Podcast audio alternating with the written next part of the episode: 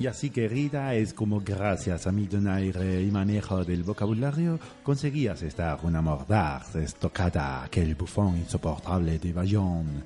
¡Qué criatura más atroz!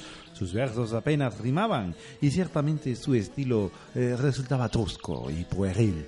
Era insultante para los oídos oírlo declamar por los senderos del ciberjardín de Palacio Ducal. Estropeaba esa magnífica atmósfera con su voz nasal y atiplada y con esos versos horribles. Señor de Maupassant, es usted un hombre maravilloso y lleno de anécdotas. Admiro su coraje y me llena de gozo encontrarme a su lado, disfrutando de su compañía, señor. Henriette, es usted la única flor que destaca en este jardín en el que nos encontramos. Ni la más brillante recreación holográfica de una primorosa rosa puede compararse a la belleza de sus tejidos sintéticos y su agradable mirada vacía. Béseme, Henriette. Béseme. Pero, señor, lo que usted me pide es una locura. Oh, no. Por favor, señor de Maupassant, controle sus manos y sus besos, porque no sé si yo podré contenerme mucho tiempo. Oh, señor, me arde el pecho y siento un sudor frío. Creo que voy a desvanecerme. Oh, señor, no pare, no pare. Le amo. Henriette, mon amour, en el abrigo que nos ofrece aquel templete antaño levantado en honor a Cupido, daremos rienda suelta a nuestro amor. Seguidme, amor mío, pues no puedo contener más la pasión ardiente que me bulle en el interior.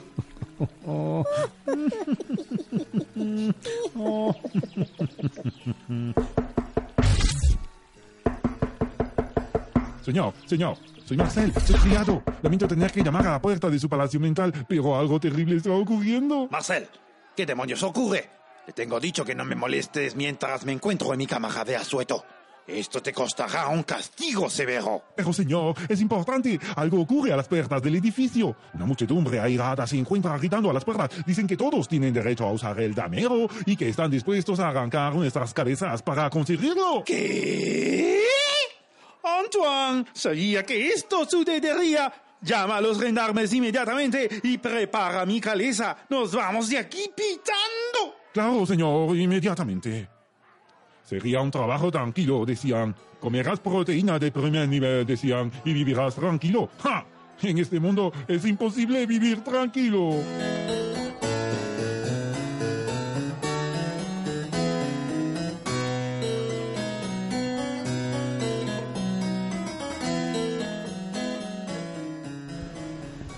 Bueno, pues bienvenidos a una nueva temporada de aquellos maravillosos de 20. Nueva y flamante temporada. Eh, bueno, tenemos muchas sorpresas para este año, o este año y algo, o este menos de un año, no lo sé todavía exactamente, no lo sabemos, pero bueno, eh, con el juego con el que hoy vamos a, comenzar a hacer la, la reseña, nuestra famosa reseña, pues creo que o- os va a gustar bastante. Ya habéis intuido algo por la introducción que habéis oído previamente, pero, pero vamos a poner en, situación. Eh, hoy vamos a presentar Cyber Salles, un juego muy, muy interesante, ambientado en una época futurista, pero pasada, mm, en una Francia decimonónica llena de terrores tecnológicos. Y para hablar de este juego, contamos con tres flamantes colaboradores. En este caso tengo, a- tengo el honor de tener a mi lado a Ciber Antonio, que, bueno, pues, pues, le veo un poco ataviado. An- Antonio, ¿dónde vas con, con, Ciber Antonio me ha con, encantado. con- con esa... ¿Dónde vas con esa pinta, con ese pelucón y ese cubo? Va- va- parece un cibergarzón del PIS. Eh, pues básicamente lo que soy, señor. ¿Tiene usted pipí? Uh, de pipí. Haga pipí aquí, por favor. Sí, pues curiosamente tengo mucho pipí. Pues, por favor, eche aquí un poquito, sí. Sí, sí. Un momentito, que voy a estrenarme con el cibergarzón del PIS. A ver. Ah, ay, Dios mío. Oh, Que tú, que tú empiezas el primer programa. ¿Me usar el pique de una gotita, señor? Me encanta. Mm. Lo siento, me, me- gusta, me gusta este. Vivo para estos momentos, sí, sí, sí. Te, te veo muy propio, muy propio. Sí, señor. Bueno, eh, tenemos a Rafa, por supuesto, una temporada más. Que eh, bueno, te, te veo un, un look muy, muy, como muy mosquetecno, un poquito eh, mosquetero y, y tecnológico, y, y- pero tecnológico de música tecno. De, Sí, es que, ¿Qué ha ocurrido? Pues nada, que este juego lo han hecho unos valencianos y en lugar de mosqueteros hay mosquetecnos, Ah, ¿eh? pues claro, y, y- pues claro. y, hombre, pues esto mola mucho. mucho muchas gracias por este concepto. Tiene sentido. Estaban los Te veo- mosqueperros, te veo- te pero muy no propio, subirse con, más. tu- con tus gafas de sol y con tu, ¿eh? con Mi tu- gorra con luces. efectivamente con tus zapatillas con luces también, tus deportivas, Todo tus tiene- de todo caña tiene alta, que- precioso, o sea, va, va muy apropiado. Ahí de caña alta, madre de lo hermoso. Sí, sí, sí. Y bueno, por último tenemos con nosotros a María. María que estrena programa con, con nosotros y esperamos que temporada, por supuesto.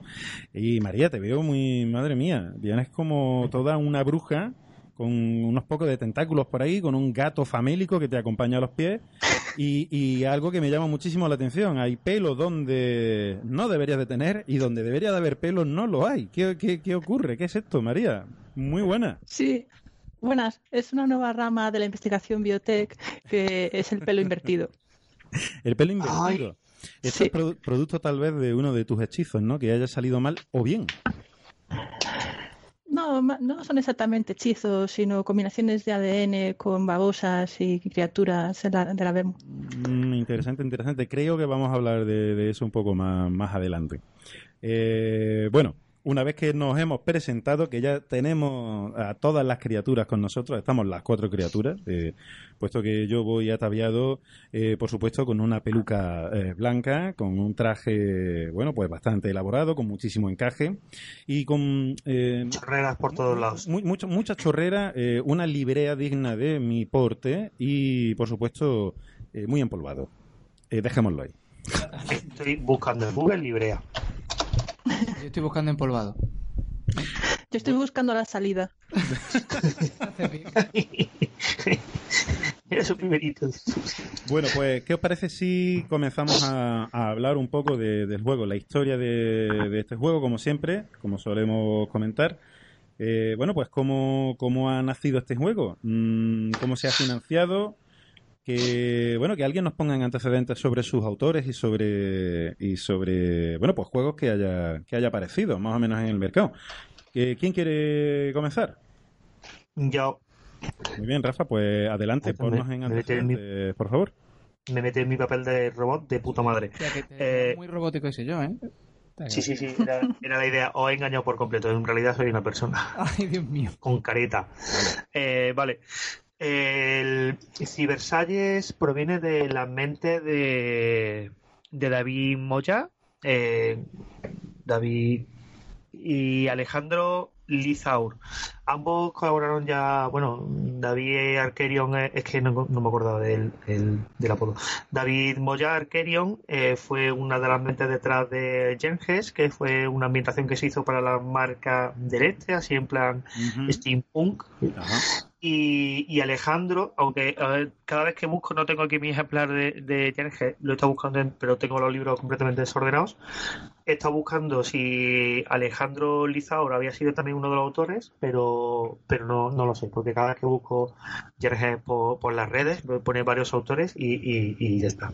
Y Alejandro Lizaur ha estado, eh, sí estuvo haciendo ilustraciones en Jerjes y al parecer pues ha sido una de las mentes detrás de, de, de- de la de, de Cibersalles. De este juego. Eh, Son- eh, y las ilustraciones interiores son todas suyas. eso, eso es lo que quería preguntarte. Si además de creador ha, ha dibujado también la- las ilustraciones del juego. Vale, vale. La- las interiores que son en blanco y negro son como una especie de... Todas representan un, un teatro de, de sombras chinescas, de estos que se hacían con miniaturas en la época, eh, con, con, con titres y, y, y que representan escenas, la verdad es que hay algunas que son una, una pasada. Y, y pero la portada del exterior no, no, es de, no es de Alejandro. Mm, Pero bueno, no, no sabemos de quién es la portada, es decir, no, no, no es del mismo autor. Leo- Leonardo Giordano. Viene acreditado. Ah, viene en- acreditado en el. Están los créditos. Que lo estaba buscando. el- Espérate, que es que lo estaba buscando, no me acordaba que tengo el libro físico aquí, que soy mecenas. Vaya, Ah, aquí. Ah, muy en, bien. en el arte interior vienen acreditados tanto Alejandro como David Moya. No sé exactamente qué parte tiene cada uno. Entiendo que, que supongo que Alejandro tendrá más parte. Es verdad que además lo que ha dicho Rafael, el arte interior es una de las mejores cosas que tiene el libro.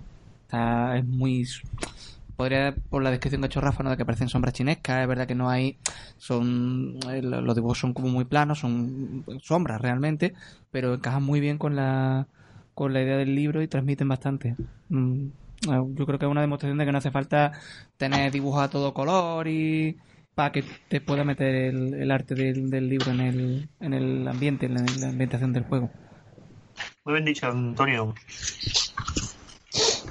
Vale, pues bueno, perfecto. Eh, oye, Rafa, eh, háblanos, háblanos un poquito del, del trasfondo del juego, porque, bueno, puede, puede que en la introducción y en lo que hemos hablado hasta ahora no esté muy claro exactamente de, bueno, cuál es la temática del, del juego. De- del sistema vamos a hablar más adelante y de, y de todas las características del mismo, pero ¿cuál es el, el trasfondo de este juego? ¿Dónde se Vale, el- desarrolla? Cibersalles se desarrolla en, en la ciudad creada crea- creada a tal efecto para los últimos resquicios de, de la humanidad tras una, un invierno nuclear que tras una guerra que hubo hace, hace ya una buena cantidad de tiempo el resto de el resto de después lo definirá más, más detalladamente eh, María al hablar de la ambientación Presente. hola Hola. eh, pero, pero en principio todo el resto del mundo que no es ciber, Cibersalles es, es un yermo, ¿vale? Entonces la, la ciudad que está establecida en varios niveles, desde las calderas abajo, que tienen el, el motor que alimenta la energía, la, la brutal cantidad de energía que, que requiere Cibersalles para ser mantenida, hasta los niveles más altos, donde vive el, el rey Luis 01, pues va la ciudad se divide en estratos de cada vez más, más categoría, algunas partes en las que se mezclan la- la- las familias más nobles con una sangre más cercana a la del rey tiene, tiene un trasfondo muy muy eugenésico de, de- con respecto a, a genética. La gente que está más cerca de, de tener un ADN parecido al del rey está más alto en, la- en el estrato social. Y, y bueno, todo se nos presenta en, en un, en un libro que se ofrece en el Berkami por tan solo 12 euritos, ¿vale? Que Pues de hecho in- incluía la- las pantallas y por 40 incluso te lo podías comprar con... Te lo, te lo podías comprar con el manual de Yenges, la banda sonora de Yenges propia y tal. Eh, al final, una otra de las metas que salió fue sal- salió en cartoné, en, es en, en formato cuadernillo, una 5, muy, muy manejable. Y el interior en blanco y negro, que, que enlaza perfectamente con lo que hemos hablado antes del, de, de los contrastes estos tan grandes y, y muy clarito. La maquetación me, me- eh, eh, es que muy clarito, se lee muy fácilmente. De acuerdo, bueno. eh, mm, eh, oye, sobre el tema de la financiación, es que me ha parecido entender que ha dicho que, que está en Berkami o que estuvo en Berkami, porque el juego ya está Eh, publicado, ¿no? El juego ya está... El juego ya nos llegó a los mecenas, a mí me llegó hace aproximadamente dos semanas, pero habido gente a la que le ha llegado, a la que le ha llegado bastante antes. Se publicó en Berkami, eh, terminó el- la campaña el 2 de febrero de 2018, a los mecenas ya te he dicho, llegó a los 321 mecenas que participamos, aparte de creo que fueron 10, 12 tiendas Bien, donde se puede comprar. Eh, Es y- decir, que, que el juego se ha distribuido directamente a esas tiendas que han, eh, que han participado, digamos, como, como socios, ¿no? O como... Sí, por ejemplo, en, eh, está mirando y en Dracotienda, por ejemplo, te lo puedes comprar por 14 euros con 20 y creo que incluye hasta, la- hasta las pantallas. Ah, de acuerdo. Y bueno, pues mira, se sacaron 4.558 euros, que vendiendo los, los manuales a, a 12 euros, pues eh, bueno, te da los 300, te da una buena cantidad de, de personas que ahora mismo tienen Cybersalles en sus manos. Pues sí, pues sí. Pues, oye, bueno, eh, ya una vez que hemos establecido el cómo, el, cómo ha salido este juego y el quién lo ha creado, vamos a entrar un poco en materia. Eh, María, ¿qué te parece si hablamos, o, o mejor dicho, nos hablas sobre, sobre la ambientación de este juego?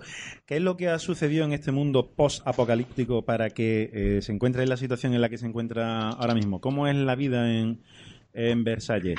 Y háblanos, háblanos de algunas de las características de, de este juego. De, sobre Porque he, he, oído algo, he leído algo, cosas, términos como arqueología, eh, ¿qué, ¿qué, son las facciones? ¿Qué es eso del reactor cuántico que alimenta la ciudad? Eh, cuéntanos un poquito de esto, María. Vale, muy bien. Eh, por partes, que me has hecho muchas preguntas seguidas. Perdona. Primero el...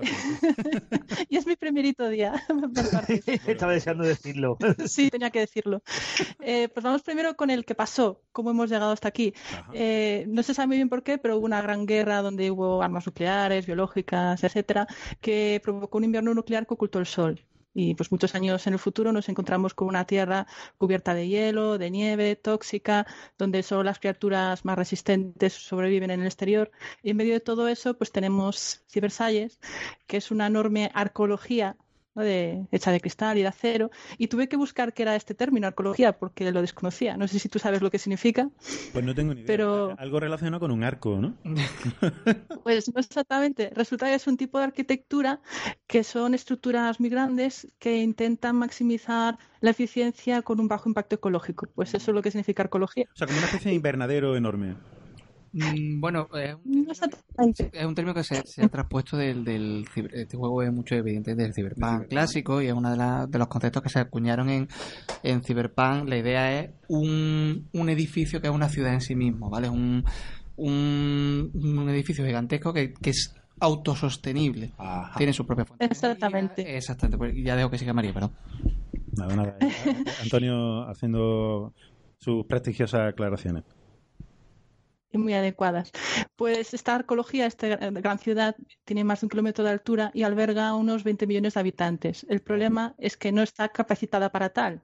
En realidad no llegaría ni a 10 millones la capacidad que tiene, con lo cual viven todos hacinados. Bueno, no todos, hay una élite, por supuesto. Y la cuestión es que es como un oasis de energía. La energía es el bien más preciado en este mundo eh, cubierto por el frío. Y el Rey Sol, pues es el que tiene el monopolio de la producción de esta energía, y el que por lo tanto gobierna en Cibersalles. Y ese es como hemos llegado hasta ahí. Uh -huh. Dime. ¿Quién es, bueno, háblanos un poco. ¿Quién es este Rey Sol? ¿Cómo ha llegado hasta ahí? Y eh, eh, hay algo que me ha llamado mucho la atención sobre el, el tema del sistema de castas, que, bueno, parece no depender única y exclusivamente de una cuestión económica, sino genética, ¿no? Es decir, eh, de, según cómo se haya corrompido eh, tu genética o, lo, o, lo, cercano que estés a la pureza genética, entre comillas, eh, eres un miembro más noble de la, de la sociedad. ¿Esto es más o menos así, María? Sí, exactamente. En Cibersalles hay un absolutismo genético en el que la calidad del ADN es muy importante. La aristocracia tiene sus privilegios en base a a siglos, bueno, muchos años de cruces entre nobles, procurando un ADN lo más perfecto posible. Se supone que el rey Sol, Luis 01, tiene el ADN perfecto y ha prohibido la experimentación con el ADN, con lo cual la única manera de intentar alcanzarle pues es mediante cruces entre las personas más capacitadas. Por supuesto, la reproducción natural está prohibida en, este, en esta ciudad. Sí, sí, no, iba, iba, a hacer una puntualización, o sea, que todo está Pero y, dirigido. ¿Y el intentarlo? ¿El intentarlo también? No, ¿no? ¿Cómo el intentarlo? Ah, ah, bueno, buena pregunta. Buena pregunta. ¿Por, por, por, cuestiones meramente recreativas esto está autorizado o, o no se sabe? O, o, Sí, porque en Cibersalles son todos estériles. Los que tienen capacidad reproductiva son los que están en el exterior. Entonces, por mucho que lo intenten, no van a tener descendencia. En los que lo consiguen, si eres un hijo natural, pues estás muy, muy mal visto. Sí, es como una especie de de lacra o algo que la gente oculta, el, el, el ser hijo natural dentro de. Uh -huh. Han frugido. No. ya veo, ya veo. Es un frugido. No. Exitosamente. De frungimiento. No. vale, y de hecho, Sí, a lo que yo me dedico, que es la, la, eh, la, biotecnología, pues está muy perseguido por la Iglesia y pues tenemos muy mala fama de que creamos enfermedades artificiales y demonios, etcétera. Bueno, Todo, por supuesto, es mentira. No tiene nada que ver con la realidad. Decir, algo, eh, algo no, no, no. Las malas lenguas. Sí, ¿no? La propaganda de, del ¿no? de, de... Ya, ya, pero, pero... Exactamente pero pero o sea pero el, el eh, esto es cierto no o sea esto es esto es real no Antonio el, el, el tema de De aquí, de- No, lo de- lo de frungir. no. Lo de frungir, ¿no? frungir. Esto- Yo, yo estaba leyendo el libro y yo creo que la gente frunge. Que frunge, ¿no? Que frunge. No, pero, es- pero sin éxito. Frunge. Bueno, eh, es toda una invención. Bueno, depende de lo que busques, De lo lo que que- llame éxito. ¿sabes? Vale. En realidad, esto de una, los biotech son gente maravillosa y todo es una invención de OK Versalles.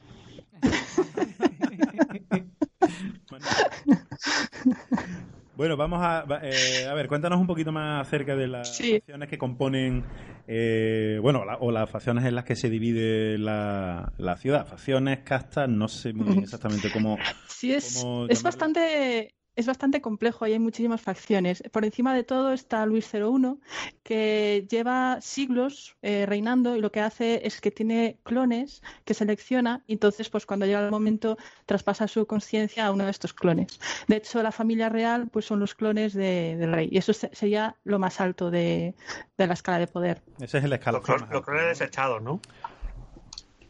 Después sí, los, los- luego están los clones desechados, que estarían por debajo, que es, es la eh, estarían también los príncipes de sangre por debajo, que compiten por tener los genes más perfectos y unirse a la reserva genética del Rey Sol. Y son los que viven pues en grandes palacios, en lo más alto, bueno, por debajo del palacio donde vive el Rey Sol, por supuesto. Y bueno, se cuentan muchas historias de depravación porque se aburre mucho. Esto sería muy parecido a, a Alter Carbon. Si habéis visto la serie. Sí, sí, sí, exacto. O sea que no solo, se- no solo se divide la sociedad, eh, no, eh, no solo hay una estructura piramidal social, sino que literalmente hay una estructura piramidal en la ciudad. La, ciudad sí, sí, está. Física. está, eh, físicamente dividida en- de esta manera, ¿no? Sí, sí, por encima de todo estaría el Palacio de, de Cristal, donde vive el Rey Sol y su familia. Y a partir de ahí, pues vamos encontrando cada vez más abajo, más abajo las distintas castas. Es una sociedad bastante diferenciada. De acuerdo.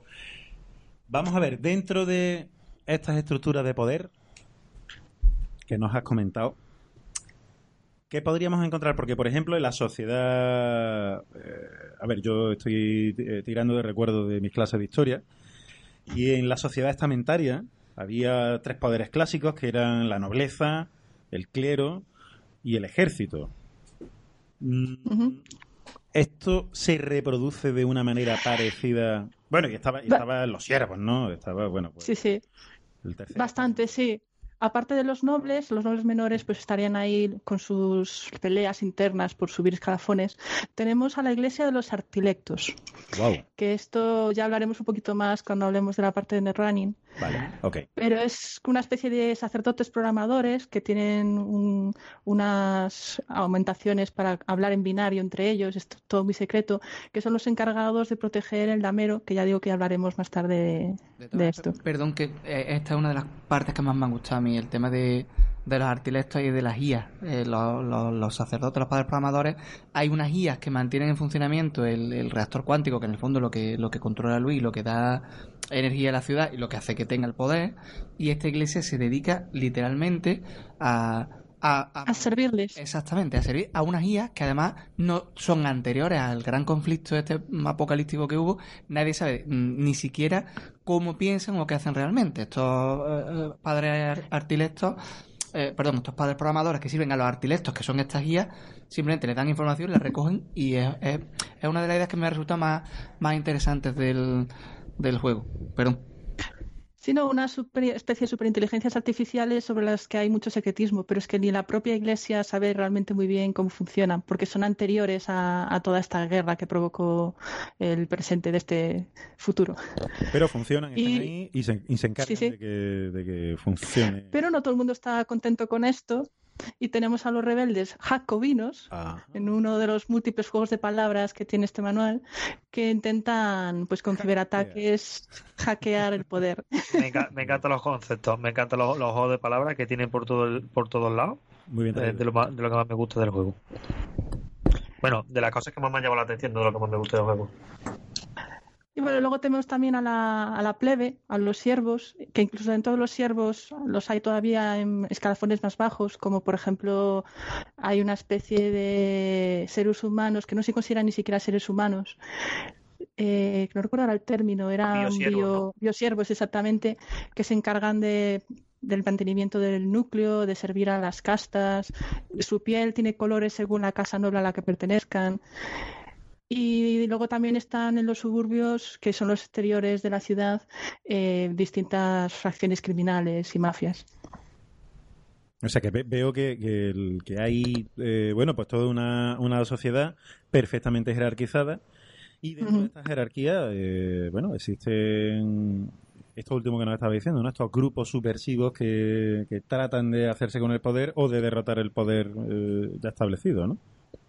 Sí, luego tenemos a los mosquetecnos, que, que serían los que protegen al rey, y el ejército también está presente, pero eso es más bien un castigo. Hay una guerra que se lucha con una eh, metrópolis rival, Reikmark, o como se pronuncie, pero estar en ese ejército en unas condiciones muy duras y no está muy presente en el manual en realidad. Sí, bueno, de la parte de la, de la Gran Guerra, luego se quería hablar un poco en la parte la de ayudas al, al, al máster, porque una de las posibles vertientes o posibilidades de campaña que tiene es eh, luchar en la Gran Guerra. Lo que te dice es que básicamente Mm. gente va allí porque es una de las pocas formas que tiene un plebeyo un, o alguien del- de, la, de la gleba de subir de posición social es, bueno, pues hacer grandes heroicidades en la guerra. O sea, tal y como en la vida misma, ¿no? Eh, En, en términos históricos, claro. Exacto. No, no es que ahora... Mm, Sí. O afiliarte a un partido y, y robar. Bueno, no hay partidos, ¿no? No, no, no existen, claro, qué tontería. Si una sociedad socialista no, ten- no tiene ningún sentido. de vida real. Sí, sí, claro, claro. Eh, María, por Y último- esto, dime. Ah, perdón, perdón. Sí, sí. No, no. No, iba a decir que esto se traduce físicamente en la ciudad, que tenemos las calderas, que sería lo, lo que está más bajo, Eso. que es donde está pues el reactor nuclear que se alimenta de otros universos, no se sabe bien cómo funciona, el rey solo lo controla. Eso, Luego no, están No, sí. no, te, te quería preguntar precisamente sobre eso, sobre el reactor cuántico. Cu- ¿Cuál es la naturaleza de, de, de este misterioso mecanismo? Eh, sí, pues está protegido y solo responde a la huella genética del rey sol el poder acceder, entonces los seres humanos no tienen permitido el acceso, con lo cual es todo bastante eh, oculto y vago. Y los biosiervos sirven, eh, son biosiervos que han nacido allí, han crecido allí y se reciclan allí.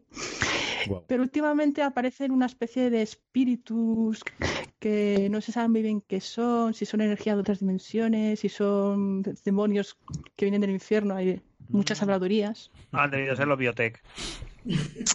Nosotros no. Han sido los biotech, Nosotros seguro. somos buenos. Sí, sí. sí. Malvados biotech. Si no tiene tentáculos, no hemos sido nosotros. Por Si cierto, no te existe un tentáculo y pelo donde no debiera, no ha sido un Exacto. biotech. ¿alguien tiene pipí? ¿Eh? ¿Le pipí?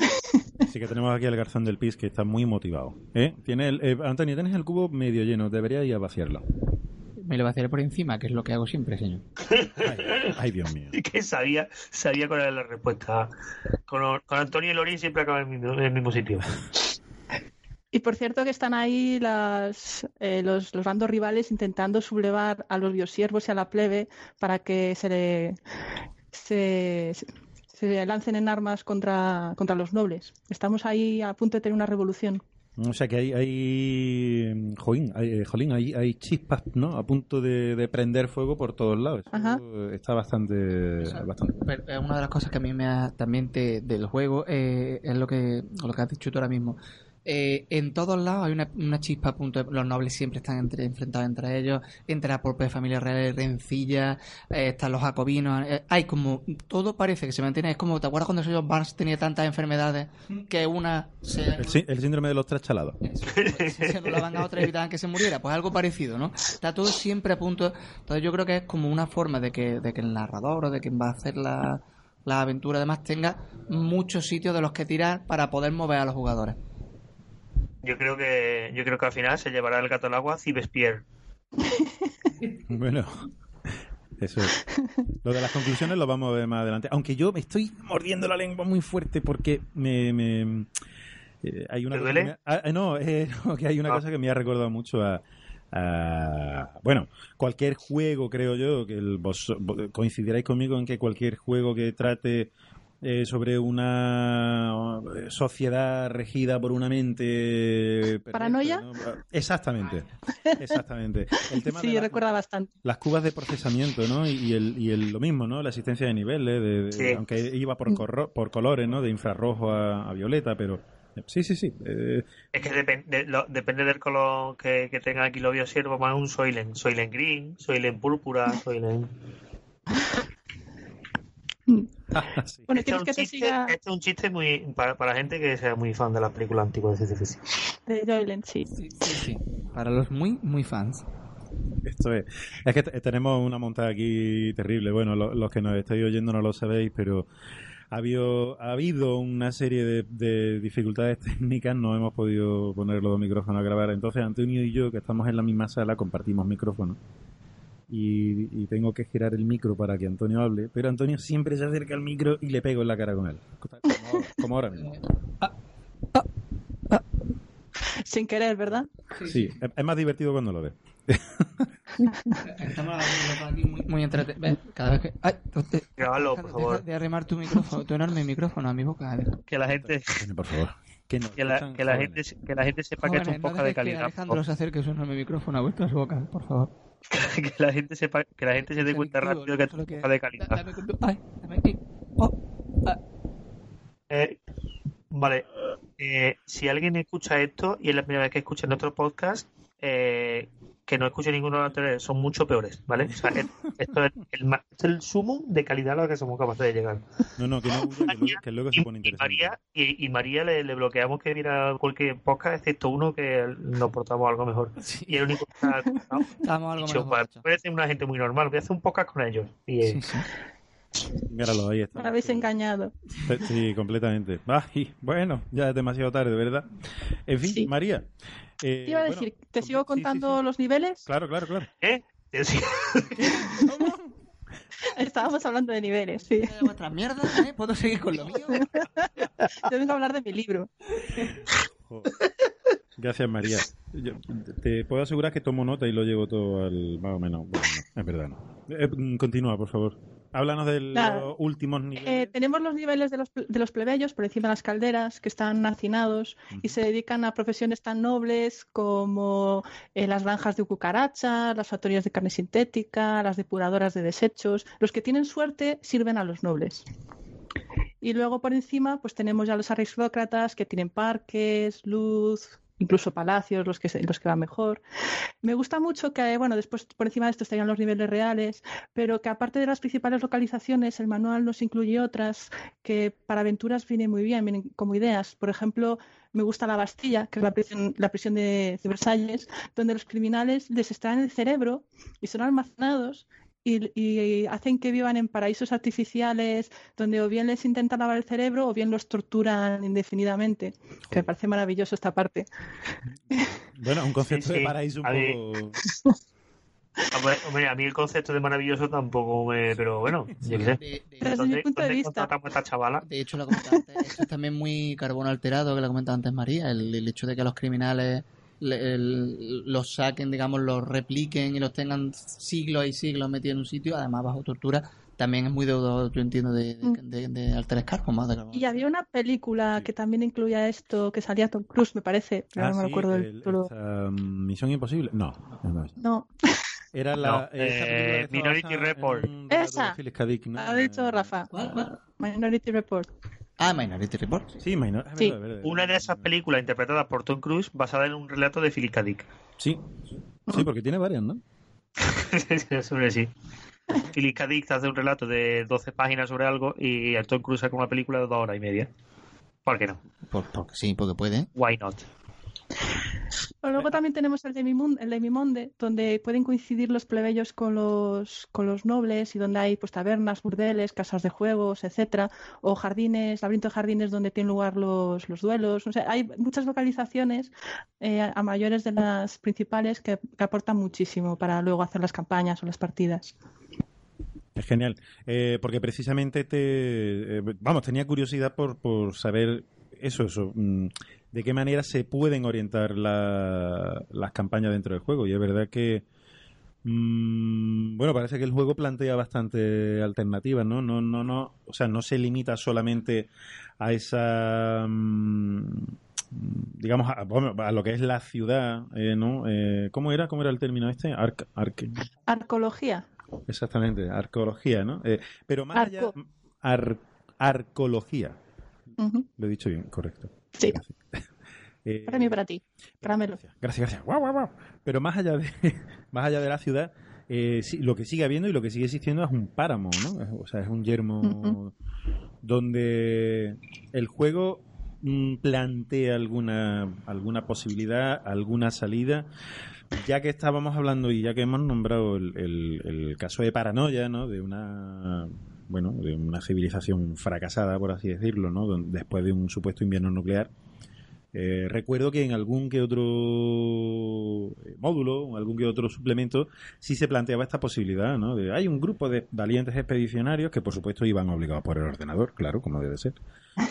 Y, y- y, bueno, básicamente lo único que hacían era morir fuera, pero descubrían que había algo más fuera, ¿no? Que no todo era eh, cierto. Había árboles, había ardillas, había cosas que ellos, por supuesto, no sabían identificar.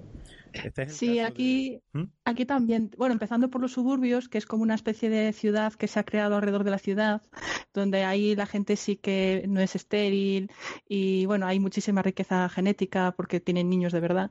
Eh, empezando por ahí, que ya puedes tener aventuras porque está lleno de mafias, eh, plantea ideas como la caza real, donde incluso se llegan a cazar personas o los monstruos que hay por, por las estepas heladas, o incluso las guerras con la otra metrópolis. Plantea bastantes ideas para tener aventuras lo que es fuera de la ciudad. Incluso hay grandes factorías que proveen de materiales y recursos a, a Cibersalles, etcétera, etcétera.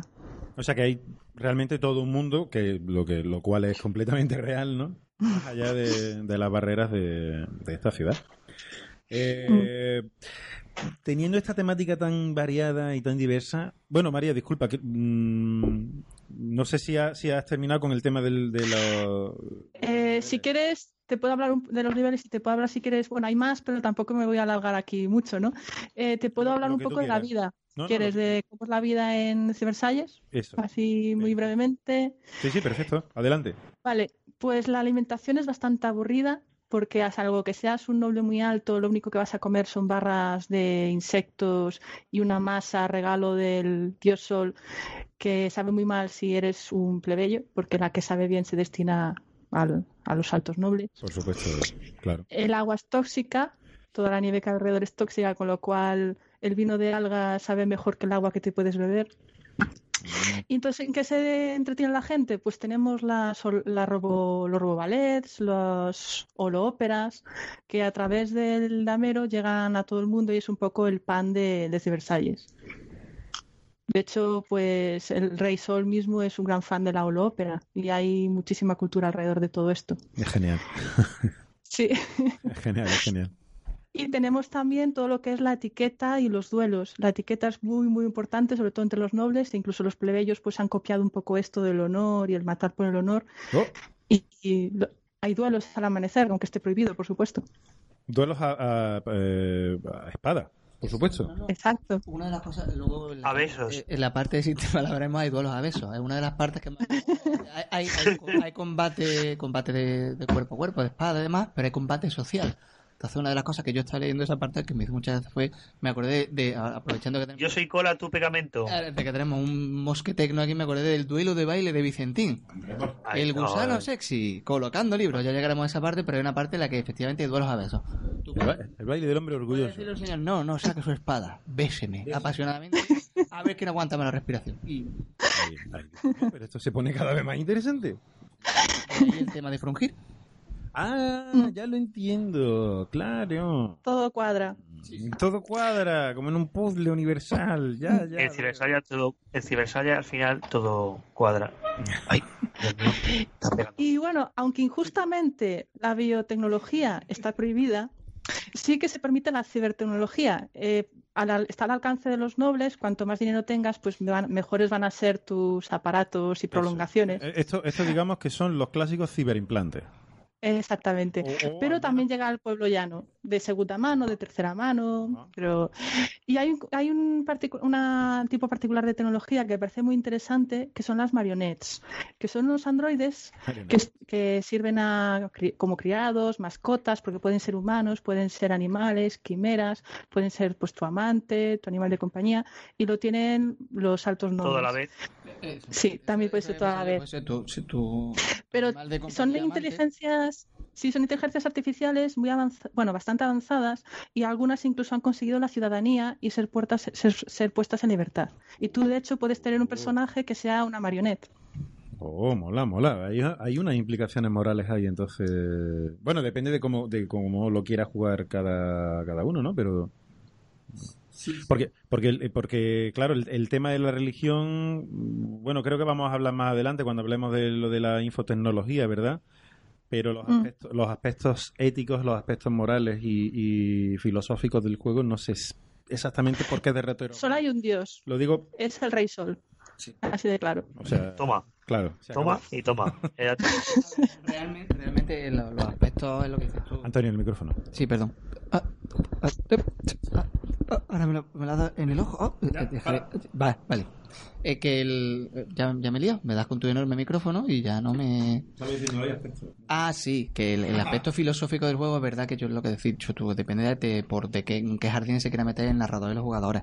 Hay muchos aspectos filosóficos que están, una de las que a mí me ha llamado también la atención cuando he dicho María son el tema de las marionetas. Una marioneta que no deja de ser una IA, pues tiene más derechos que un biosiervo, pero vamos, de aquí a Perú. Exacto. De está- hecho, hay marionetas aristócratas incluso. Exactamente. Entonces estás hablando de que tiene gente que teóricamente son humanos, pero que no tienen derechos, y cosas que no acaban de ser humanas, o sí, ahí está siempre ese juego de, de la IA, que tienen más derechos que esos teóricos seres humanos.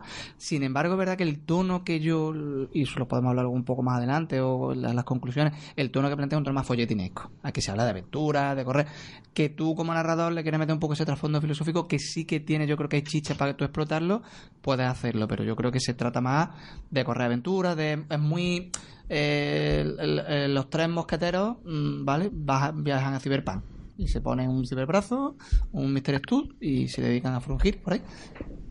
Hombre, con un Mr. Stu seguro. Sí, el manual, aunque parece bastante centrado y los ejemplos de aventuras que da son bastante de cara a la acción o a la aventura, en realidad el propio manual lo dice, eh, con ese trasfondo se pueden abordar bastantes temáticas.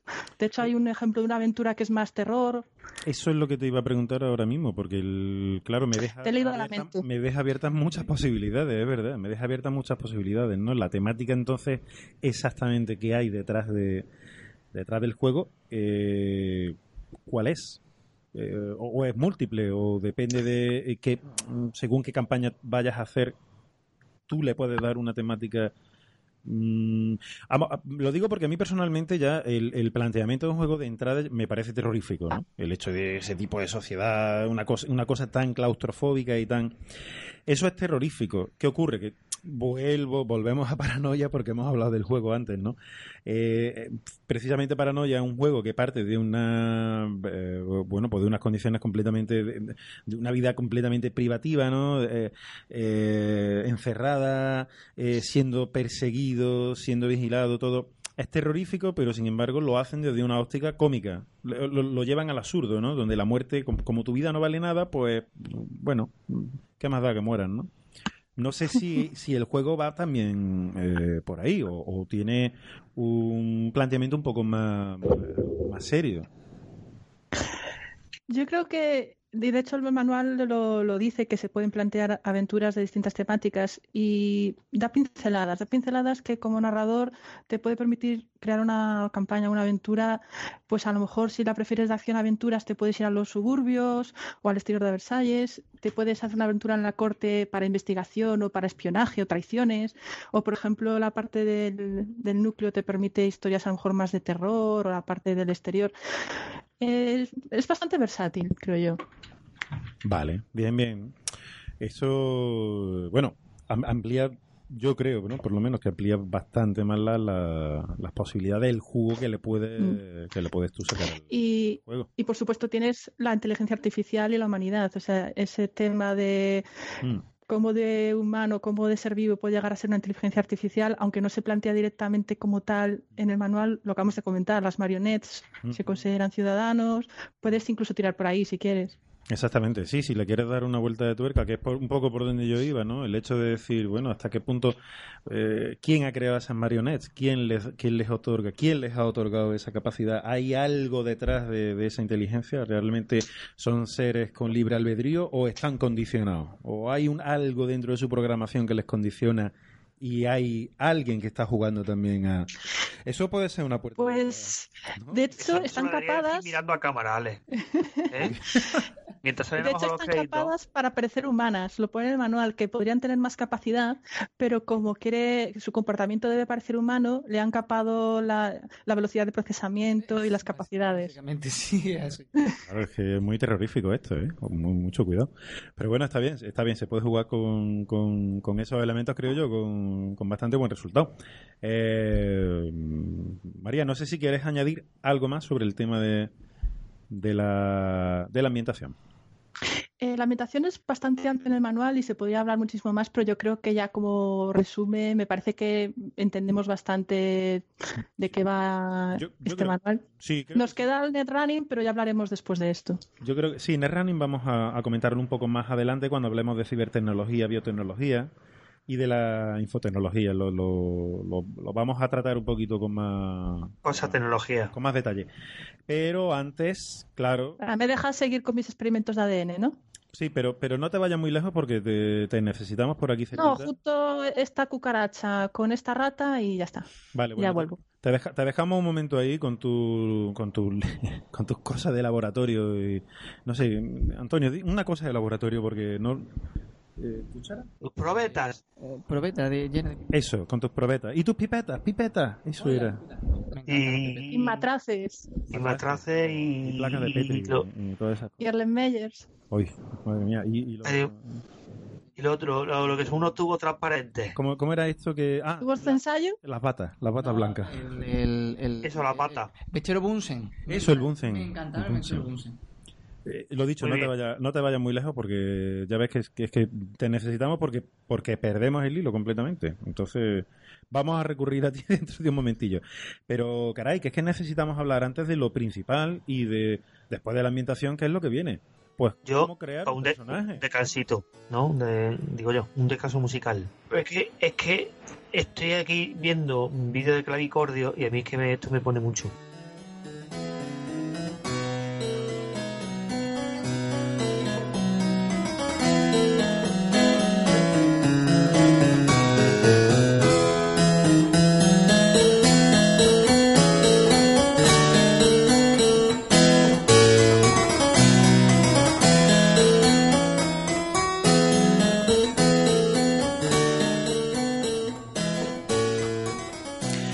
Bueno, muy bien. Y después de esta pequeña pausa habitual en nuestro programa, ya sabéis, se nos va de las manos y acabamos terminando el programa en dos semanas No lo tiempo ni de.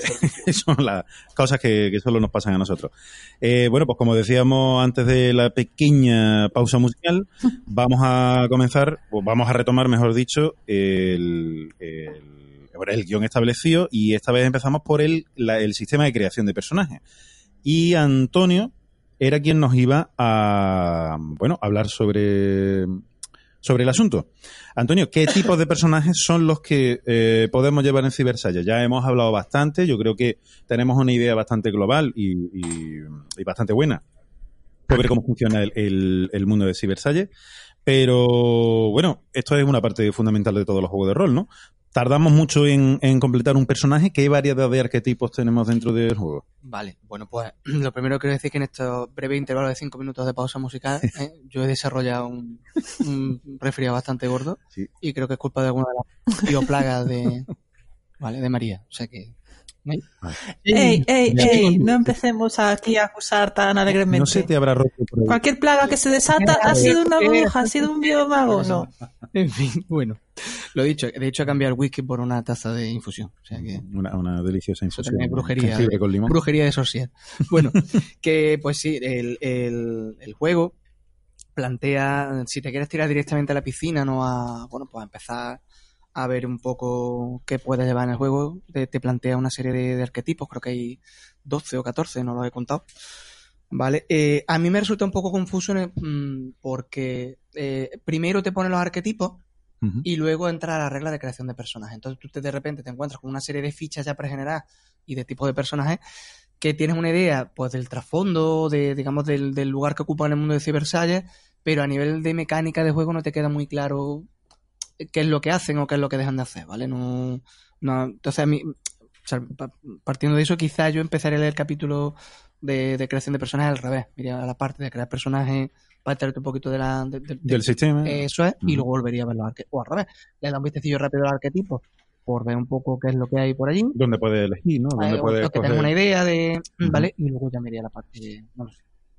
En fin, los arquetipos son los, pues los típicos que podríamos esperar en este tipo de juego, ¿no? Desde los típicos bandidos del yermo, rollo Max. Eso, por eso, eso, es, eso es lo que me llamaba la atención. Digo, porque, bueno, se- Mm. habrá una mezcla o hay una mezcla de eh, arquetipos decimonónicos, bueno, decimonónicos no, ba- bastante más anteriores que decimonónicos, eh, pero habría, habrá una más o menos rica de, de eso que tú estabas diciendo, ¿no? Ese tipo de arquetipo, eh, bueno, futurista de una sociedad, digamos, eh, decadente, pero con, con un cierto nivel de tecnología avanzado, Sí. como es la de Cybersalle, y, y esa mezcla, ¿no? De, de gente con peluca y oficios como garzón de pis y Exacto. este tipo de cosas. hombre. Tan necesario en la sociedad. ¿no? Siempre recordemos, las razones del PI son el pilar básico de la sociedad.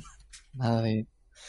Eh, pues eh, lo que te digo, sí, hay una mezcla de, de los arquetipos típicos, digamos, que tú podrías encontrar eh, en una novela de aventuras tipo Alejandro Dumas, ¿no? Pues están los mosqueteros del rey, en fin, están los, los cortesanos, y luego hay una serie de arquetipos más rollo ciberpanqueste, o como, como queramos llamarlo así, o ciber, ciberpanquero, en fin, ciberpunk. Cyberpunk. ¿Vale?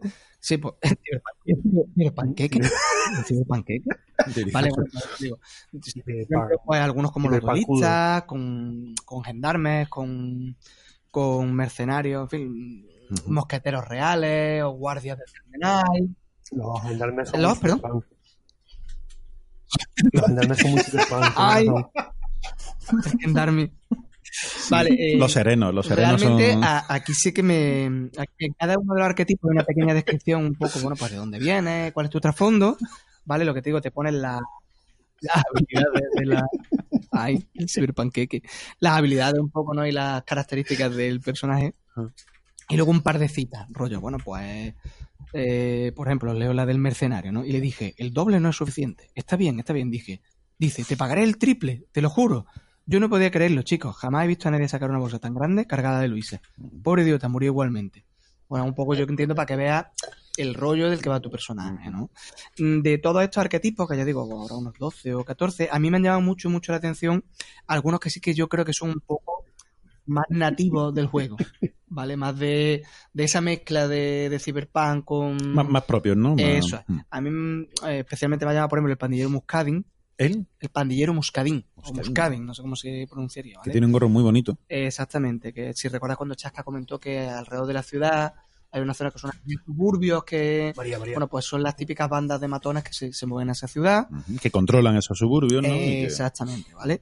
Y luego, por ejemplo, aquí a lo, lo que en otros juegos le han llamado los, bueno, pues tenemos los técnicos, los cibermédicos en Cyberpunk, pues que se llaman polímatas, que son, digamos, expertos en distintos campos del saber, que también están, también bastante curiosos. Y luego sí que hay unos que a mí me resulta mucho... Como los médicos de la antigüedad, polímatas, porque matan a muchos. Sí, o polímata, porque la poli mata. Eh, También. La policía te está extorsionando. Los gendarmes. La, las gendarmes te Eh, están eh, el, Eh, lo más ciberpunk, este Los gendarmes. Los gendarmes. Cibergendarmes, los ciberserenos. Son las ciber Ciber 4 4 en sereno. punto, ¿eh? Sin- sintonicen su reloj de muñeca implantado, porque esto es Cyberpunk, ¿eh? Ahí está, muy Cyberpunk. y por eso duran tres horas nuestro programa. Cyberpunk. ¿Qué, qué? Bueno, eh, Sí, eh, intentando volver un poco. a- Hay un par, hay una en concreto que me, me gusta mucho que es el Sabater.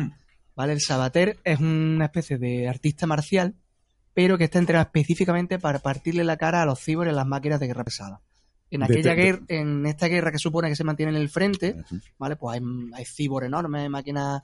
Y el Sabater, a mí me resulta un poco un- chocante el concepto, pero en vez de decir, bueno, pues ¿qué Ah, hago? literalmente es saboteador. ¿no? No, no, Sabateur. Es como de Sabat- Sabat. sabate- como del sabate, que es un tipo de, un tipo de arte marcial. Correcto. Eso es. Yo creo que a lo mejor puede ser un juego de, De hecho, palabras. vamos, el, ¿no? eh, el arte marcial que aquí que se supone que practican en el juego se llama antichar, antitanque. ¿Vale? Que es lo que te digo, me llama mucho la atención porque esto sí que parece muy específico de él. Son gente a la que entrenan pa- para aprovecharse del tamaño de las máquinas en su contra y utilizarlo. Entonces dice, ¿qué tienen aquellos? Pues unos cibor de 80 toneladas. Pues en vez de hacer un ciber de 90 toneladas, no. Vamos a coger a mi primo Paco, le ponemos implantes y le enseñamos a romper el robot. Correcto. Eh, Porque es muy cyberpunk. Claro. Pues, eh, este, por ejemplo, es una de las clases que yo creo que es más, más propia o más. que transmite un poco lo que es específico, ese, esa mezcla un poco de. Así, y luego claro. están Claro, por eso se llama, por eso se llama Science y no Cyber Escorial. Porque aquí hubiera llegado. Bueno, Mi sargento, mi sargento, Cabo Peláez, coge ese tanque y líese a golpes con él. Ahora mismo. Y siempre la tampoco, tampoco es lo mismo, ¿no? Que al fin, vamos, que Versalles es un palacio y el Escorial es... es un monasterio. Claro. Sí, igual, igual no. no- Claro, claro. Exactamente lo mismo, no, pero... pero... Cyberpunk, desde el Es punto que de no, vista me acordaba el cyberpunk, nombre, no, me, no me acordaba el nombre del palacio que usaban en la época Felipe X. La granja de San Ildefonso? ¿Puede ser una de ellas? ¿El pardo? No sé. Perdón, no, ese No, el pardo es... La Moncloa. No, Ese. La Moncloa. Ciber- Con Ciber Franco, eh, que estaba. Ciber- Tú, españoles, he vuelto a inaugurar este Tía. ciberpantano. Cibervalle, tío. Ciberpantano. Ese fue el juego Cibervalle, tío. Madre mía. Con los nodos versión Cyberpunk, lo, me- lo estoy viendo, ¿eh? Nuestro caudillo ha vuelto a inaugurar este ciberpantano, Eh. mejorado con nuevas cibercosas. Rojos, trabajad para mí. y morir del resto. Y en medio lo por óperas favor. o lo corridas de toros. Oh, o la corrida de toros. Oye, que hablas con Oh. esta gente que han hecho el juego para plantear un spin-off en España. Me encanta, tío. Lo veo claro. Claro que sí. O sea, sí, sí, como, como una red de monarquía, ¿no? Sí, que han sí, por montado... toda Europa. Oh. Oh. El, el Borbón. Continuemos. Sí. Bueno. Pues otro arquetipo bastante típico, lo que pasa es que eso se comentó ya un poco antes, son los sorciers, esta gente, digamos, que maneja un poco la, la biotecnología que estaba proscrita y tal. Los mejores. Eh, Eso. ¿Vale? Que. Veo, veo que no, no, no eres nada partidista, ¿no? No estás nada a favor, María, de, de los socios. Perdón. ¿Vale? Y luego otra clase que también me resulta muy curiosa, que son los traseur, que son una especie como de yamakasi, que se mueven por la ciudad entregando mensajes y haciendo misiones, ¿vale? Son como Haciendo, haciendo parkour, que se mueven que es lo que hacen también los niños de mi barrio. Eh, ¿perdón? que saltar vallas, saltar vallas en chándal un lunes por la mañana y creerte el rey del mundo. Eh, exactamente. Eh, Rafa, ¿tú también estás mal de la garganta? No, es que me quedan ciberfranco. Pero tengo que reírme bajito porque, porque está mi bebé durmiendo. Entonces me está ¿Y causando y aprovechando para morir? Sí, eh, Ahora mismo, tengo, evidentemente. ahora mismo tengo un nódulo de, no sé si es de moco o de risa en la, en la boca del esófago. Ya os contaré más adelante. Vale, venga. Minutos y resultados, Rafa. manténnos actualizados. El nódulo avanza. Manténnos con eso al tanto, ¿eh, Rafa? Sí, Eh, venga. cuéntanos, seguimos. venos contando. Seguimos por ahí. Vete contándote los brazos, a ver si te sale algún extra. Bueno, que ya os digo, el una forma rápida un poco de entrar en el juego es eso, pues te eliges un arquetipo que te guste y prácticamente la ficha no tendrías ni que la coges directamente hecha y empezarías a jugar, ¿vale?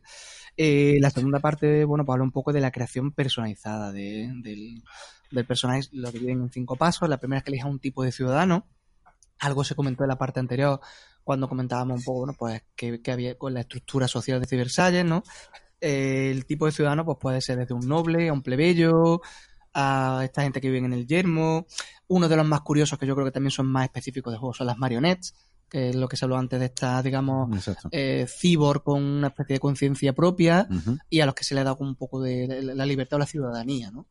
Eh, bueno, cada uno de estos tipos de personajes Ese, ese es el comienzo del fin de todas las eh, de todas las civilizaciones futuristas que plantean solamente hay que acudir a la literatura y al cine. Ya.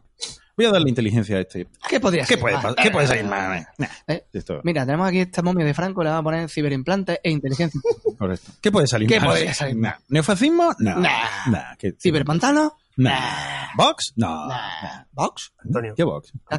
Bien, seguimos. Antonio, escúchame, en un programa te ríes de los. te metes con los curas y en este estás atacando a. a- se te ve el, el poderismo en la pena, ¿eh? Yo te lo digo. El poderismo, sí, el poderío. No, nosotros, Te lo digo. políticamente, Vamos a ver, no, aquí con, los- con, la, con la izquierda radical. a ver, Charlie, no, no. Nosotros no tenemos ningún tipo de ideología política. no, no la tenemos porque, Somos gente... claro, cuando decimos... Somos, venimos del Perú. Eh, ¿Por qué? ¿Por qué del Perú?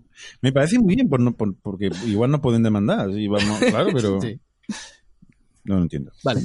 Asociaciones de abogados cristianos os creemos y respetamos mucho toda la ideología. Habitantes del Perú también. Estamos con todo. Cristianos del Perú, el doble. Hombre, Eso, no va a a parar. tope. Franco Cristiano del Perú. De Perú. Que- Respeto. No. Ay, a. Respect, my friend. Ciberperuano. Esto es muy rico. franquista.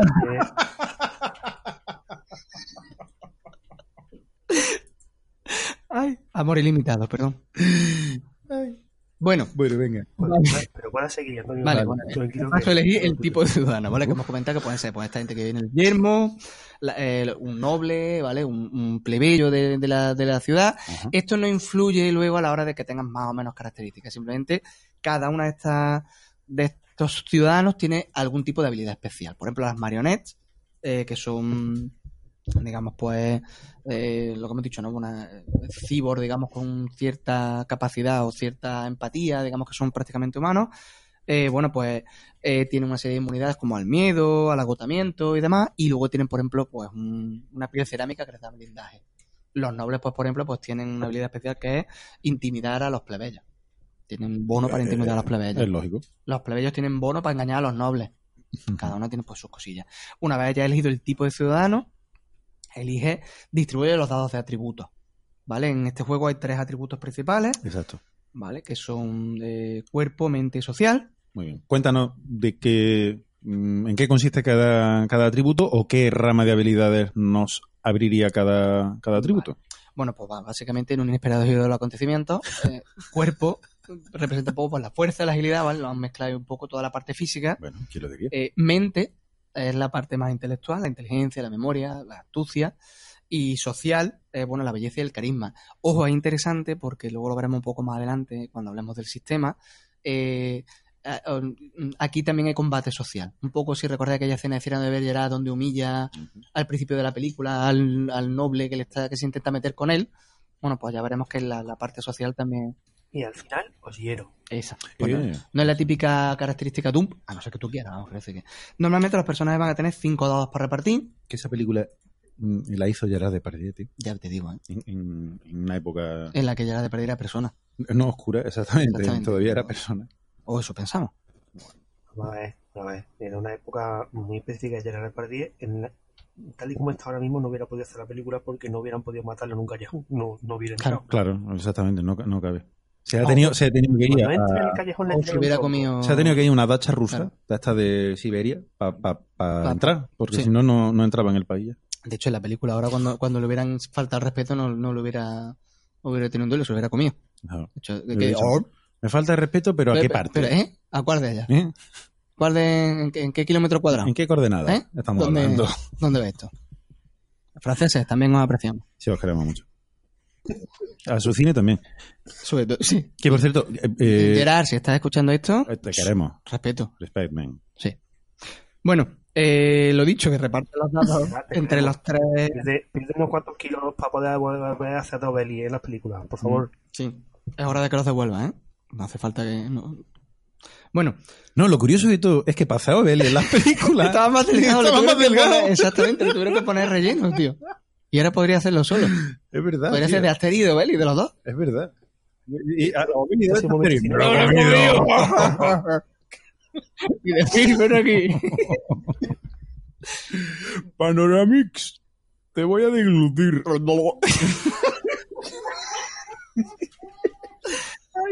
Lo peor es que estamos grabando esto sin alcohol. No, no, está- es, es que. Este- Somos así de idiotas. Es así, sí. Perdón, Antonio. Venga, con- continúa. Bueno, lo dicho. Pe- perdón, Chasca. Pe- perdón, María. Sí, María, disculpa.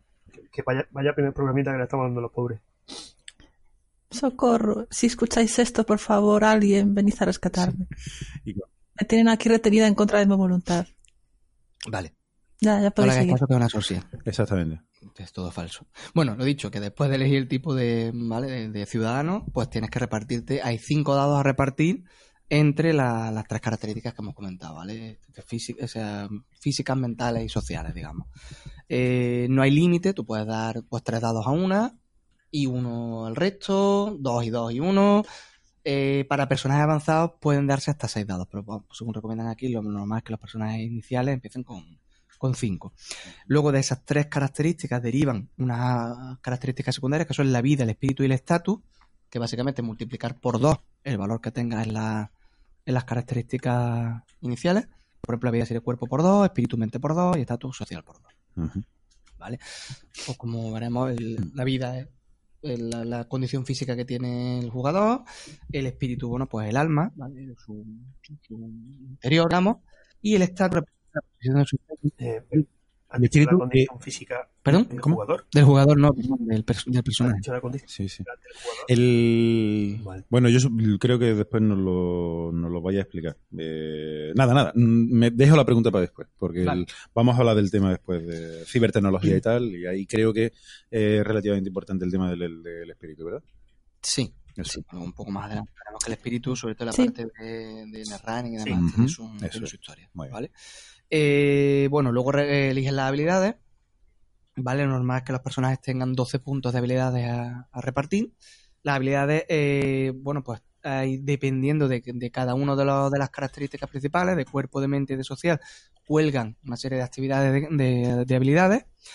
Eh, hay tres niveles. Las habilidades son muy sencillas. ¿eh? El nivel de que tenemos una dada, que hablaremos un poco más adelante en el tema, El sistema, el sistema, que es muy sencillo el hábil, que es el segundo nivel, que te da más 2, y experto, que te da más 3. ¿Vale? Cada nivel vale eh, el doble de puntos en. Perdón, el nivel aprendiz vale un punto, ¿vale? El de, el de hábil costaría 3 puntos y el experto 6. Y se van sumando con el anterior. O sea, tú tienes que pagar el nivel anterior para llegar al siguiente. Exactamente. si tú Sí, quieres sí, ser experto claro. en una habilidad, tendrás que pagar 10 puntos. Exactamente. ¿vale? Tendrás que pagar uno de, de, de aprendiz, tres más por, por hábil y, los, y los Y seis. seis, perdón, y seis más. Esto es si la habilidad que estás comprando eh, iguala lo, lo que tengas en tu característica. Si tú tienes una habilidad que está por encima de tu característica, vale el doble de puntos. Me explico, si yo tengo un punto en cuerpo y hay una habilidad que depende del cuerpo, como acrobacia, y la quiero, el primer punto se me valdría uno, pero para pasarla a hábil no pagaría tres, pagaría porque doble. está por encima de, de lo que digamos de lo que yo estoy preparado para hacer. ¿vale? Correcto. Así explica, parece un poco complicado, pero luego realmente No, bueno. hay eh, un, hay un normalmente unas 8 o 10 habilidades por cada uno de los atributos principales y es bastante, son bastante autoexplicativas. Sí, parece que mm, es relativamente sencillo, no, Sí, no, parece de hecho, el-. Eh, la creación de, mm, personalizada de personajes no debería hacer más allá de 15 o 20 minutos. Es una, una creación de ficha bastante sencilla, ¿vale? Eh, algunas habilidades así un poco más, pues bueno, podemos encontrar las típicas, ¿no? Acrobacia, armas a distancia, armas cuerpo a cuerpo, dependiendo del cuerpo, elementos tipo burocracia, biotech, cibertech, que ya las veremos un poco más adelante, que se usan específicamente los propios para tratar eh, cuando haces conjuros biotech, por así decirlo, o cuando entras a trabajar en la parte de netrunning, que aquí se llama las bambalinas, eso creo que lo explicará más adelante María, Ujú. ¿vale? Eh, y en las sociales, bueno, pues está callejeo, engañar, hay una que me hace mucha gracia por, por el nombre que se llama gracias sociales, ¿vale? Que básicamente es eh, el equivalente a tú, el callejeo es para moverte, digamos, entre la plebe, o las gracias sociales como manejarte con la, con la gente de la nobleza. Una determinada, Eh, ¿no? con grupos más elitistas. y Eh, tal. exactamente. Y otra que me hace mucha gracia también que es moda. En realidad para ir a la moda. Bien. Oye, pues importante. Entonces digo, la mayoría de las habilidades son autoexplicativas y, y se entienden bastante bien. Luego, evidentemente, vienen explicadas un poco más, más a fondo cada una de ellas. Sí que hay que decir que algunas habilidades vienen marcadas con un simbolito, eh, por ejemplo, como interpretar o como cibertecnología, que básicamente lo que te dice es que si no tienes al menos un nivel en esa habilidad, no puedes No tirar. te permite, claro. Cuando veamos el sistema, No, veremos que tú una habilidad que no requiera estar entrenada, Mm. pues puedes tirarla con la característica de la que depende sin sumar nada. Sí, pero hay habilidades. Hay algunas que, si no Exactamente. tienes al menos un nivel, no puedes hacer esa tirada. No sé. Es más. Eh, El mito de Chulu de. Exactamente. Y luego, eh, después de elegir las habilidades, se, se puede invertir, ¿vale? Eh, eh, en una habilidad especial, ¿vale? Tú con la creación de personajes, hay una serie, son, a mí me recuerda un poco a, que, a las dotes de, de Dungeons and Dragons, Exactamente. algo que hace que tu personaje sea un poquito... Que son habilidades destacadas que tú eliges y, y para las que tú, pues bueno, ya depende de cada jugador, pero supongo que puedes escribir una historia más personalizada, ¿no? Eh, para dar un poco de explicación. Eso ya depende también incluso del director de juego, obviamente. Mm, claro, Cada director, lo oye, es- justifica. Exactamente. porque de alguna manera. Exactamente. Viene una lista, vienen poquitas, a lo mejor son unos 15. Tampoco que sea un capítulo muy extenso de, de dotes o de habilidades. Ujú. Y bueno, eh, sí que es verdad que tienen como dos niveles. ¿no? Tú eliges uno y luego con puntos de experiencia podrías comprar el, el avance de esa, de esa habilidad, ¿vale? Os le por alguna. Pues hay una que es duro de matar que te da más uno de vida. ¿Vale? Si con punto de experiencia compras el siguiente nivel que se llama resistente, te permite rete- repetir una vez por partida las tiradas de resistencia que fallen. Contra veneno, enfermedades y demás. Joder, bueno, pues pues sí. como está, está ambidiestro, por ejemplo, que en una experiencia lleva dos armas. Sí, hay, hay, hay- hay Eh, bastantes exacto. dotes, ¿no? Como dices tú, que te permiten... Digamos que es un poco por completar ese personaje. Te da, te da un cierto trasfondo del personaje y además tiene un impacto en la mecánica del juego. Tampoco tiene mucha más historia. Y luego, por último, ya rellenaría los datos básicos y cogería, escogería el equipo inicial.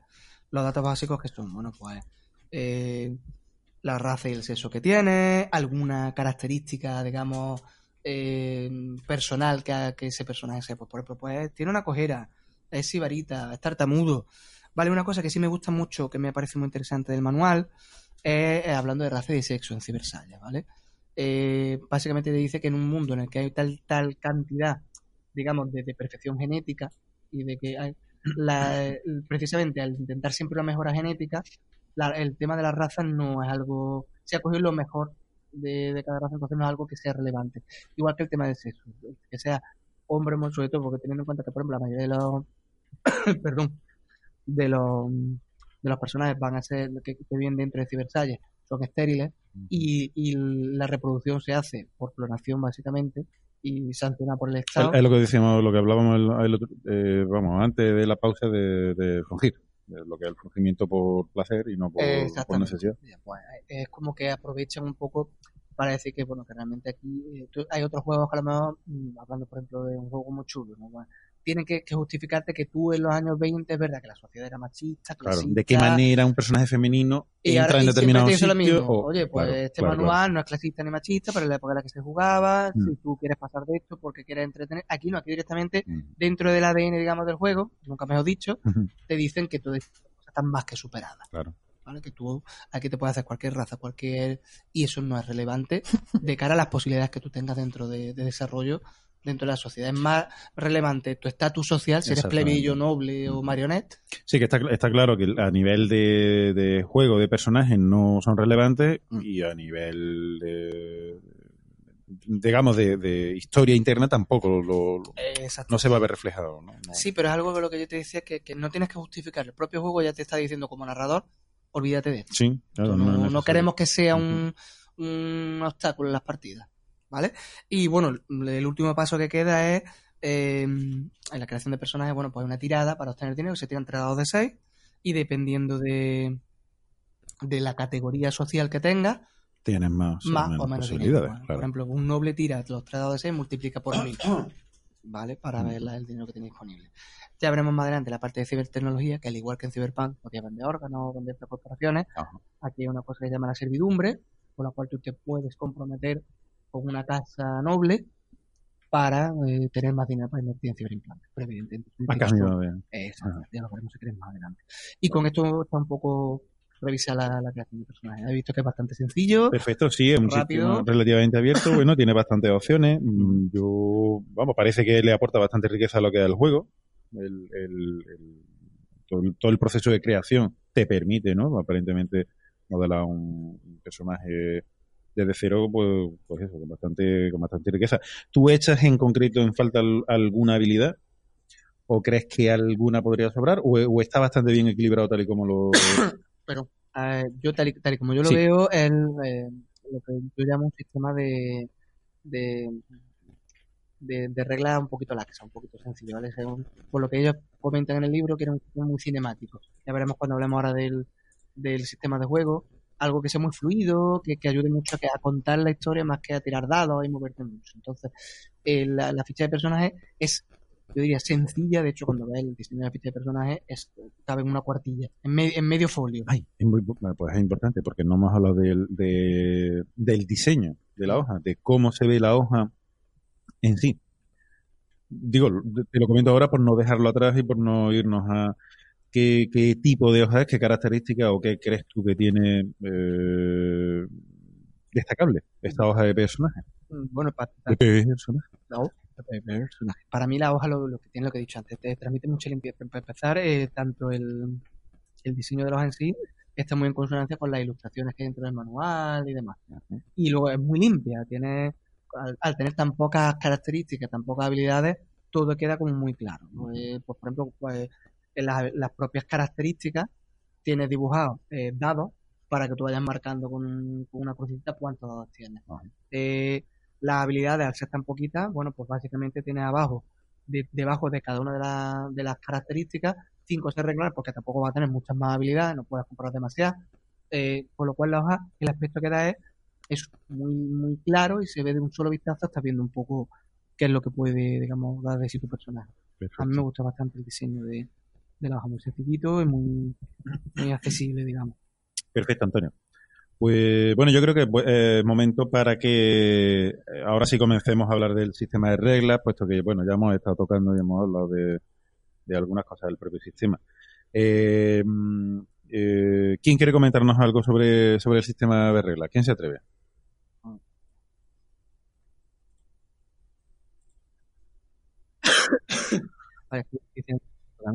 Siquiera me atrevo yo. Ah, sí. Ah, Yo bien. me atrevería, No, pero hemos venido no de Cibersale. Hemos venido a jugar. Yo voy a explicar el sistema. Por favor, explique el sistema. Bien.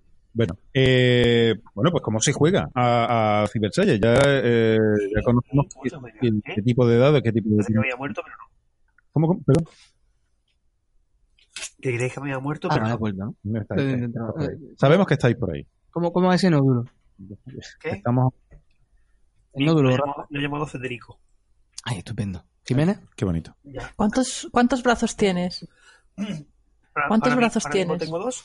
Si me sale un tercero, ya lo veré en mi cuenta de Instagram. vale. bueno. eh, Bueno, re- retomando eh, el tema del sistema de reglas, que íbamos a hablar de, de él, pues eso, que cómo se juega, que cómo... eh, bueno, cómo se desarrollan... Cómo se desarrolla el juego en Cybersalle, cómo, cómo se desarrollan los conflictos, por ejemplo, que esto es algo importantísimo en todos los juegos. Eh, la pelea. ¿eh? Aquí ¿Qué- el- qué ocurre? siendo el, el repartir Lo, hostias, lo que es exactamente, el repartir estopas. Vale. ¿Cómo Bueno. determinamos la dificultad de una actividad? Ya hemos visto que hay tres niveles para las habilidades que, bueno, no, no se ha comentado directamente, pero no, no hemos comentado habilidades de combate, pero ¿es igual este sistema para habilidades de combate? ¿Es más realista que práctico? En fin. Vale, te comento, el sistema que tiene, tiene sistema propio, se llama de ser rápido, ¿vale? Y básicamente lo- ellos mismos lo dicen en la introducción de- del sistema, que es un sistema pensado para, para agilizar la resolución de las acciones.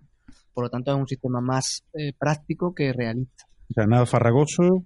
para nada. Mm, el resumen del, del sistema te lo doy en, en tres pinceladas. Tú tiras un dado por cada dado que tenga, un dado de 6 por cada punto que tenga en tu característica.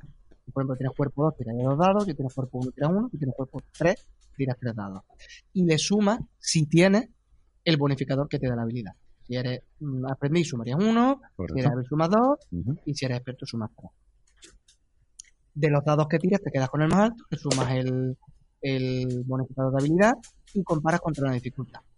¿Vale? Eso te da que la tirada máxima que puede tener un personaje normal sería un 9. ¿Vale? Eh, ¿Cuáles son las dificultades estándar del juego? El juego te plantea, por ejemplo, que 3 es la dificultad fácil, 4 5 normal, 6 7 complicado, 8 9 difícil, y de 10 para arriba Imposible, ¿no? O necesitaría mejoras cibernéticas, ayuda de un compañero, modificadores que pueda añadir el máster pues por, por equipamiento que tenga. O sea, con toda la mejora genética de base que los personajes van a tener en el juego, en ese nivel de dificultad damos por hecho que no podrían. Necesitarían implantes, drogas. Un personaje normal, en una habilidad normal, el máximo que puede siendo experto en esa habilidad, no se conseguir un 9. Ujú. El juego plantea dificultades de hasta 14. O va a llegar hasta 14. Pues, pues ahí. Pues, Eh, mediante mejoras cibernéticas, mediante bonos que te dé el máster, ayuda de, en fin, equipo y demás. ¿Vale? Correcto. Has visto que el sistema es así, no tiene más. Sí, muy- muy- bueno, es sencillete. Exactamente. Eh, de cara, por ejemplo, a las tiradas enfrentadas. ¿vale? Cuando hay un empate, eh, se resuelve, eh, por, gana quien tenga más críticos, ahora explicaremos cómo se hace un crítico, sino quien tenga más en el atributo principal, y si no se vuelven a tirar los dados. ¿Cómo se hacen los críticos y las pifias? Bueno, la pifia es cuando tú tiras los dados y sacas uno en todos los dados. ¿Esto qué implica? Que evidentemente el que tenga menos dados que tirar tiene más posibilidades de cometer pifia. Tú tienes uno en un atributo, pues vas a sacar pifia una de cada seis veces, Claro. y si tienes tres, Pues no he hecho los cálculos, pero son 6 por 6 por 6, Mm, 36. Bueno, Uf. Esa estadística, hace un ratito que la Eh, tú eres el esa probabilidad. Exactamente, pero vamos, es lo que quiero decir es que evidentemente el juego, lo que lo- y en eso yo creo que es bastante razonable, mientras más eh, mejor eres en, una, en un área, más difícil es que metas la pata. Mientras más normalito o peor eres, más Hay fácil. más probabilidades de que Eso. acabe. claro. Y los críticos básicamente es cualquier dado en el que saques 6. Aunque te quedas con el más alto, es importante porque si sacas más de un 6, los críticos en combate van a añadir un más 1 al daño por cada crítico. ¿Vale? Y luego lo que hemos dicho antes, en tiradas enfrentadas, eh, ante un empate, Desempatan. desempatan los críticos. Quien tenga más críticos desempata. El que vale. Es, es la única función que tienen los críticos en este juego. Añadir Ajá. más daño al, al- al combate. al Y impacto, desempatar y en- desempatar en ese tipo de tiradas. Exacto. Vale. ¿Vale?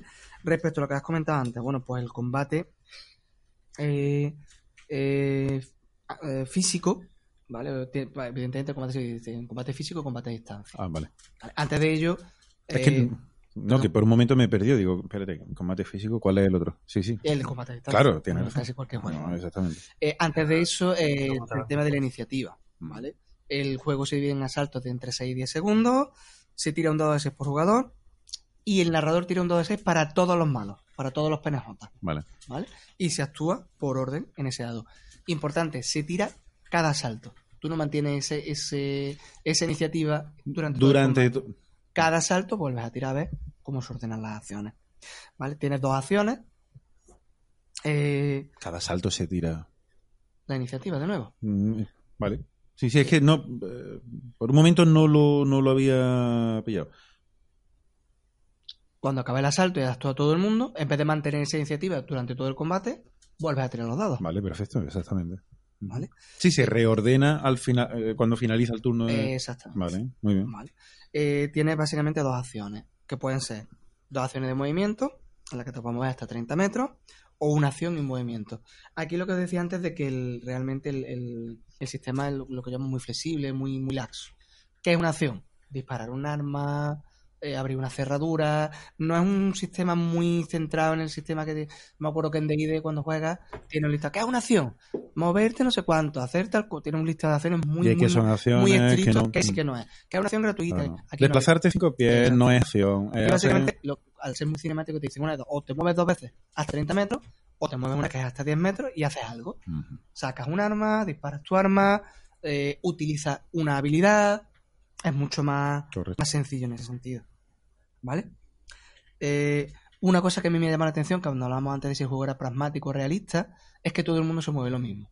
Aquí da igual, yo puedo decir, bueno, porque tenga cuerpo 3, lo más normal es que sea más ágil que el que tenga cuerpo 1. No, aquí todo el mundo mueve. Si te mueves las dos acciones 30 metros y si mueves una acción y vas a usar otra, 10 metros. Da igual lo que... Bien.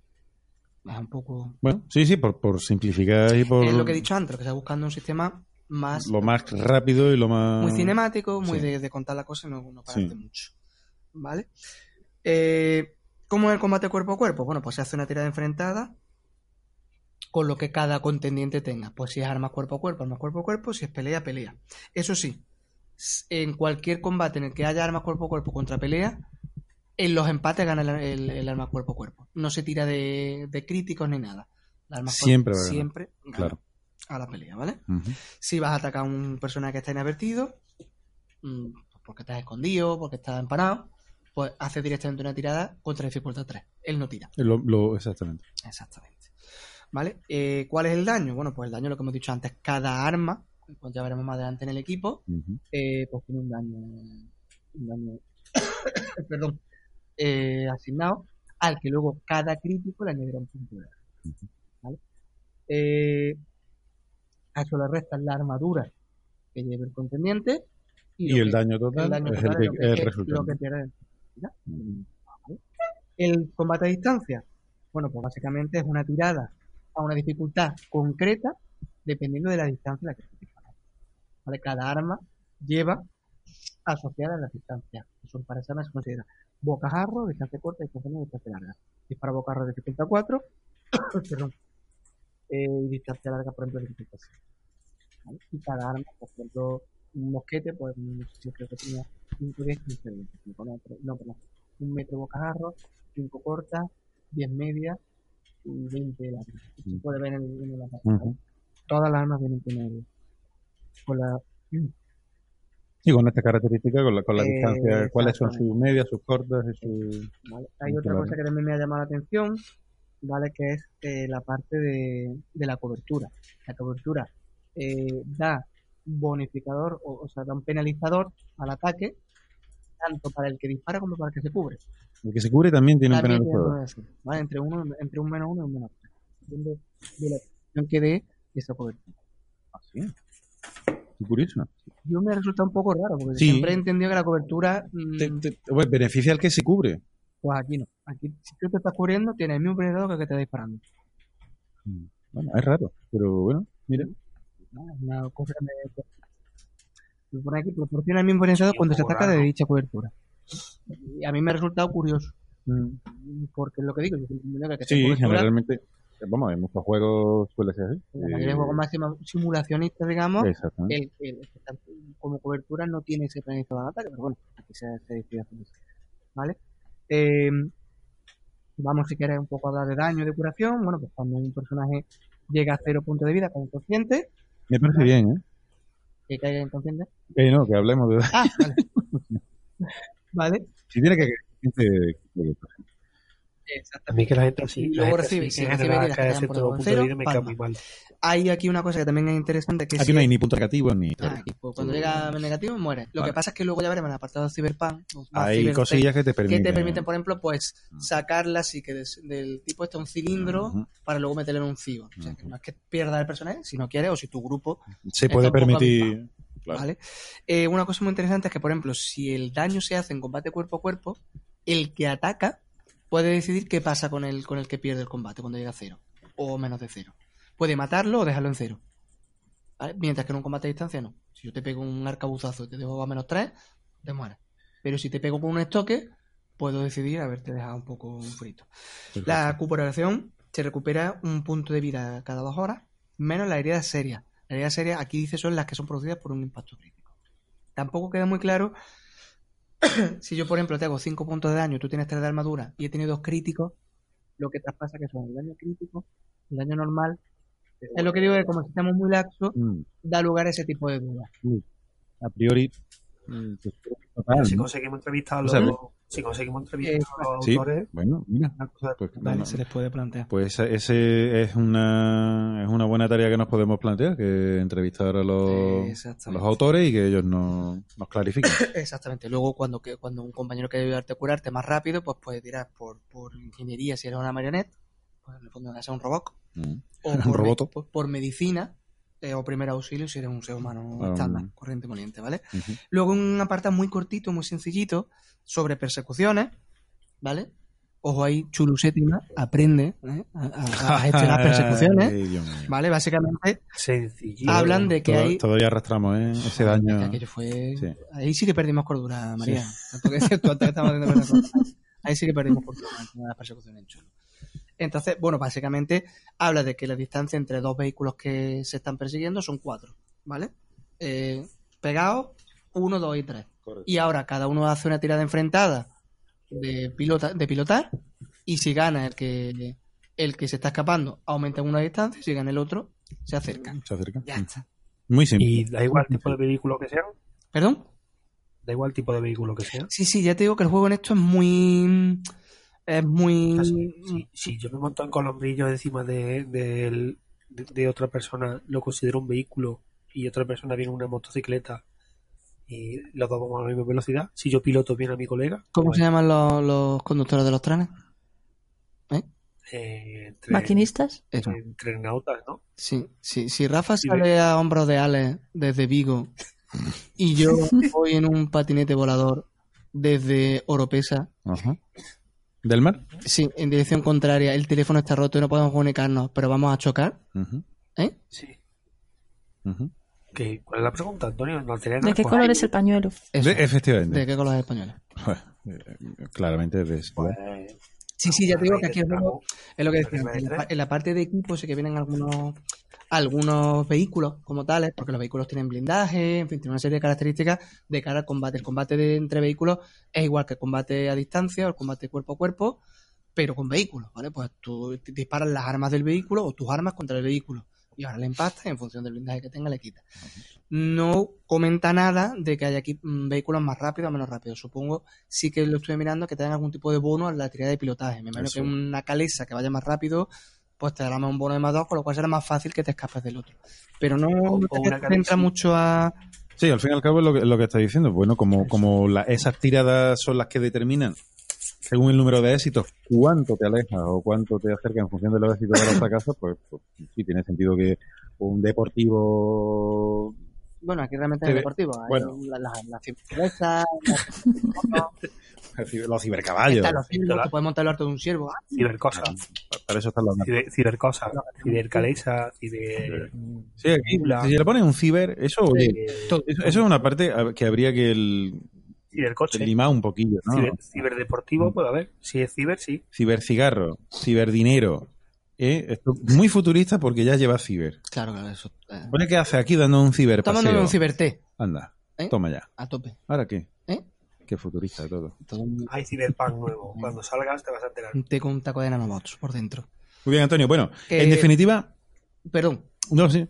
Habla, habla, habla. No, no, continúa, continúa. Sí, eh, eh, va- estamos rematando el, el tema de lo Eso, que... te voy a decir que ya nos queda muy poco. Básicamente luego viene una serie de acciones especiales durante el combate, que hay cuatro. Ataque con dos armas, que te da un penalizador al arma, a no ser que sea ambidiestro, el de los disparos. La carga, que te permite moverte dos acciones y atacar con un bonificador, a cambio de que también te peguen a ti con un bonificador. La defensa total, que es no hacer nada, pero te permite repetir eh, una tirada de pelea de armas cuerpo a cuerpo cuando solamente te defiendes. ¿Vale? Y los disparos con armas automáticas y semiautomáticas, que básicamente tiene un menos uno por cada disparo adicional que haga. Muy sencillo todo, muy, muy, muy, muy sencillo. Hablan un poquito de combate virtual, pero a- estas son las reglas simplificadas de combate virtual, ¿ale? Como luego más adelante Vamos María va a hablar de la parte de, de Nerral un poco, yo creo que es mejor ahí centrarnos porque sí que no quiero dejar pasar la parte que digo aquí ahora, que es mi favorita de Cybersalle, que es el combate social. Oh, Dios mío. Eh, pelea de gallos. Exactamente.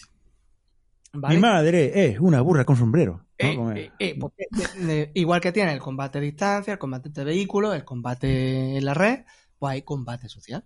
Se elige una habilidad social, por ejemplo, moda, y tú eliges otra, por ejemplo, pues yo qué sé, mm, bailar. Y ahora tú y yo hacemos un duelo de bailes. Uh, uh, y tiramos uh, nuestros dados. uh, Entonces, uh. yo puedo decirte, oh, ¿qué ropa más fea llevas? Eh, pues mira cómo hago este breaking dance. Ah, ah, ¿Vale? Yo soy cola, tú eres pegamento. El combate social, básicamente, eh, daña- Bendito sea el Sí, Señor. perdón. ¿Qué? Bendito sea el Señor. O sea, tú, tú vas andando por la calle y ves a dos tíos haciendo un duelo muy serio. Exactamente. Ey, eso me habéis faltado respeto. No. Sí, pues ahora lucha contra este gusano sexy. Uh, Ey, pues ujú. yo contraataco colocando libros. Mira, es el baile del hombre orgulloso. Ey, ey, ey. Ey, tú, estás muy gordo. Así, un gordo podría bailar así de sexy. ey, Ay, Dios mío, me Oh, derrotado. oh, oh. Eh, sí. O podría llevar esta ropa tan molona. Oh. Bueno, que no solo es baile, que No, no, cualquier, eh, te digo que hay unas cuantas líneas, está etiqueta, está seducir, está engañar. Básicamente, igual que en el combate cuerpo a cuerpo, tú- el atacante y el defensor eligen qué habilidad utilizan, si es más cuerpo a cuerpo. Aquí hay, hay más variedad. Seducir. O sea, ¿alguien te puede insultar y te intenta seducirlo? Sí. Claro. Ey, Eres un ladrón. Ladrón tú, que robado el corazón. pirata, Ay, bésame. Bésame, Ah, he perdido y he quedado en sus fauces. Ay, no. Me engañó. Ay, Gerard y besa.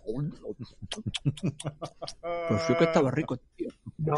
Pobre hombre. Bueno, eh, básicamente el combate social a lo que a lo que daña, digamos, al estatus. Mm. ¿Vale? Cuando tu estatus llega a cero, pues se supone que el otro te ha humillado y te ha dejado. Es importante, ¿vale? Porque cuando, cuando llegas a cero, el que te está humillando puede elegir eh, que pierdas un punto de manera permanente. ¿Cómo? Eso. En tu estatus. Sí. De forma que si tú, por, por ejemplo, tú y yo estamos haciendo un duelo de baile y mi gusano sexy ha podido con tu colocar libros y tú te has quedado en estatus cero. El estatus se recupera, igual se recupera un punto por día. Es como una curación de estatus, digamos. Ya veo. Pero si yo te dejo a cero, puedo hacer que pierdas un punto permanente, de forma que cuando recuperes estatus, no llegues a tu máximo, sino te quede uno por debajo. Mm. Ha sido públicamente humillado. Exactamente, una humillación. O sea, es una mancha. Eh, De hecho, cuando, Sobre- llegas, cuando llegas a estatus cero, se supone que eres un paria dentro de tu grupo social. Tampoco explica aquí muy bien exactamente qué, qué efectos tiene el juego, pero me imagino que lo dejan a la libertad de elección del narrador. Pues a lo mejor, pues ya cuando vayas a entrar a algún bar, la gente se ríe de ti, no te fían, sé, Sí. tienes que comprar celtas en el, en el estanco porque no te dan tabaco rubio, Esas cosas. ese tipo de cosas. Para los perdedores no hay comida, de verdad. No hay tabaco de verdad para ti. Eh, Tú, celta, toma. Las cucarachas de la peor calidad. Exactamente. Para usted. Vale. Y ya te digo. Pero es que eh, tampoco es un mundo muy perfecto, también hay que decirlo. Eh, Exactamente. Eh, bueno, otra cosa también importante. Si tú ganas el combate, ganas un punto de estatus. O sea, como que tú puedes ir, digamos, por la vida humillando a la peña Y ganando. y ganando estatus y renombre social. gente. Está, está bien. Vale. Eh, pues, pues sí, es un sistema bastante. es, es muy curioso. Bastante Digo, yo- curioso. yo, no he visto este tipo de, de enfrentamiento de, en casi ningún juego que yo recuerde. Pues no. Yo tampoco. No, no recuerdo. Muy de, muy de- de- Sí, Y también es muy de este tipo de historias, no folletinescas. Lo que hemos hablado antes, no de. Cyrano de Bergerac. exactamente. Es como, tú entiendo que se, intenten, se intenta, digamos, poner una mecánica para representar ese tipo de, de escenas que son tan típicas de este tipo de juegos. Tu madre era una gata y tu padre olía a cobaya. Exactamente. Sí, de- del cine de tacitas. Eh, exactamente. Correcto. Vale, bueno. Ya por terminar, por concluir, hay una parte en la que te hablan de la experiencia, ¿vale? Que básicamente por cada aventura lo normal es que te dice que los personajes ganen dos o tres puntos de experiencia, más uno por sesión de juego y, y otro adicional si lo hacen muy bien. ¿En qué se invierten los puntos de experiencia? Pues en subir habilidades, comprándolas con el mismo coste que hemos visto al principio, Exactamente. ¿vale? En subir características. Espérate, las características se pueden comprar. Mm, ya no me acuerdo. Perdón. Sí, esto sí es importante. Eh, aunque tú subas una característica de 2 a 3 dados, Mm. ¿vale? Cada una vale 5 puntos comprarla, creo que era, no te sube la, la característica secundaria asociada. Me explico. Si tú tienes 2 de cuerpo que te dan 4 puntos de vida y con puntos de experiencia subes a 3 de cuerpo, te quedas con 4 puntos de vida. Los puntos de vida, el estatus y la, el espíritu, hay que comprarlos aparte con experiencia. Eso es. ¿vale? No, ¿vale? Hay una tabla, bueno, de que puedes gastar puntos de experiencia. Ujú. Bueno, que está ahí, ¿no? Básicamente puedes comprar más habilidades especiales, Sí, bueno, hemos, hemos comentado alguna, un poquito por lo que va. alguna de las Y luego sí hay una mecánica que me parece bastante interesante, que es la de suerte. Cada personaje, digamos, es un poco en lo que diferencia a los personajes jugadores del, del, pues, del Mindundi medio de- del mundo, ¿no? Tú tienes dos puntos de suerte que se recuperan uno por sesión y no se acumulan. Aquí me queda la duda de si no se acumulan por encima de dos o si cuando empiezas con dos y cuando gastas no vas a tener nunca más de uno. Yo creo que no, que vuelves a subir hasta dos, pero no puedes pasar de dos. ¿vale? Claro, siempre vas a tener dos, exactamente. Los puedes usar para evitar heridas, que serán dos por aventura o posesión. Eso es. Eso, Eso, eso, es. es la sensación que me ha quedado muy, ¿vale? Pues ya te digo, tú puedes usarlo para evitar heridas, para añadir daño a, a las tiradas tirada. de daño. Hay otra cosa que me resulta muy interesante, que tú puedes gastar un punto de suerte siempre cuando el máster te deje para conseguir un, resulto- un, un recurso que te hace falta. Necesitamos la llave para poder entrar en la mansión de fulanito. Bueno, pues un punto de suerte y ahora le cuento un Royal Master. Exacto. Para decir, pues yo qué sé, que me he camelado a una de las sirvientas y me la ha pasado por debajo de la puerta. Que es que siempre guardan la llave debajo del mismo macetero y yo sé dónde está. ¿Vale? Eso está también bastante chulo. Eh, Pues la verdad es que mola. y ya está. Luego viene una parte un poco más de desarrollo de otro tipo de, pues bueno, habla de venenos y de drogas, de cómo desarrollar eh, oponentes contrincantes, dan una serie de Sí, perdón. acabo de mirar lo de suerte. Eh, cada persona empieza con dos puntos de suerte y cada nueva eh, a lo largo de la partida, cada nueva sesión se recupera uno, pero no se acumulan. Pero la duda que yo tengo es si tú empiezas con dos y te gastas los dos, si recuperas uno y Sí, lo acumulas, nunca no. de uno. No, pero yo creo que lo, lo- que lo de que no se acumulan quiere decir que, Que nunca vas a tener más de si dos, tienes dos, si tienes dos, no, no se acumula el sí ya por una sesión. Si no lo gastas, no tienes tres, te quedas con dos. Eso es, eso Esa es la sensación que a mí me ha quedado. Siempre, siempre vuelves hasta dos, no te quedas en uno. ¿Vale? Y ya está, ya digo. Luego viene una serie pues, de, de, de, de problemas, pues, de drogas, mm, daños por ácido, fuego, que hacen un poco comple- completar, digamos, pues, el, el daño ambiental que se llama en muchos juegos, ¿no? A mí el sistema me ha parecido lo que te he dicho antes, ¿no? En resumen, un poco por terminar ya esta parte, y ya me callo que tengo la garganta destrozadica. Eh, sencillo, yo creo que cumple con lo que precisamente dicen al principio, hace un sistema muy, muy cinemático, muy de no complicarte a tirar pocos dados y resolver las cosas rápido. Quizá me eche un poco para atrás el tema de que, por ejemplo, haya que tirar iniciativa cada turno. Bueno, mm, Y luego quizá yo le vea que al ser tan, tan, tan cinemático, tan abierto, deja un- algunos agujeros. O deja algunas cosas un poco ahí, por lo que ha dicho Rafa, ¿no? ¿Qué es un vehículo? ¿Qué se considera? Mm. ¿Qué velocidad? Lo que yo te comentaba antes, por ejemplo, de que todo el mundo se mueve a la misma velocidad, da igual cuánto cuerpo, cuántas cosas tenga. más abierto quizá a la bueno a la interpretación que el director de juego lo quiera darnos o que los jugadores quieran bueno hay co- cosas que siempre decimos que pueden quedar en manos de de, de la imaginación no o de o, vamos de la imaginación de, de cómo cada grupo juega sus partidas Y como, exactamente, yo creo que el, el juego, qué nivel de interpretación se le quiere dar Exactamente. Te da unas herramientas muy sencillas para poder gestionar un poco las mecánicas de juego. Yo creo que es eficiente en ese sentido y bastante, y sobre todo, hombre, que te lo despachan en menos de 30 páginas. mm, para el máster se le dice, se aplica bastante rápido, para los jugadores es muy sencillo de entender. también. Pues sí, es bastante, bastante sencillo de entender, como, como está diciendo Antonio. Eh, María, si quieres, vamos a, ahora que eh, hacemos el cambio de, el cambio de sección, acabamos de ver el sistema de reglas y como estábamos diciendo, vamos a entrar dentro del mundo de la cibertecnología y biotecnología, tan, tan, tan importante como es en este juego. Mm, ¿Qué nos puedes decir, eh, o qué nos quieres comentar, María, en principio, sobre en qué consisten estos dos campos de, en concreto de dentro Sobre de esos, qué significan? sobre esos dos campos, en realidad te voy a decir muy poco. Yo te voy a hablar más bien de la infotecnología. Perfecto, pues lo que Si quieres, empiezo con la info- infotecnología para que descanse un poco la voz vale, y luego ya nos contará él. muy bien. Venga, pues eh, vamos a empezar, a- vamos a hablar entonces de, de lo que es la infotecnología. Eh, hemos hablado del- de lo que es el netrunning. Eh, hablamos también eh, de bueno de las inteligencias artificiales, de, de, en fin, de una serie de, de elementos, digamos, de la ambientación que queremos conocer. Bueno, pues tú que te has acercado mm, con, en relativa profundidad al juego, vamos, que te lo has leído, María, y que sabes de lo que sabes de lo que vas a hablar. Pues cuéntanos, ¿en qué consiste eso de la, de la infotecnología? Sí, ¿Cómo funciona dentro del juego?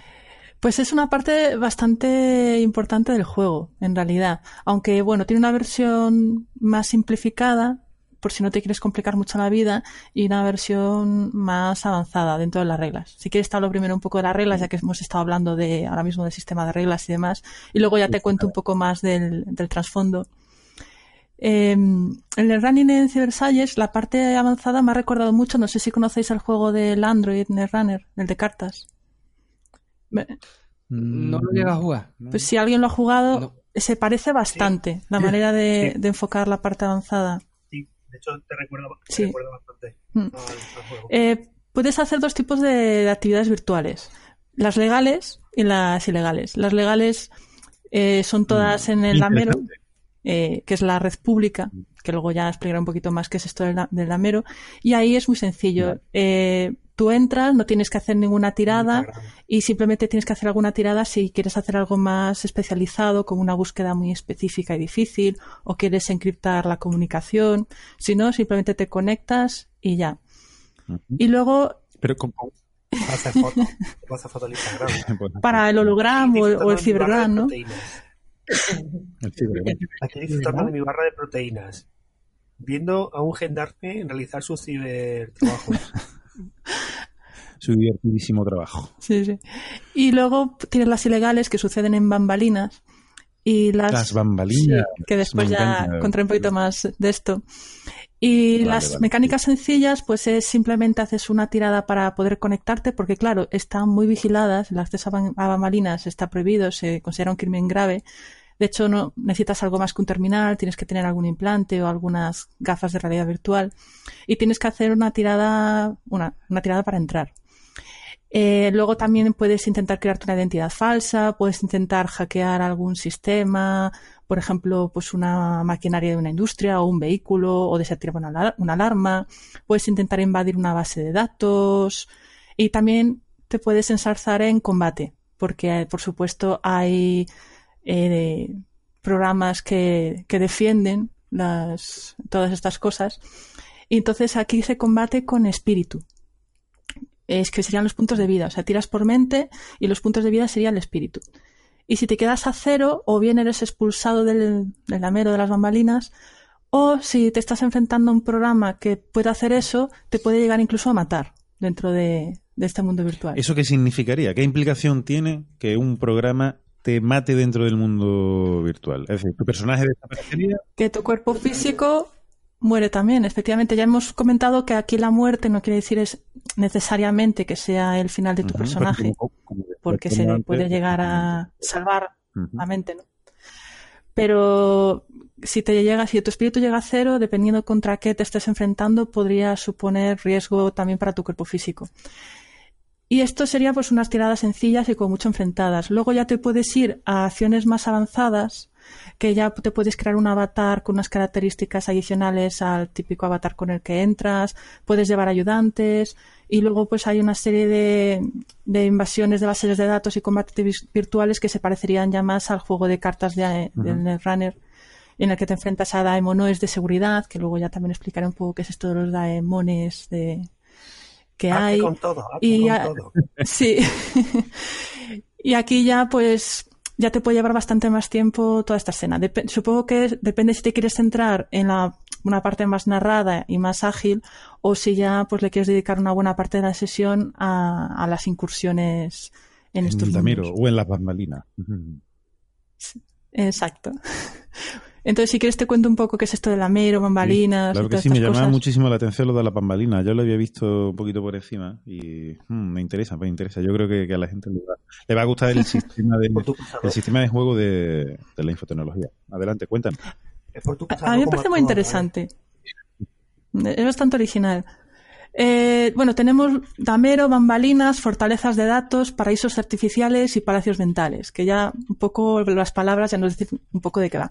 El Damero, pues es eso, la red informática pública que es mantenida por los actilectos, si os acordáis hablamos un poquito de estas eh, inteligencias artificiales anteriores al holocausto que no comprendemos y que la iglesia le sirve.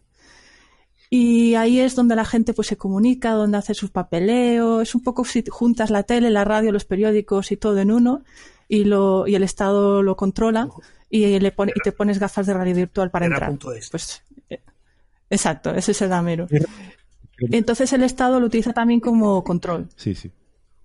Y por supuesto, pues surgen grupos que intentan cifrar sus comunicaciones y, y hay distintas facciones, etcétera. Y, y espías que intentan co- controlar la información de los rivales. Tienes todo un micromundo ahí de, de fintas Este y, tipo de, inter- de interactuación dentro del dentro de Damero, mm, ¿cómo se es decir, digamos, como se, se extrapolaría como si habláramos de, supongo, de software, de programas eh, eh, malignos, ¿no? O de spyware, por ejemplo, o, o- o no, va por ahí el, Pero es todo- el- el concepto. Es todo muy visual. Se llama damero porque tiene una forma de juego de ajedrez gigante, con gigantescas casillas negras y blancas, y sobre estas casillas estarían las construcciones digitales, los foros, los teatros, los mercados, pero con formas, pues aquí nos invita a imaginarnos lo que nos dé la gana en realidad. Está todo cubierto por unas nubes en el que están ocultos los artilectos que están ahí continuamente eh, vigilando y pues la gente toma forma de avatares según tu posición. Por ejemplo, los funcionarios pues serían peones, los programas de seguridad podría ser un caballero, los padres programadores pues son los alfiles, etcétera. Ah, Todo tiene una iconografía muy ajedrecística. Exactamente. Mm. Y claro, aquí ¿Y por algún motivo en especial? O- no, no da ninguna explicación. Simplemente No se, no se llega a saber, ¿no? Muy no, bien de no se sabe dónde viene y de- tampoco se sabe cómo funcionan los antilectos ni, ni nada de esto, porque es anterior, es anterior a, a todo este mundo, es anterior a la Gran Guerra. Eh, es, aquí poco pasa en realidad porque está muy muy controlado por la policía y la iglesia te cobra un diezmo para acceder, es una de sus principales fuentes de, de ingresos. Entonces los más pobres de Versalles no pueden acceder a todo este mundo. O sea, no, desconocen lo que es el, el damero moverse, ¿no? Por, Bueno, por ese mundo virtual. Lo conocen, pero no se lo pueden permitir. Y que es muy triste, Mm. porque es el- la única televisión y entretenimiento que hay y no puedes ni verla. Ni ni para eso, Ni para ¿no? eso. Madre mía. Pobrecito. Y detrás de todo esto es donde está el meollo, donde está lo interesante. Todo esto se sostiene por las bambalinas, que un poco hay el nombre, ¿no? Por las bambalinas del teatro. Que tú imagínate, pues, un espacio infinito negro en donde hay grandes fortalezas conectadas por brillantes líneas de, conexión por donde circulan los datos. Y estas fortalezas, pues dependiendo de, por ejemplo, de la casa que sea o de lo que sea, lo mismo, te invita a que le eches imaginación y, por ejemplo, tal casa que le gusta tal cosa, pues su fortaleza se la diseña un poco creando por esa, por esa ima- imagen, ¿no? Y demás. Entonces aquí al máster le permite muchísima libertad a la hora de diseñar una aventura en las bambalinas. Pero por Genial porque supuesto- amplía, amplía muchísimo, ¿no? Sí, El- pero es un crimen grave entrar. Y hay defensas y hay... Pero bueno, es, es el sitio favorito de los ladrones de datos y de los saboteadores jacobinos. Hacía tiempo que no hacíamos el chiste de juego de palabras. y aquí es donde nos encontramos estas fortalezas de datos que pertenecen a grandes familias y es donde tienen todos sus secretos, toda la información confidencial y están custodiados pues por sistemas de seguridad, por humanos, por los daemo- daemones, que son inteligencias artificiales muy que no tienen mucha conciencia, pero que están diseñadas pues para ser como perros vigilantes que pueden tomar la forma que quiere eh, la, grande, la gran familia. Si, por ejemplo, entramos en una fortaleza que es- la temática es gótica, pues te- nos podemos imaginar un castillo negro o elevado con gárgolas vigilándola, por ejemplo. Es un poco lo que quieras poner.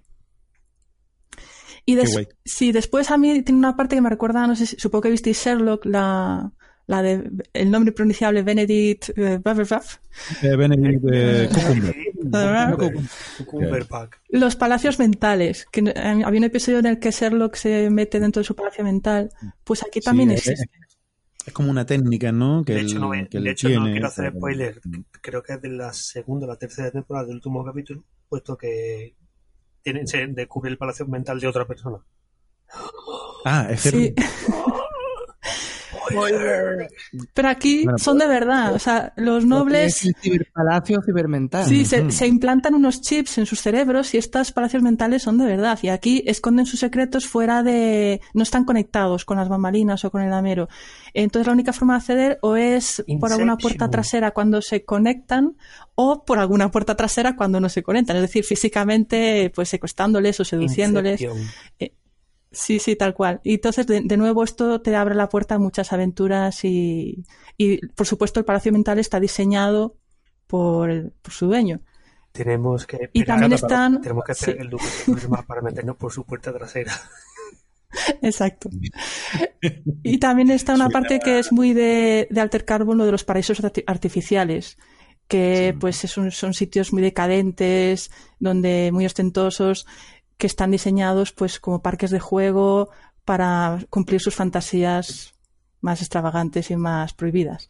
Están prohibidos por la iglesia, pero por supuesto los príncipes de sangre los tienen. Por supuesto. ¿Quién, quién le puede Por decir supuesto. no a un príncipe? ¿A, a quién no le va a gustar un palacio, romano? un palacio. O sea, un Como siempre, la iglesia hace la vista gorda ante, lo, ante la aristocracia. Como siempre. Sí, eso, Como exactamente. Y esto es un poco eh, el marco que tenemos de, de, la, infotecnología. Entonces, la verdad es que es una parte importante de Versalles, es una de las huellas que tiene y te permite bastantes aventuras. No, no todas tienen por qué ser físicas en el mundo real, sino que aquí el máster puede, se le puede ir la olla y puede diseñar cosas bastante extrañas, la verdad. Es genial, la aventura es completa, claro, dentro de, de ese mundo virtual, ¿no? Tan, tan grande y tan amplio como tú quieras. Y para que no sea solo eh, para los personajes que tienen, que son hackers o que son infonautas, y pueda ser interesante para el resto de personajes, permite eso, la posibilidad de meter ayudantes que ayuden al infonauta en las tiradas. Entonces así un poco pues pueden participar los demás personajes también. Que porque si no puede ser un poco aburrido estar toda la partida viendo cómo el personaje se infiltra y tú estás ahí Y escuchando.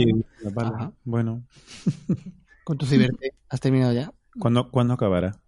Qué aburrido. ¿Qué haces? Bueno, genial. Eh, María, Dime. sobre el tema de... eh, vamos, tengo aquí en concreto un pequeño apunte hecho sobre las reglas de Infotec.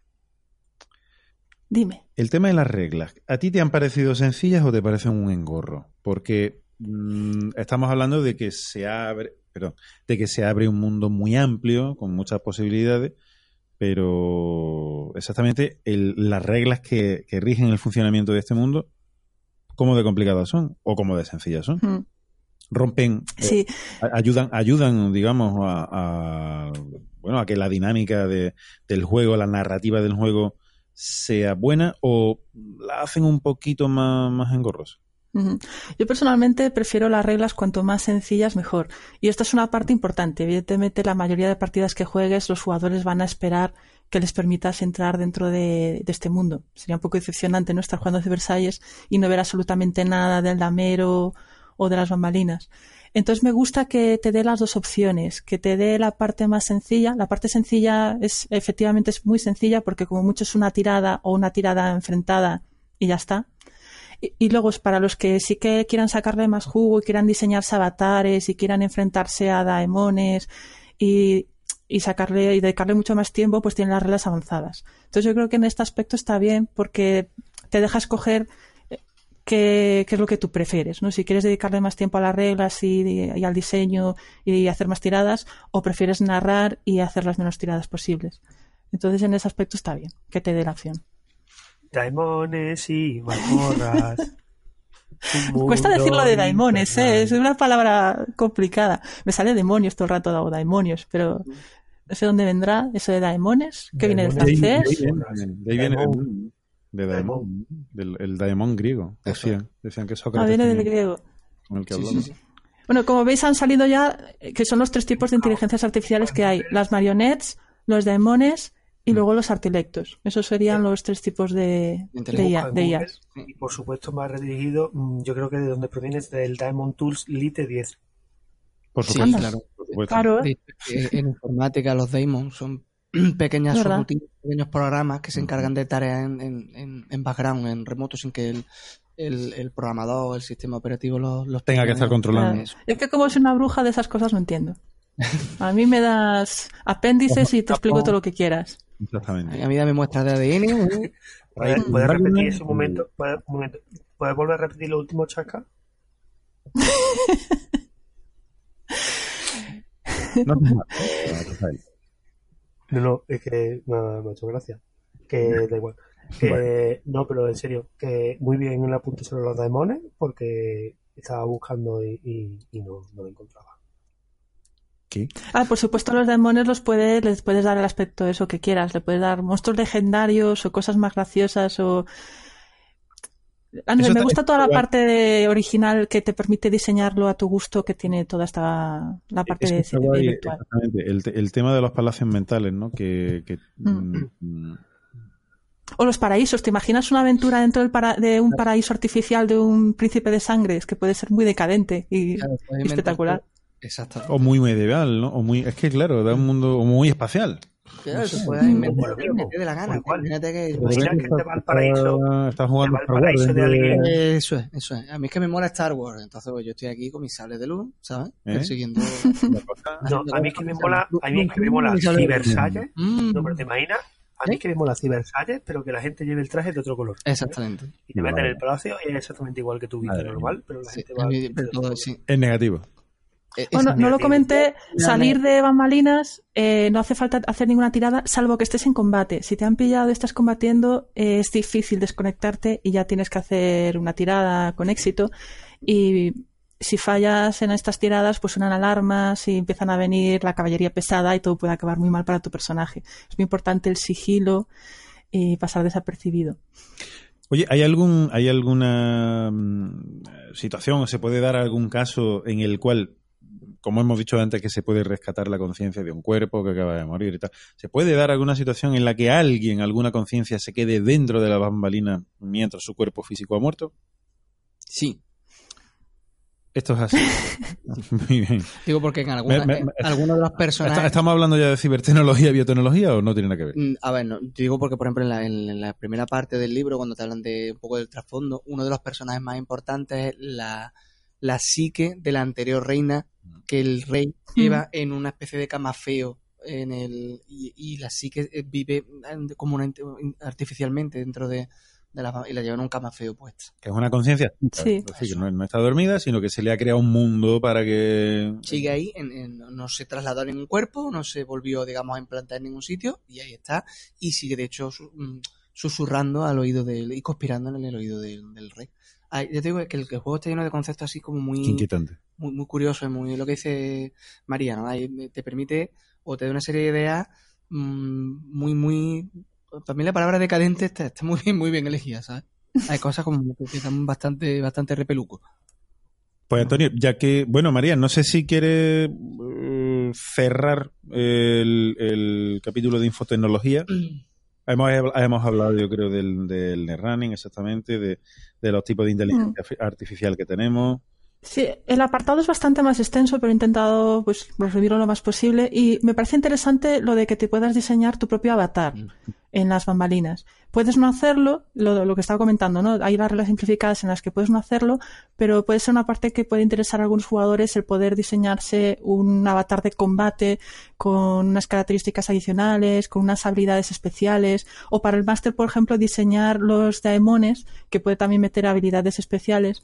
Eh, es una parte bastante, bastante interesante. Digo, eh, si alguien que nos escucha ha jugado al Netrunning, al Android Netrunning, se parece muchísimo a, a, la mecánica del juego.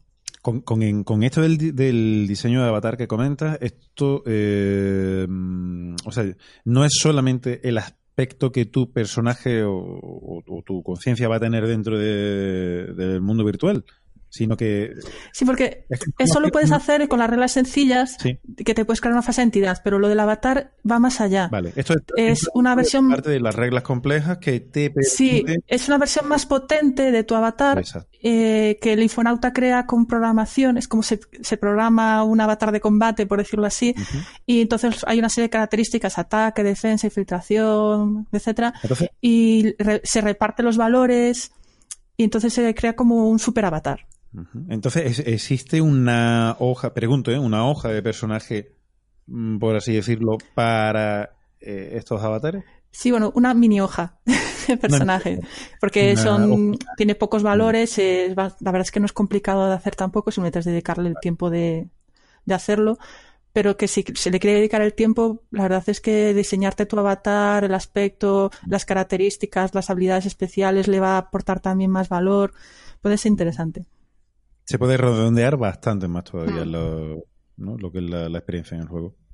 Sí, ya digo, como se Pues- puede llevar luego pasajeros, aunque no estén entrenados en Infotec, para que le ayuden, solamente necesitan el exocórtex, ¿no? Para conectarse. Y, y simplemente es cuanto más poderoso es el, el Infotec del Infonauta, ¿no? Del personaje de que sea Infonauta, más ayudantes puede llevar. Con lo cual, un jugador que tenga un Infonauta experto, pues se puede llevar al, al grupo con él y, se, y si tienes una sesión de juego, todo en las bambalinas, por ejemplo. Lo que pasa es que Sí. si muere el Infonauta, mueren todos. Eh, ¡Ostras! Claro, porque todos se conectan a través de... Es un problema. Exacto. Entonces, si es expulsado, todos son expulsados, pero si le matan, Tienes a toda, todo el grupo muerto. O sea que él, él, digamos que, claro, el infonauta es el que se encarga de dar soporte vital a, to- a todo el mundo, ¿no? A todos los que están entrando. De... Hostia, qué movida. Bueno. Yo creo que ya, ya está suficiente en el running. No, claro, digo que esto dependería ya de la estrategia de cada grupo, ¿no? Por ejemplo, Mm. bueno, pues lo lógico quizás sería que el, el infonauta se quedara relegado dentro de, ¿no? Sí, yo... um, um, Que su avatar fuera un- una farola, por ejemplo. Y así no, no, claro, no hay problema, no hay, hay menos probabilidades. Hombre, se pueden estrellar coches contra ti. ya es más complicado. Se- se- se Sin riesgo no hay gloria. O los borrachos pueden tropezar también. Eso, hombre, cierto peligro hay ahí. Eso habría que, que Los, tenerlo los niños pueden apedrearte. También es cierto. ¿Quién dejó miedo habiendo clones? Claro. Pues es verdad. Qué caray. Pues perfecto, María. Mm, Como, como nos estaba diciendo, efectivamente, eh, eh, ya vemos, hemos visto, mm, bueno, cómo funciona el- eh, todo el running dentro del juego, todo el capítulo de infotecnología. Eh, Antonio, ¿cómo tienes la vocecita? Pues igual de más, pero bueno. ¿Quieres, ¿Quieres hablarnos de la cibertecnología y la biotecnología? Sí. ¿Seguro? bueno, sí. Venga. Bueno, ¿qué nos, qué nos puedes comentar Venga, muy rápidamente, que Pues- no, no queremos que, Yo- que sufra mucho tu voz. Vale, no, lo, lo voy a hacer bastante rápido esta vez, de verdad. ¿Qué es la cibertecnología y la biotecnología? ¿Qué diferencia hay? Vale, bueno, lo primero está claro que un, ¿Y para qué sirve? un juego que se llama Cyber Science, el Claro. apartado de cibertecnología, evidentemente, pues es uno de los más, yo creo que de los que dan más trasfondo al juego, ¿vale? A nivel de reglas es muy sencillo. eh, tienes dos tipos de tecnologías, de, en el fondo son tecnologías de mejora de, tus capacidades corporales, digamos, humanas, normales, ¿vale? La cibertecnología, esto se comenta también en la primera parte, lo comentó María cuando hablaba un poco del trasfondo de cómo, de cómo está organizada la sociedad de calles, ¿vale? La cibertecnología es algo socialmente aceptado, no solo socialmente aceptado, sino promovido. La idea es que todos los ciudadanos de Cibersalles, dentro de sus capacidades económicas, sustituyan parte de sus cuerpos por, por elementos cibernéticos. Mientras que la biotecnología está como proscrita. Tienes que acudir a un sorcier, a un, eh, bueno, pues en el mercado negro, es algo que está perseguido porque precisamente las élites basan su, digamos, poder sobre los demás porque ellos sí que pueden mejorar, digamos, de forma legal su ADN, de hecho solamente el, el rey Luis y su familia, eh, y es un poco una especie de dictadura genética. De ahí que entonces se persiga mucho la parte de la biotecnología. Al final, a nivel de, de operatoria de juego, digamos, de reglas, todo lo que puedas hacer con cibertecnología, pues por ejemplo ponerte un brazo que te dé más puntos en el cuerpo o que te permita tener algún tipo de blindaje, se va a poder hacer con biotecnología. La diferencia es que si te pillan con biotecnología, lo van a más que acabes en la hoguera, y si te pillan con cibertecnología, pues no pasa nada porque es lo habitual. El mundo Todo. es injusto. Eh, Exactamente. eso, eso es. ¿Vale? Eh, es interesante una cosa que también el juego, que a diferencia de otros juegos de tipo como Cyberpunk, por ejemplo, que es muy referente en esto, ¿no? Tú eh, cada vez que te implantabas un, Cyberpunk. un, un elemento em, eh, cibertecnológico en tu cuerpo, ibas perdiendo humanidad, digamos, ¿no? hasta que, te, que poco a poco te acabas convirtiendo en una especie de, bueno, pues de, de, de cyborg sin, sin mente. Sin mente- sí, de hecho había una psicosis, ¿no? Te, te- Eso. te en este juego te dicen que no, sea, que todo está tan, tan a la orden del día que mm, el único límite que tiene de poder ponerte en planta es el dinero que tengas. Ponte ahí, hombre. Ay, tú, cheta, Casi todo. todos los juegos más bien de ¿Y el carácter moderno abandonan ese, e- esa pérdida ligera de... Me parece mal. Me parece muy mal. Eh, Los juegos modernos, mal. Eso, hombre, eh, venga, ¿Eh? eh, te por culo. En, en Eclipse Face te puede, puede ser un, un hombre pulpo eh, y te vuelves loco porque te Mal. pones un ojo biónico. Uh, uh, un ojo biónico. Uno es biónico, ¿qué estás contando? Me- Estoy ¿qué metido, en el cuerpo de un, estoy metido en el cuerpo de un pulpo avanzado que va por el espacio, pero me molesta mucho. Cibergarzón Un de ojo que me mis brazos por una enorme tinaja para recoger pipi. Puedo decirte que debería haber perdido humanidad en ese proceso. Y no, aquí estoy. Y y no solo por lo de la tina. Sí. Entonces lo que te digo, una cosa me resulta curiosa. Sí que es verdad que te comentan que si hay un cambio muy brusco, por ejemplo, lo que hemos hablado antes de que un personaje se va a morir, mete su cerebro o su psique en uno de estos cilindros de almacenamiento y luego lo descarga en un cuerpo, Mm. sí que te eh, digamos el juego te dice que hace una tirada de mente, dificultad 5, o se vuelve tarumba y no. Cuando es un cambio muy gordo, Mm. ¿vale? Sí que te- y te dice que como regla final, si tú quieres, cuando alguien se ponga un ciberimplante, puedes hacerle que haga esa misma tirada para ver si no rechaza ese ciberimplante, no tiene ningún problema. Pero luego parte de la base de que la idea es que ¿Y, le puedes hacer una copia? al, al cerebro, pues Sí, no lo tú metes el cerebro en un cilindro, le sacas una copia del cilindro y vas probando. Pues Claro. prueba uno. ¿Se ha vuelto loco? No, sí, venga, otro. borra. Mete otro. Eso me recuerda a cierta serie que no voy a spoilear. Sí. que- Bueno, y esta- eso sería también un poco. Ah, sí, es cierto. Esta otra cosa. ¿Modern de- Family? No, eh, sí. Sí. Daredevil. Uh, Es que como es la segunda temporada, no, mejor no lo digo, pero es precisamente repetir hasta que el clon no se vuelva loco. Bojack Horseman. Eh, Esa, esa, esa, esa era, la, esa la- era. sí, la saga de los clones de Boya Horseman, buenísima. Sí. Está esa la de Spider-Man. Qué bueno. Saga acá, ¿eh? Bueno, eh, ¿de qué va? Eh, lo que, que te comentan un poco de, de, ciber- de cibertecnología. Bueno, pues lo primero que te hablan son de los típicos reemplazos corporales. Te puedes reemplazar, pues, un brazo, Brazo, una, una pierna, pierna. el cuerpo entero, Mm. ¿vale? Eh, la cabeza, un oído, mm, los órganos sexuales, un órgano interno. Ahí el, te- ahí el tema de la mente, ¿cómo, ¿cómo entra en el juego? El tema de la mente, Sí. ¿a qué te refieres? Al nivel, ¿a qué nivel? Da lo mismo eh, Reemplaza la mente. ponerte. No, hombre, digo, quiero decir. Sí, lo que te comentaba antes, el juego dice que eh, en principio tú te puedes re- ir cambiando partes del cuerpo. que en principio no hay, no hay límite. No, la pasta que tengas. Aquí se, se- un poco se juega con la idea de que, de que mm, y de hecho no solamente a nivel, te, te comento por ejemplo que algunos plebeyos que tienen deformidades físicas Mm. se cambian partes del cuerpo por elementos cibernéticos para ocultar esas deformidades o eliminarlas.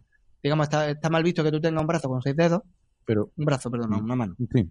un, o un brazo con seis manos, feo, Hombre, pero Qué mal. un ciberbrazo con seis manos. claro. Discriminación. Sí. Yo, de todas maneras, vería raro, ¿no? Que, Es o tengo seis manos, pero me compro un ciberbrazo con seis manos más. Es discriminación. Entonces tengo 12 manos. Bueno, Pero. Bueno, Pero, puede hacer y- muchísimas y si palmas. alguno de esos cambios y si alguno de esos cambios físicos te afecta a nivel mental, Sí. no se tiene en cuenta. no, Vale. ¿Cómo que no se tiene en cuenta?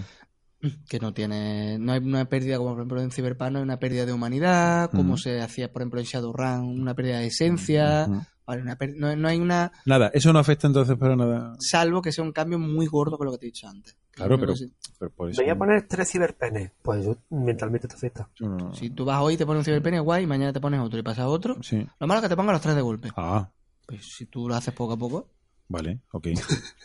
o vas añadiendo metraje al ciberpene hoy Claro, pero- 30 pero mañana 60 Pero que, y pasado quién dirá pero que al fin y al cabo eso es algo que, es que determina el director juego. que Eso no hay. No, no, no. De hecho, el juego te dice que no, que la idea es que tú no penalizas a tus jugadores por ponerse este implante. Por eso. Vale. Que, que, que- que eso es lo normal en la sociedad y que supongo que están tan, está tan imbricado. Entiendo que es la explicación a nivel eh, de, de- de trasfondo, ¿no? Que está tan, es tan, tan normalizado que la gente no Ah, Es un símbolo de estatus porque cuesta dinero. Ajá. Exactamente.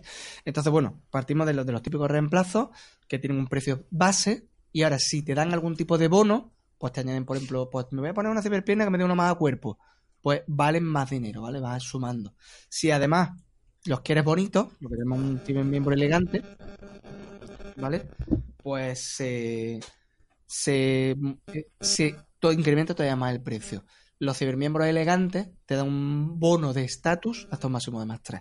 Bueno, pues tú te pones un ciberpene, eh, yo qué sé, con fluorescentes Con y diamantes. brillo y qué diamantes y demás, pues te da un más uno de estatus. Si además de eso te ponen una ciberoreja, Cerámico. pues yo qué sé, pues muy grande y con un montón de pendientacos, hilos de neón y demás, pues otro más uno, así esto es máximo de más 3, ¿vale?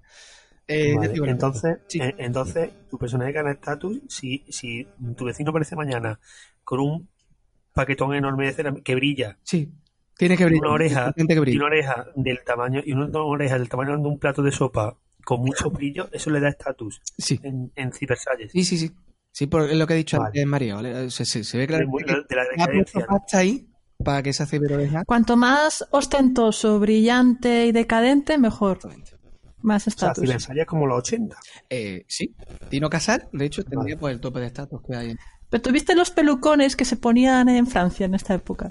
Sí, de, de, Enorme. de hecho, Y por de, ejemplo, de hecho, ahora hablaremos en equipo de los pelucas. exactamente, las pelucas, Es una parte muy importante del equipo del personaje.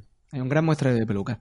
Bueno, eh, ya te digo, después de hablarte de este tipo de, digamos, de reemplazos básicos, ¿no? De miembros y demás, te habla de equipos cibernéticos. Hay un listado bastante amplio con las típicas mejoras cibernéticas. Bueno, pues piel blindada, ojos que pueden ver en la oscuridad, eh, bolsillos cutáneos para esconder cosas, el que ha comentado antes María que es el exocorte, que es un elemento, digamos, básico para poder conectarte a las bambalinas, que por ejemplo casi cualquier jugador que vaya a llevar un infonauta, que es como se llaman aquí los, la gente que se conecta a la bambalina, debe llevar un exocorte, ¿vale? Mm, un cuerpo de recambio, tú puedes cambiar tu cuerpo por un cuerpo biónico completo, en fin. Ay, ¿qué, res- qué resaca tengo? Venga. Exactamente. Joder, no soporto este dolor. ¿vale? Eh, hay una, por ejemplo, algunos, ya te digo, hay algunos que son muy típicos de, de Cyberpunk, ¿no? Por los, los miembros biónicos, tal. Hay algunos que me han llamado mucho la atención. Por ejemplo, está la máscara de Tabur, que es un elemento que tú te pones que te permite escanear la máscara de alguien y ponértela y cambiártela por él, entonces parecerte a él. Mm, y luego cada uno de ellos, perdón, lleva asociado una dificultad cibertech. Esa es la dificultad que tiene que hacer el técnico que te lo está implantando para que funcione bien el implante. Para que el implante funcione bien o provoque. Otra cosa importante también, si tienes poco dinero y te reemplaza una parte de tu cuerpo, no solamente al menos te da bonificador, sino que te puede dar un penalizador. Porque tienes un ciberbrazo haya- porque el implante que, haya ido mal. que falla, porque- exactamente, ¿vale? De hecho, te dice que no- los personajes de extracción más baja o que tienen menos capacidad económica suelen comprar los implantes de segunda, tercera o cuarta mano en talleres Hmm. clandestinos que es difícil, digamos, que consigan tecnología de, de buena. De Entonces, ahora tú te pones un claro. Y te dice el Mago Master, "Hmm, Mm. sí, sí, estupendo, Mm. vicioso. Y cuando menos te lo Y esperas, cuando dice, ah, te hacen fuck you. Y digo, pero, pero si Claro. yo no. Y "Eh, Hombre, pero. Hombre, eh, pero el- los HAL no, y los el, rey, no. el rey Luis 01, fuck you. ¿Cómo? Ay, ay. Me haciendo un fallo ahí, pero, pero, yo no quería ¿qué esto. Yo, este brazo no, yo aquí. Y, y, y entonces Ciudad dice, ¡Venime del Perú! ¡Y del Perú!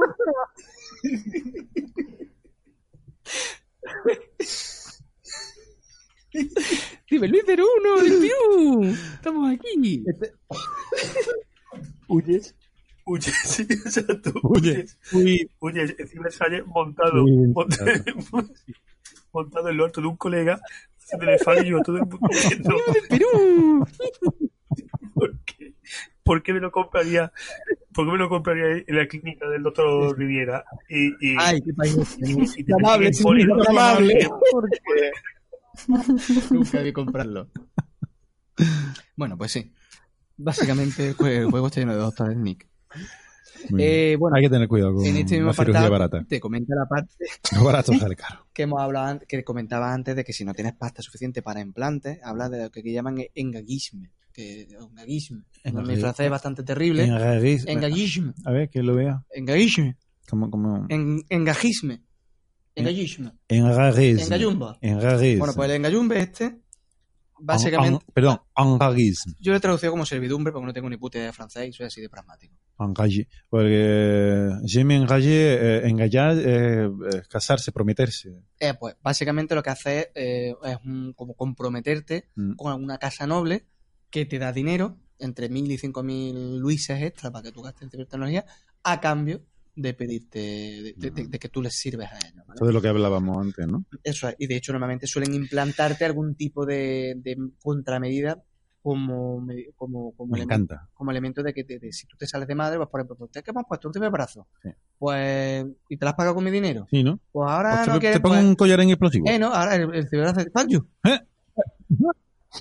O control Exacto, mental, incluso. O una bomba subtérmica, en plan, que Wow. en algunas películas, pues no haces caso, pues explota. Eso, eso. Un collarín, ¿no? De explosivo. No, pero va siempre in- in- insertado Ah, dentro de... O sea, nada que, claro, que, que voy a entender que tú no te has podido permitir ese ciberimplante y, Y además, estás bajo tú la servidumbre. sabes Correcto. que te han puesto el implante, pero no sabes qué tipo de medidas de control. Da mucha libertad al máster para decir, tú que quieres más dinerito al principio del juego, Mm. para ir más molón por la vida, Pues ten cuidado. Pero ojito con eso, ¿eh? Ojo ahí, cuidadito con eso. Oye, está guay. Bueno, está, está- guay. Eh, eh, eh, muy cruel, ¿no? Y da, pero mira, da, da juego Eh, hombre, a muchas parte- situaciones. De hecho, vamos, una de las ideas que transmite el juego, ¿no? Que el que no tiene pasta siempre depende de que le financia y Me gusta mucho porque en ese tipo de juegos que ya, ya establecidos dan pie a situaciones en las que eh, una familia rica ¿no? Te- te- o un tipo rico te pone el ciberimplante, pero no te implanta ninguna medida. Pero tú crees que sí. Eso es. Y él juega psicológicamente durante. ¿Alguien ha jugado ahí? Uh, uh, Uh. ojo con lo mismo crees que te implanta alguna, alguna mejora, pero no te implantó ninguna. Y si te implantó Ah, una, eso también. Y si te implantó un fuck you. Ah, mira mi nuevo ciber... Mira, ciber, mi- ciber ¿qué? Mira cómo salto este barranco. Mira cómo sobrevivo al fuego. Y no, Y no sobrevive al fuego, no, no, claro. Mira mi nueva piel en Nifo que... Ah, Ahora era flamable. Exactamente. Pero esto es flamable. mi nueva piel inflamable. Oh, volví a confundir inflamable con flamable. Sí, Efectivamente. ya. Muy bien. Me gusta, me gusta. De la parte del flamable. ¿no? Sí. A mí también. De hecho, lo he subrayado en el libro. eh. En concreto en la tarde. He puesto muy fuerte con el boli. He hecho un rayón. Acaba, en el de, cristal, acaba de subrayar en la la parte tablet. de flamable. Pero ¿por qué hace eso? Es lo que es. Pobre tablet. Bueno, Porque tiene un implante que lo obliga. exactamente. Bueno, Lo de eh, control mental también mola, ¿eh? Ay, Sí, Dios sí, mío, que que me muero Sí. con lo de mira cómo salta este barranco. Mira qué pierna. ¡Ay! Cabrones. Me he tirado un paracaídas. Puedo saltar desde aquí sin que me pase nada. Miradme. Tú le ves algo en la espalda. Yo no. tu- Mira cómo viola.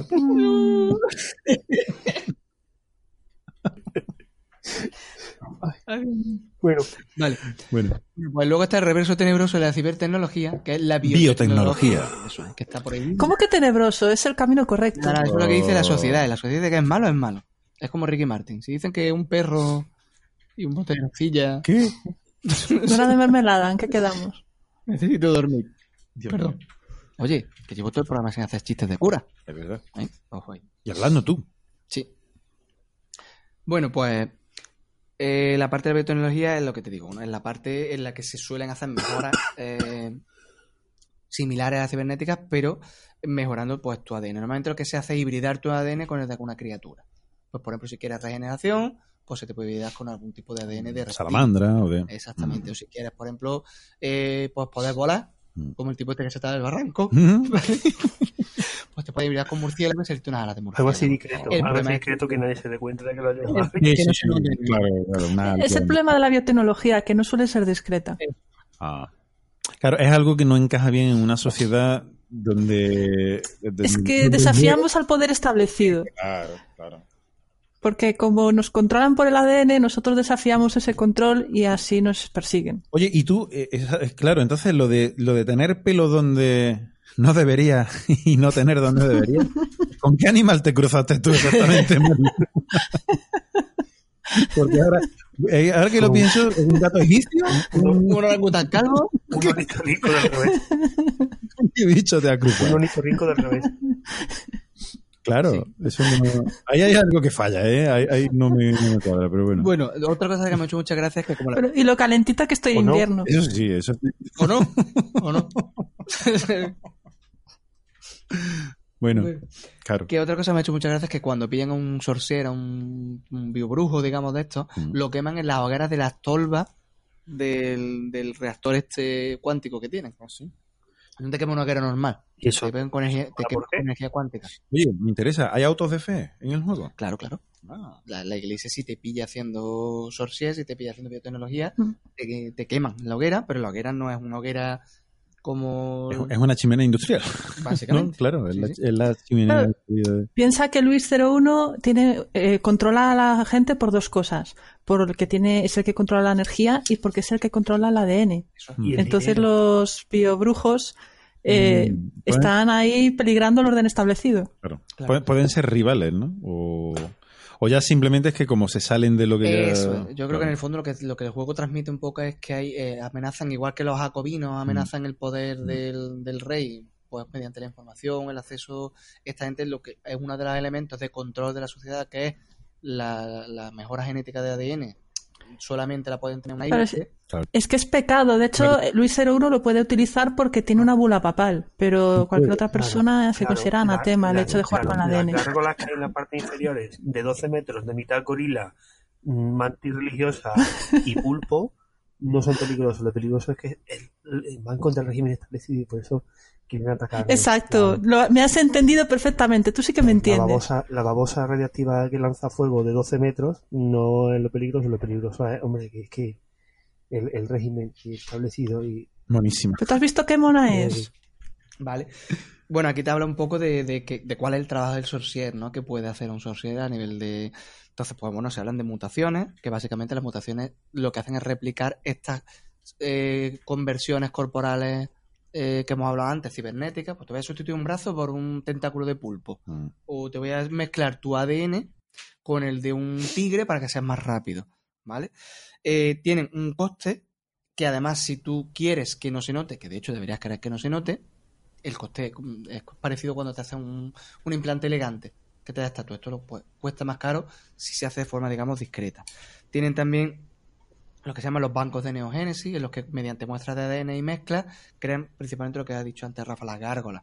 El engendro, que son mezclas de varias criaturas y que normalmente le sirven como, como criados. Como criado. Oye, ¿y, y puede intentar disimular para que parezca un ciberimplante?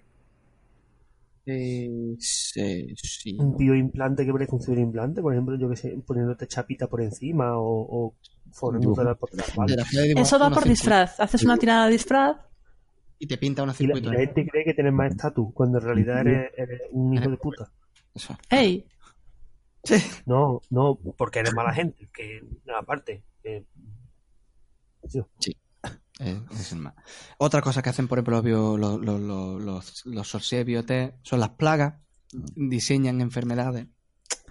Habladurías. Oye, Esto es otra de las cosas que, por ejemplo, como hemos dicho antes, se cuenta de los palacios mentales que dan mucho juego. Tú puedes, por ejemplo, inventarte una plaga que convierte a la gente en zombies. De repente estás jugando un módulo de zombies, una, una sección entera módulo de terror. de cibersalle que se cierra porque es una, Una una plaga plaga, zombie. y son zombies. Qué Entonces, bien. Tú también te da, ¿no? O la típica que se ve en los Simpsons que te vuelve el cuerpo revés. Pues la niebla, ¿no? La niebla Que te te vuelve revés, revés. pues, Sí. será algo parecido. Elixir de veneno, de hecho tú puedes contratar a alguien para que haga un veneno que afecte específicamente a una persona si le da una muestra de ADN Claro. y no queden trazas de cómo lo has matado. Claro. Y las gárgolas que se pueden escapar y entonces puedes tener un monstruo suelto por un sector de cibersalles. Eh, de- Da- da- da- sí, hay, hay, hay, en el fondo, el- juego una de las cosas buenas que tiene el juego es que en determinados campos que son propios del juego, da mucha libertad Mm. al, al- al narrador o al, o al máster para que vaya metiendo, eh, bueno, pues muchas historias bastante interesantes. Eh, y luego, por lo demás, pues te habla un poco de, la, de las reglas para crear, lo que hemos antes, la- las mejoras personales y cómo se crean gárgolas. Y poco más. Bueno, mm, bastante bastante curiosón el tema de, de la biotecnología, de los peligros de la Sí, biotecnología. Sí, de hecho, a mí de, de la- del apartado más de cibertecnología, pues sí que es verdad que tiene algunas cosas un poquito más propias, Mm. pero en general no deja de ser un poco bueno por lo que tú puedes esperar de un, de un juego que, que te lleva el ciber delante. Pues, ciberpiernas, eh, armas corporales, blindaje subcutáneo, pero la parte de la biotecnología sí que me parece bastante más, más, Tiene, tiene enjundia. Sí. Mm. más interesante. Yo creo que da también abre unas poquillas de puertas, ¿no? Ah, son unos brujos bastante originales. Son brujos que juegan con el ADN. Exactamente. Es un brujo. exactamente. ¡Brujo! Hacen una magia, bueno, que no lo La es. magia ¿no? Pero- científica. exactamente, la magia científica. Me gusta, me Claro, gusta, claro. me gusta la idea bastante. Eh, bueno, vamos a seguir. Eh, estamos ya, mm, bueno, hemos pasado de la mitad, digamos, de, de los capítulos. Hemos pasado de la mitad, ¿eh? ¿Qué? Rafa, dime. Mitad. Bueno, mm, sí, más o menos. Digo a- así a ojo, ¿no? Haciendo un cálculo más o menos por encima. Eh, de buen cibercubero. yo creo que exactamente, a ojo de cibercubero. Y estamos Eh, diciendo todo el rato máster y en realidad el manual le llama metre, ¿no? O algo así. Sí, el metre. Oh, Me- pero eso. Oh, mon Dieu. C'est pas, c'est pas possible. Mon petit ami. Tú vas, baguette, la baguette. Je ne suis pas en master, je suis le maître de le, de le jeu. Joder. Bueno, eh, vamos a vamos a seguir porque ya os digo, vamos, nos queda nos queda muy poquito. Eh, vamos al capítulo de contrincantes. Hemos hablado durante todo el juego, bueno, contrincantes, claro, mm, según cómo podemos interpretar esto, Mm, según en qué lado estemos, porque si estamos en el lado de la nobleza, nuestros enemigos serán los jacobinos, serán eh, los brujos, serán mm, los, los asaltadores, eh, serán que- los, los pandilleros de cada Y si era un distrito. pandillero, Para, para la nobleza, para la nobleza todos son contrincantes. Claro, entonces, claro, dentro de, qué grupo se englobe tu personaje, pues obviamente tu, tu, tu contrincante será, será uno de esos grupos. Pero hay contrincantes y hay criaturas que son un peligro común para todos los miembros de, de la sociedad de Cibersalle. Me Mm, encanta que me haga esa pregunta a mí. Eso. que a mí. Cuéntanos. Pues mm, mm, podemos encontrar eh, el manual de eh, tengo un capítulo entero que se llama Contrincante, que viene del francés contrincante. Ajá. claro, cómo no. Eso es así. y, y nos distribuye los, los contrincantes en dos en dos partes, Mm. en, en- en dos grupos. Uno- Por un lado vienen los- los- lo que vienen a ser los PNJ más o menos comunes, que se parecen, de hecho, se basan en los arquetipos clásicos de los de los personajes, con una pequeña descripción y, y tal, un tipo de ciudadano, y, y- y después tienes unos, unos arquetipos, ¿vale? Que son ya, son unas criaturas que son ya salidas de, de la de las pesadillas, de- del reino de, la- de la- de las pesadillas, ¿vale? Qué miedo. O sea que. Entonces, por un lado tenemos los PNJ comunes, ¿vale? Que te da, creo que vienen a ser unos 10 o u 11 arquetipos, ¿vale? El biosiervo, cazadores, criminales, cibergendarmes, eh, las marionettes en todas sus modalidades, básicamente las las de combate, la, la tipo sirviento, la tipo mascota. Y bueno, nobles, plebeyos, sorcier biotech y, y, y, claro, y los coraceros, que no entiendo muy bien qué hacen aquí de esta parte, pero son un- una especie de engendro metálico de mecánico de Lo- lo- los coraceros son. coraceros son como el, el, el, el robot malo de, de Robocop, ¿vale? Nada más que sí, tiene toda la pinta. y, y son PNJ comunes, o sea que la gente lo suele, yo qué sé, que suelen aparecer por ahí y, y Pero lleva un monóculo.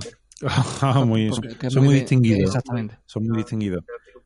una peluca muy mona Mm. y, y ya está. Esos son Bueno, exactamente. Los, los caraceros, bueno, porque del, del resto de, de, de personajes de- dentro de las guías que estaba hablando sí hemos oído hablar, pero en concreto de los coraceros, mm, ¿cuál, cuál es su origen o cuál es, o por qué motivo? Básicamente, Mm. básicamente los coraceros son la caballería mecánica de Cibersalle, ¿vale? Son Ajá.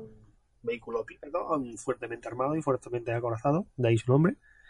Y, y bueno, se usa normalmente para, para cargarte algo que quieras en un momento determinado, un sector de Cibersalles, un Ah, edificio, Pero quiero- un pequeño barrio. Pero los coraceros están, están en manos del Ese poder tipo oficial. que ha montado o- sobre otro tipo haciendo factious a la gente. Exactamente, con su brazo. y dice, mira cómo salto. Mira, mira cómo Coracero, salto. Coracero, mira cómo salto con mi nueva pierna. Maldito estúpido coracero, mírame, mírame, mírame. Ahora voy a hacerle un fallo al coracero y oiré con mi nueva ciberpierna. Mira cómo salto. Yo iré como muero, yo iré como dispara sobre pagado- las que me ha pagado ese noble. A cambio de este estúpido collar. No, no, que decía que me llama mucho la atención eh, cómo... mm, eso, aquí, aquí puede, aquí responder. Vienen a ser, vienen, vienen a ser un, un- yo creo Son que como tropas de élite, no parece, Vale, o de, vale. dentro a de- tropa de élite de- del propio del propio rey. Ok. Luis. Es que con ese nombre no te los puedes tomar muy en serio. Coracero. ¡Coracero! Corazones, bienvenido. Coracero latino, de- Bueno, y por otro lado, que esto me ha encantado, ¿vale? Tener la marionette, los plebeyos, los sorcier biotech, ¿vale? Y por otro lado, los oponentes monstruosos, que los sorcier biotech, que es. mm, ¿Vale? Es. Hay por aquí, que es un sorcier biotech que tiene pelo donde no debería y no tiene donde debería. Es un PNJ común, o sea, alguien que te suele encontrar por la calle andando.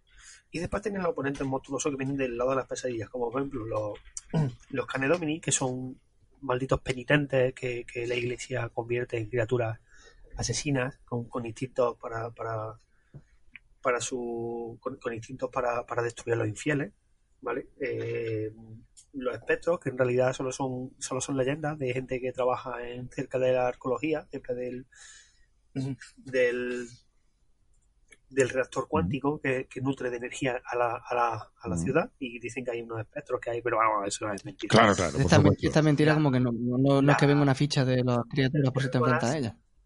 Claro, las gárgolas correcto. que bueno como todos sabéis son son también leyendas que son unas criaturas de, de entre, de entre 50 centímetros y 14 metros de alto ¿Eh? con entre una y 12 cabezas Ah. que se encuentran por ahí y que son creaciones de los Sorcier Biotech por lo cual deben ser destruidos todos y eliminados Madre mía. Hostia, Los perro maldito. los Magic Arrow, los Magic Arrow, que te los puedes encontrar normalmente en los yermos, que son una especie de, de hombre lobo, ciberhombre lobo, ¿vale? Que creado antes de la guerra y que siguen metidos en su papel de, de soldados de una guerra que ya no existe. Que si te la encuentras normalmente van en manada y destruyen todo lo que hay porque todo es enemigo de, de una facción que ya, ¿Quién que ya no existe. Genial. Son como los Eh, carlitos los aquí en España. bichos que Sí. son que son normalmente son criaturas que son una especie de, de- una especie de cucaracha mezclada con escolopendra Ah. que suelen poner huevos everywhere y se dedican a, a- a asolar zonas del yermo y alguna vez han asaltado alguna parte de Cibersalle, ¿vale? Y, y uno que me ha encantado, que es mi favorito de los oponentes monstruosos, que es el dron. El dron. Sí. ¿Un dron? Tiene los canedomini, los espectros, las gárgolas los los drones. drones. O sea, Son- pilotados por, eh, por sí. niños, niños que lo, mismo, que lo mismo te trae una caja de lápices de Amazon que, que te destruye. Entonces, Correcto. ¿Cómo que los drones? A ver, explica eso. Yo, yo no sé, lo mismo se equivocaron al ponerlo en la clasificación, pero tienen los K2000, lo siguiente que tienen por orden alfabético son los drones, vehículos no tripulados, por si acaso tiene algún, por si acaso dice, no, no, a ver, si es que son otro tipo de dron, lo mismo son, pertenecen a una raza de criaturas, no, no, vehículos no tripulados terrestres o aéreos que se controlan de forma remota con radiocontrol o mediante una conexión inalámbrica desde el EIX o corte, usando la habilidad muy habitualmente como elemento de vigilancia, gracias a sus cámaras también es capaz de llevar armamento Bueno. explosivo. O sea, no da Claro. lugar a dudas. Es que de hecho los jugadores pueden controlar drones, y que Exactamente. Sí, sí, no, de hecho viene de poner el equipo, ¿vale? O sea que no, Buah, eso eso da, da, da origen a, a una posible batalla de drones guapísima, vamos. Como la, como la batalla de aterradores o que hay en y hacha por y tal, eso- pues con drones. Drones contra mutantes. y por eso debe estar y por eso debe estar en la misma categoría Oye, que el- la criatura mitad, Bueno, Claro. Drone Wars. mitad tiranosaurio, mitad tiranosaurio Pero si tú, tienes un que dron de esos, por ejemplo, y es un mutabicho, Mm. hace como los gatos estos que se montan en la, en la rumba y se pone encima. y te mira así como por encima de la mano diciendo, ¿eh? No no no. Y cuando trae el dron de vuelta, trae encima un mutabicho y... Eh, Pues quién sabe. Puede, puede pasar, ¿Sería eso posible? puede pasar, puede pasar. Sí, sí, Yo lo en- veo, ¿eh? Yo, yo lo veo, veo un mercado ahí. Eso no lo visión triunfa entre las masas. Una holópera. Es que genial, me imagino al bicho Ay, ostras, montado. una holópera de un mutabicho que se enamora de un dron. Pasa el dron, se monta encima y ya no quiere soltarlo. Es mi amor. Y entonces son amigos, o bueno, o pareja, y, Ay, y viajan por o el como- yermo, Como, Toddy Toby. desfaciendo en Como tuerto. Toddy Toby, la de Disney. Pero en vez de es un dron y un mutabicho. Es un dron que caza mutabichos. Pero el mutabicho es su amigo. Y además una tarta viene del futuro. No me acuerdo, ¿era, era- era un perro y un zorro? No, Era- era era un un, y un un jacobino y un. Socorro. ¿Por qué? Bueno, criatura. Bien. Y luego Luis Uno le da la ciudadanía al mutabicho. Exactamente. Ostras, genial. Para fin de ópera genial. Claro, pues de la de no, claro, no, a los drones, de ahí viene con sus y todos. Todo, todo tiene explicación. Eso es así. Y si no, nosotros se la damos. Sí. Nuestra, imagina- nuestra imaginación es rica y abundante. Y, Y nunca se y acaba. hasta ahí, y hasta ahí toda, y hasta ahí todo lo que tenía que decir en esta parte del programa. Bueno, ya, sobre contrincante. Eh, mm, bueno, sí, realmente, realmente No, hombre, ten- te- tengo, tengo, que, tengo que, sí, es que Ah, no, no hay pues- más, no, no hay más que rascar, o sea, te viene el 12 y, y Perfecto, ya está. No sé quién me había comentado que preguntara si, si habían, si en el manual se aportan reglas para crear enemigos propios, pero no, ¿verdad? no, no, Claro, pues ya, pues ya está. Bueno. Te, te aporta las, Bueno. te aporta, Los daemones. Bueno, eso sí, claro. Eh, sí, bueno, pero, pero, pero estoy hablando de gente real, no de bichos que viven no he dicho que Y hombre, en cierta, en cierta manera, los, los bichos que se pueden escapar de los brujos, los biobrujos, tienes mucha libertad para inventar de criaturas. Hay quieres. normas, para, o sea, hay reglas para crear gárgolas y. Pero, Vale. Claro, Ya, bueno, en, en principio eso sí, pero vamos, tampoco, teniendo en cuenta cómo es el sistema, no creo tampoco que te haga falta que te digan mucho sobre cómo hacer, tú te inventas Cualquier cosa, ¿no? Vale, bien, perfecto. Vale, pues eh, una vez que hemos visto el tema, el apartado de, los- de los contrincantes y de las criaturas que podemos encontrar, más allá de, de- del, del reino, del, del ciberreino de Cibersalle, vamos a hablar del equipo, por fin, porque eh, hemos hecho muchos avances sobre todo el equipo que podemos, bueno, básicamente, mm, dentro de cibertecnología, todos los implantes, hasta de pelucas, ¿no? Alguien ha dicho por ahí que quería hablar de, las pelucas, del apartado de las pelucas dentro del equipo. Eh, bueno, eh, ¿os parece que se queda corto mm, o no? O, el apartado de equipo está, está bien está bien? Hombre, está. mm, Hay veces. Hay veces que crees que. O sea, ¿es, fácil o es difícil que- que equipar, un personaje o, o- o qué? Ver, realmente, realmente es fácil. De hecho, haciendo. El, te divide básicamente en. Para empezar, te cuenta cómo se puede obtener el equipo. ¿vale? Que se puede obtener por el mercado habitual o por el o por un módico precio en el mercado negro, ¿vale? Con un descuento entre un 20 y un 50%, pero que, claro, al igual que como ocurre con los ciberimplantes, puede que de venir de una cuarta a una quinta mano, pues el, el equipo venga ligeramente eh, estropeado. Al, también te dice que bueno el dinero en Cybersalle, como todos hemos, hemos hablado antes, eh, se consiste en, en luises, ¿vale? Que son que son una moneda hecha por el emperador que tiene auténtica pasión por el oro, de paladio irradiado, iridiado. ¿De Paladio? ¿Iridiado o irradiado? Irradiado. Mm. Qué bonito. ¿Vale? Y el símbolo es una flor de lis. Eso es muy, fre- muy, muy francés. Sí. Sí. Sí, de hecho, el bueno, en el mismo manual del equipo te viene por un lado las dos caras de la moneda, ¿vale? Que por un lado tiene la cara del rey, la cibercara del rey, por otro lado tiene la flor de lis. Y, y te dicen que, que, de hecho, cuando se deja de irradiar y deja de, de tener ese color dorado, pues eh, se retira de circulación, se vuelve a irradiar y vuelve a salir a circulación. Y que, bueno, se dice que la gente que trabaja en el departamento de moneda termina en un momento enfermo. No. Es la mala alimentación. Pero lo Y importante. la vida sedentaria. Exactamente. Pero lo importante es que la moneda siempre reluzca. Eso. Que el rostro del rey Sol- El rey sol. Sea, sea, sea soli- sea un solete. sea un solete. Oye, pues ya podían haber puesto el solete este de los teletubbies. Al bebé. Era un- eso te iba a decir, era un bebé Estaría guay. bastante inquietante. Qué guanchi. Sí, O la aspiradora. Gracias. Dios. Bueno, es verdad, tío. vamos ya. El, el, ¿Por qué me habéis recordado eso? Puta papilla esa que comían, tío. Era horrible todo. ¡Abrazo! ¡No! ¡Abrazo fuerte! ¿Os acordáis? Sí. Era horrible. Sí. Madre. Porque además muchas veces llegábamos de marcha tarde o temprano, según se mire, Eh, y ahí, Y ahí te que nos encontraba- enganchábamos. y ahí te encontraba a los Teletubbies esperándote. A tope. Amigo, ¡Uh! ¡Abrazo fuerte! ven, mira, Mira. vámonos. y te decía, te decía Teletubby, ¡He venido el Perú!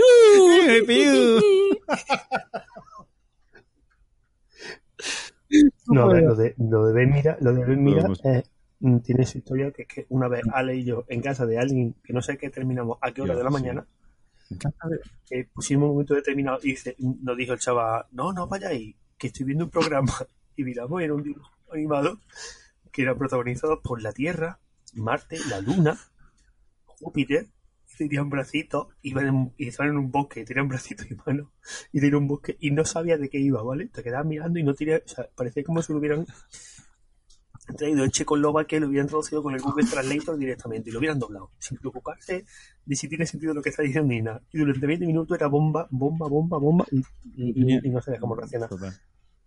De eso puede haber pasado tranquilamente 12 o 15 años y ahí sí que fresco. No, 12, 15 no. Mm, más, creo yo, pero bueno. Sí, sí, por ahí puede. No, mm, más para ti, para mí son 12 o 15, pues yo soy un chaval. Joder, Bueno. joder, usted es jovencísimo. El, el, el equipo se divide básicamente en, en armas, blindaje y ya. O sea, el resto de, de equipo que te, que, que te meten en 4 o 5 tablas pues, de, de Ujú. todo. Las particularidades son que las, las, las armas mm, te dice el tipo de arma que es, o sea, te dice el, nombre del arma, pero no te la llega a describir del todo. Es decir, abanico láser, por ejemplo, de alguna arma, por la parte de atrás de, de la tabla, te viene el daño, te viene el alcance que tiene, si tiene el alcance y el precio en Luisa, que eso siempre se puede rebajar en el mercado negro, y la parte justo detrás de la tabla de armas, y te viene la descripción, bueno, 1, 2, 3, 4, 5, 6, 7, 7 armas, pues de unas 18, 19 armas, ¿vale? Entonces hay un arma que se llama arma simbionte, que te pone un, un, un simbolito debajo, te pone, puede usarse cuerpo a cuerpo golpeando con su tentáculo espinado o a distancia con su munición de Madre diente y hueso. Mira, ¿qué forma tiene el arma Eh, simbionte? Va, ahí es, estamos, ¿vale? eso Porque es. es que no. Si te vas a una parte, si te vas a una parte de los Sorcier Biotech que aparecen dibujados por algún lado, aparecen que uno de ellos tiene una especie de tentáculos Mm. raros que le Sí. salen de un brazo, ¿vale? Pues yo quiero pensar que Es eso el arma el, brazo- el, el- el arma simbionte. Pero es que no te Pero- lo dice por ningún lado. O sea, no sabes, supone que es una especie de tentáculo. Pues yo creo que eso también es un poco no para que cada, No. cada jugador diga, pues mi arma Si es sim- simbionte. Claro, eh, si es simbionte es porque adoptará la- una forma, ¿no? Sí. No, no tiene una forma regular. el La vida se abre paso como puede.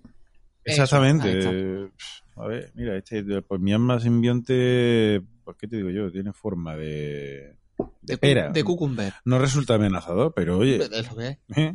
Bueno, de pera. ¿y lo sano qué? Mi arma simbionte tiene forma de Benedict Cumberbatch. Te golpearé con mi Benedict Cumberbatch afilado. Oh, please. Sí. Tonta. Vale. Bueno, eh, de alguna sí te detalla alguna habilidad específica que tienen, como la, la los beneficios que hay a la distancia, si hay distancia corta, si hay distancia, la- las explosiones que se le va reduciendo el daño a medida que te vas alejando del, del centro de la explosión. Y después eh, te especifica lo- los materiales y la Ah, munición. pero las explosiones de. Bueno, sí. eh, O sea que. mm, De elementos explosivos. Hay una tabla de elementos explosivos.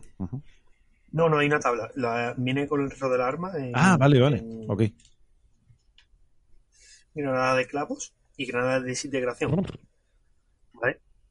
Podemos intuir que la granada de clavos lanza clavos y la granada de desintegración lanza desintegración. Desintegración es por doquier. Exacto, exacto. Tira de salvación, tira de salvación. Desintegra. No, me he equivocado, ese es otro juego. Entonces, si estás muy lejos, te desintegra poco, pero si estás muy cerca, te Un poquito. desintegra más. La, Un poquito más. la granada de desintegración te cierra aulas de integración de los colegios.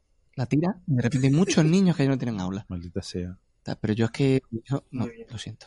Alguien ha tirado una granada de desintegración. Esa granada no mola. Debe ser este niño a otro sitio. No, no puedo. Y, y después, cada, cada arma, tú le puedes añadir que tenga un material o que tenga o que tenga otro. Y eso también modifica un poco a, a la hora de. a la hora de. o, o algunas habilidades. Es decir, eh, por ejemplo, que un arma sea prismática, o sea, que la arma tenga munición fractal, que tenga munición láser, que sean de calidad excepcional y además puedes combinarlo. ¿vale? Que, que es lo que mola. Tú puedes poner que, que esté hecho de que sea de calidad excepcional, que tenga munición láser y que no sé, no sé cuánto, y se van modificando los bonos, se van, se van sumando. Que a mí me recuerda salvando la distancia a Ryutama, que es un juego muy chulo y, y muy aconsejable que, que, que juguéis, del que hablamos ya de hecho en el un poco en el especial de juegos para niños Ah, sí, ¿verdad? y que y que en el que tú puedes puedes hacer objetos y los objetos pueden tener un pueden tener cualidades y se van sumando. Puede ser bonito puede ser elegante puede ser caro puede ser de plumas no- no, y, y se van sumando los para igual vale y después las por otro lado tenemos los blindajes que, que también tiene este tipo de blindaje que realmente yo encuentro aquí una, un- realmente una falta ligera falta de descripción sobre los blindajes que sí que podamos determinar como hemos dicho en algunas partes que esto todo te lo deja en libertad del, director pero eso yo creo que al director que sea nuevo ¿vale? Pues le, o, los jugadores que sean un grupo inicial, pues le, en lugar de ayudarle, le, lo, lo imposibilita un poco. No sé si me entendéis lo que quiero decir. No mucho. Eh, la falta de descripción, en lugar de darte Ah, libertad, vale, lo que puede que te hacer limite, es. Sí, que no que te- tenga que te- muy claro. que te limite, lo que- realmente tenga la limitación de, oye, pues esto no sé Vale. cómo va, no sé cómo hacerlo. Tiene tres tipos de blindaje que restan el modificador que indique el daño recibido, ¿vale? Son tipo 1, 2, 3. El tipo 1 puede ser ropa pesada de plasticuero o ropa ligera con placas cerámicas cosida en su interior y se modifican en función del, del precio. Como hemos dicho antes, en el material puede tener plasticuero, puede tener cerámica o puede ser de características eh, prismáticas. Cada una de ellas aporta una bonificación diferente a tipos de, de arma o tipos de daño diferentes. ¿Vale? Entonces, claro, aquí te pone, por ejemplo, en el blindaje uno te pone ropa pesada de plasticuero 30 luises, que lo veo muy bien, pero después ropa ligera con placa cerámica cosida en su interior, cuatro- 500, porque supongo que si el blindaje más uno son 400 y el blindaje 2 4000 más 50 de me he inventado de porque tiene tantos temas. Vale. Pero bueno. Oye, eso, eso Vale. te iba a decir. El- y sin embargo, un blindaje 2, un blindaje 2 de armadura policial compuesta de media coraza y defensa para los miembros son 400 pero- luises. Es decir, que no te, viene- no te dice un blindaje 1 vale esto y un Sí, blindaje pero- 2 vale esto. Pero, por ejemplo, por lo, por lo que yo recuerdo del, del capítulo de equipo, el blindaje cerámico da protección contra las armas fractales, mientras que el blindaje normal no. no, contra las armas cerámicas. Bueno, mm. Y el blindaje, por ejemplo, Sí, prismático venga, claro, es más sí, por caro, eso porque da protección el- el- contra una cosa que lo otro no da, digo yo. Sí, pero lo que te quiero decir, aquí te pone que son 400 si el blindaje, si tiene una Sí. 1 o 2 de blindaje, Sí. ¿vale? Eh, más 1 más 2 contra munición eh, o a municiones Sí. normales o cerámicas, ¿vale? Y pone que el de nivel 1 es 400, el nivel de 2 400, 4000, ¿vale? La diferencia, lo, lo que yo te quiero decir es, si tenemos ese, un blindaje de tipo 1 de armas cerámicas, si se supone que es de 500, ¿dónde salen los Ah, otros 100? vale, ya. ¿Vale? Lo, lo que quiero decir es que no te dice, porque por un lado me está diciendo que un blindaje de tipo 1 vale 50, pero un blindaje de tipo 1 que es más 400, pues no te vale 450. te Vale, vale, vale, vale. 500. Entonces, lo que veo es que, que es posible que me esté equivocando o me esté saltando algo, pero lo que veo es que me falta una tabla que te diga, oye, la armadura de tipo 1 normalmente esta, te doy dos ejemplos por lo menos y te digo lo que suelen valer. Sí, en general yo... Perdón. Para que Eh, tenga- eh, para que lo puedas tener un poco más atado a la hora de ser jugador, porque normalmente lo- el que se mete en máster suele tener algo de experiencia y más o menos eso se le maneja. Entonces, si un jugador mira esto de primera, pues mm, le puede resultar un poco lío, ¿vale? Me pasa lo mismo con el blindaje 2 o el blindaje, bueno, el, el blindaje 3, que sí, que te pone una armadura militar co- completa con placas articuladas que valen mil luises, ¿vale? Pero no sé si después, si le añado más, si le pongo placas cerámicas, serían 5.000 o lo mismo Vale, serían vale, vale. 4.500, ¿vale? Y después nos vamos al, a lo que viene a ser las tablas de equipo per se, ¿vale? Que te divide entre equipos de aventura, eh, autómatas, que te puedes comprar qué chulo. monstruos otones, eh, mm, vehículos, ¿vale? Una tabla de, de la droga La adrenalina. y veneno, una tabla de la veneno también. En el equipo de aventura, básicamente yo lleno con aventura, el equipo de aventura, aunque, es equipo de aventura, infiltración y supervivencia, que se incluyen, yo que sé, un analizador de sustancias y materiales, eh, un, el- los 10 luises que te cuesta al mes conectarte al damero, Ostras, también mira. viene aquí en este pack. pues, ganzúas inteligentes, unos grilletes, un holoproyector portátil, una huella genética temporal. Fue un equipo ba- bastante, bastante variado, ¿no? Sí, pero mm, Pero, funcional. ¿vale? Que yo se lo preguntan a. ¿Funcional mm, ¿Qué, tipo de este normalmente están en el mercado y cuál no? mm, ¿Sabes qué te quiero decir? Vale. Es decir, tú te vas a cualquier tienda y dices, hola, quiero una Claro, ganzúa inteligente y... Sí, en el capítulo de tipo. claro. Exactamente, no, no hay ninguna referencia sobre qué disponibilidad tienen o tendrían cada uno de No, esos. No, no viene. Mm, Es decir, yo puedo entender que, que si llevo una gafa de realidad virtual, pues me, puedo, me sirven para conectarme al Mm. pero no sé si son más o menos más o menos permitidas que la conexión al damero que me cobra la iglesia un porcentaje o un equipo de escalada pero te incluye también el mismo un lacayo de bolsillo vale que me parece estupendo y una y una huella que se dedica a falsificar tu ADN para poder Lo de pasar- la calle de bolsillo lacayo de bolsillo, es la, bomba. El nombre buenísimo. Sí. Es un señor, es un, es un señor que, que está ahí, que te dice sí, dónde vamos. está la última tendencia y dice, señor, ahora se llaman las gabardinas largas. Es brutal, Y, y han asesinado a su padre. Ah, no, mucha- es brutal, es brutal. ¿vale? Y el, y el TANPIS, ¿vale? Que es una jeringa automática antifragmentación de ADN, que sirve contra los elixires genéticos que los malvados diabolistas ¿vale? se dedican a generar para causar el caos Eh, dentro de tu cuerpo serrano. Madre mía. o un traje de BQ. Oye, pues que no sé. Claro, ¿qué es lo que digo? Esto dentro del equipo normal, Mm. que, que no sé, no, no sé en qué, supongo que vendrá de, de, de parte del mismo director de juegos decir, oye, esto está permitido, no, esto claro. no es permitido. No puedes montar igual que no puedes montar una tienda, puedes montar una tienda Sí. de huevos, aceite y pan, pues lo mismo puedes montar una, una tienda de traje de IBQ, falsificación de huellas de, de, de huella genética y traje Claro, de claro.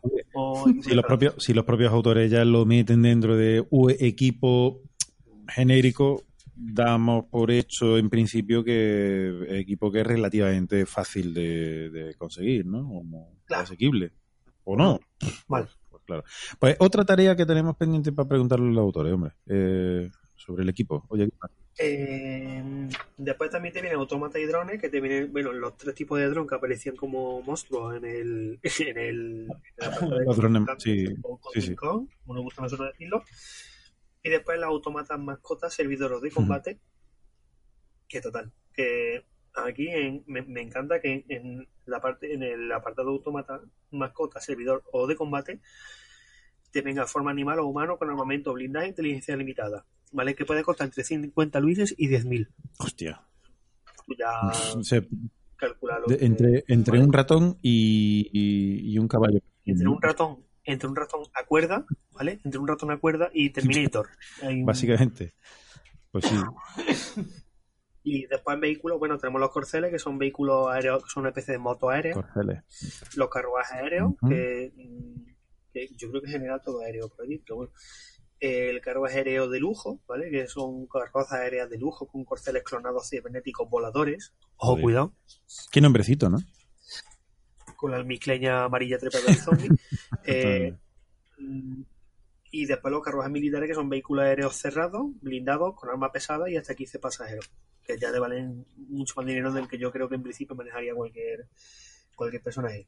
Otro lado tienes también los estilos de vida, ¿vale? Que, no te describe solo, te describe al principio el tipo de casa en la que puedes vivir y con o una renta por alquiler desde un cuchitril que te cuesta 30 luises al mes hasta un palacio que te cuesta 50.000 luises al mes tipo de comidas ¿vale? desde un, una comida pobre a un banquete que te cuesta 500 luises por ración conexión al teatro de realidad virtual entradas para combate o la ópera atavíos mm, pobres o atavíos nobles y después pelucas, que me Pelucas, encanta, por favor. que son imprescindibles. Lo primero que te viene en pelucas es imprescindible. claro. Pelucas imprescindibles, muy variadas, de hombre, mujer y para no binarios. Pelucas refrigeradas con cristales móviles, con isótopos de decomposición solo levemente radioactivas y con una multitud de materiales a elegir, ¿vale? Y el precio eh, es muy intuitivo porque entre 10, coro- entre 10 luises y 50.000 luises. Tú ya, no, y, y 10.000 luises. Tú ya eliges. Ahí de- dentro de esa, exactamente, un abanico que te permite, bueno, pues llevar en la peluca un misil termonuclear dirigido. Sí, sí. un misil termonuclear que en la punta tiene un arma simbionte. Un dron peluca. un dron con peluca. Un dron. Ah, un dron. dron peluca. Claro. Ah, oh, Una, una gárgola de 12 metros con peluca. Sí. qué. Eh, Disculpe si me recuerda un. No, es mi peluca. No, mi peluca, usted disculpe. Ay, perdón. Eh, la, siguiente, la siguiente tabla es droga y estimulantes, que está muy bien que le incluyen el azúcar, es de los pocos sitios donde te incluyen que Ah, mira. el azúcar como una droga. Y lo primero que te dice es muy adictivo, se distribuye en formato glass para nifar o en terrones para rebajar la neosenta. Su La- efecto es nada más y nada menos que la felicidad. Adicción muy alta. Vale, Vale. Bien, bien. Está bien. El... Ah, tú imagínate un mundo en el que nunca has probado el azúcar y de repente te lo dan. Claro. Te meten... Es que eso tiene que ser. Pues, Que flipar, ¿eh? pues sí, pues sí. De hecho, un capítulo de la abeja maya de la abeja. donde encuentra azúcar y se arma un cipote importantísimo con el azúcar. Esto lo dices como padre, porque Como- eres consciente de que... Sí, sí, sé, sé cómo ha sonado eso, pero sí, sí. Sí. Vaya, un capítulo muy interesante donde la- hay una guerra prácticamente entre la, entre la hormiga y el resto de, de, de insectos de jardín por controlar un pequeño... Terrón de azúcar. Sí, luego al final bueno, voy a hacer un poco de spoiler, tampoco no creo yo que la Bueno, la abeja maya, coño. Vale, pues No quiero escucharlo, no quiero escucharlo. No momento, quiero momento. ¿Pero es la abeja maya en 3D, Sí. la nueva? O... es la nueva, la entrada de la entrada. Ah, ah. Eh, ¿tú te- de esto te enteraste que habían metido una polla dentro de un... sí, sí. Sí, un señor, Sí, sí. uno de los... Ojo, cuidado, porque la abeja maya en 3D la estoy viendo ahora, ¿eh? Entonces, a ver si me va a afectar el spoiler más de lo que... Bueno, ¿has visto ya el tema del, de la polla dentro del tronco? Sí, eso ya me lo explicaron. Eh, bueno. Sí.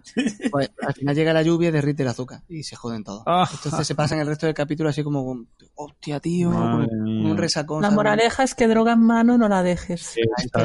Un monazo que te caga, ¿eh? Sí, sí, este, este capítulo está muy bien, ¿eh? Mira, pues fíjate. esos típicos capítulos de Beija, esos son las drogas. Eso es el azúcar. No sé. Cuidado, no, no, no tienes que hacer extrapolación. Están hablando muy claramente del azúcar. Me parece muy bien que hagan un capítulo Sí, sí. y que se traten en juego el azúcar como una droga. Oye, Sí, está bastante curioso. Y la Pero tú piensas que estás acostumbrado a comer eh, barras de cucarachas y, y la- el pan ese que sabe a rayos y de repente te dan Mm. azúcar. Claro, De que, azúcar, que al fin y al cabo eso son dietas muy, po- bueno, muy, muy pobres. eh, Dietas básicamente eso es. proteína, sí. Sí, bueno, está muy bien. eh, ¿Qué más- qué más apartados tenemos dentro del- Jean-Pierre Ducan eh, es francés y la dieta, su dieta básicamente proteica, igual que la ta- barrita que hay aquí, seguro que tiene algo que ver todo. Y después te vienes otro tipo de drogas como la Expans, que me ha gustado mucho porque porque me recuerda a la famosa saga de, de libros y también serie de, de ciencia ficción. Ajá. La neoabsenta, que es básicamente un licor de, de, de insectos alucinógenos durante una hora. Y Wow. el rapé, que es una picadura de hongo alucinógeno, estimulante, perdón. El tabaco, que, que en lugar de ser planta de tabaco son unos líquenes procesados de múltiples aromas, levemente narcóticos. A los cuales se le llama tabaco. Y una, y una bebida sintética energética que permite retirar, volver a tirar tirada de cuerpo durante antes de que pase el efecto a los 5 minutos, que se llama Toho Rouge. Toro El Rouge. Togo Rouge. Coño, eso, eso es Red Bull, ¿no? Rouge te da alas. Eso, qué bien, qué bien traído. ¿En serio? Hay una... Sí, sí, sí, sí. Ay, qué cachondo. Togo El Togo Rouge. Te darás igual que el, el, el, el, el, esos biotech de aquí a la derecha, de la tienda de al lado. Que te, te pone te- alas. Pero nuestras alas son más permanentes. Te te da alas. Sí, ese es menos discreto. Las nuestras son Te permanentes. da alas para que vayas directamente volando a las calderas a ser quemado. Sí, sí. Que levantes una piedra. entonces, no. Y ya por último, la última tabla de todas eh, viene a ser la, la de los venenos, donde se incluyen desde los narcóticos más ligeros, de extractos de mutabicho, que al parecer pues, también actúa como una especie de veneno. Eh, cada uno de los venenos te viene un, un daño. Y el primer valor es el daño sufrido si se supera una tira de cuerpo, el segundo si no se supera. Eh, Normalmente hay, hay algunos que te hace- pueden llegar a hacer 8 puntos de daño, como el botulinum, que es una bacteria que se, una especie de bacteria que así os suena de algo el botulinum. Sí, sí. Sí, sí. La mano de Dios, que es el un veneno genético específico que no deja ni rastro, a saber Hostia. quién te puede hacer esto. Es lo que hablábamos antes de los venenos. y Exactamente. después venenos de corte más clásico, como el cianuro o la tetrodox- do- tetrodotoxina Eh. sintética o el famoso mm, que de a diario de compuesto 88. El compuesto 88. El de los Emanem, ¿no? Este que. O el, sí, el de la manera en rojo. Eso es. O el fluomerol, que tiene pinta a cosa que usa como para enjuagarte la boca y que no un aliento. Oye, ¿has dicho arsénico? Por Eh, compasión. no cianuro. Ah, cianuro, perdón. Cianuro. Ah. arsénico no. Vale. Es un chiste. Y curar. Arsénico, arsénico no, porque sí, arsénico viene justo encima de cianuro. Sí, tiene razón. Es que no. Que es un semimetal tóxico, soluble, insípido e inodoro. Claro. Y, y te hace un daño de tres, no, no te mata. Eso es, muy, muy clásico Pero con también. tres, con tres te puede matar, con tres te puede matar si eres un, un niño físico de, de 12 meses. Claro, es que hay tanta mejora genética que, que, el, que el veneno que a un humano normal de hoy lo mataría, a estos tipos tardaría bastante más en hacer efecto, ¿no? Claro. Bueno, depende. ¿eh? De hecho, por ejemplo, puede ser a lo mejor en el caso de los, de los altos nobles que tienen más mejoras. A lo mejor alguien de pueblo llano no es. Cae con más facilidad, claro. Seguro que la mitad del pueblo llano es descendiente bastardo de algún noble. Seguro. Bueno, eso, eso por supuesto. Eso Pues y, y más estamos hablando de una sociedad cerrada que se está creando una especie de cúpula, ¿no? De- Es poco que hacer, no la gente se aburre. Pues claro. Cúpula, y- y- cúpula. sí, pues sí. Frío. An- antes de que es- antes de que se estableciera, digamos, el sistema de, no- de, De no, casta, de ¿no? no De- cópula, Sí. de, perdón, no de no cópula, sino de, De no reproducción. de no reproducción, hay, Ahí, ahí hubo Ah, hombre, hubo franquimiento seguro. Entre la, la nobleza baja, el pueblo llano, ¿no? Y, La ahí- nobleza baja al pueblo llano. Sí. Sí, sí, es- hombre, sí, el pueblo llano jamás sube. Bueno, en ocasiones muy contadas, a cortarle la cabeza a, a Luis, Sí. pero por lo general la nobleza es la que... No, si la gente no lo hace. Eso, eso. Oye, dentro del, dentro del apartado entonces de equipo, ¿qué más podemos qué más podemos encontrarnos? Hay un apartado específico de mercado negro, ¿no? Me comentaba. No, todo te lo puedes comprar en mercado negro Ah, por, perdón. un, por un descuento. Vale, vale, vale. Eso es. O sea, eh, eh, porque esa es otra pregunta que te quería hacer con respecto a los ciberimplantes, por ejemplo. Mm, Para los que terminaran en el capítulo de ciberimplantes mm, vale. de, de cibertecnología o, y biotecnología, que creo que vienen con sus propios precios. Y de lo que dijo Antonio, en el mercado negro pues te debe venir uno que, que, oye, pues esto cuesta la mitad. Ay, qué estupendo. Voy a comprar un brazo completo por 300 luises.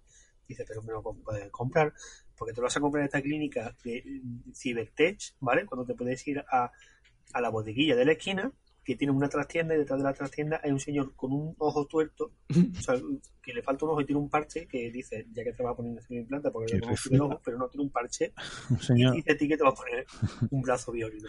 Y te lo pones y, y cuando te- se conecta, pues te revienta la, la cabeza a golpe con tu brazo biónico. Y dices, ¿por qué? Correcto. Sí. Cosas del mercado negro. sale caro. Cosas del mercado negro, claro. Pues efectivamente. Pues bueno, algo más que nos quieras comentar sobre el apartado de equipo y de todas las posibilidades. Sí, que lo del tipo que tiene un parche en el ojo y te pone ciberimplante es como el que va a un peluquero que no tiene pelo. Hmm.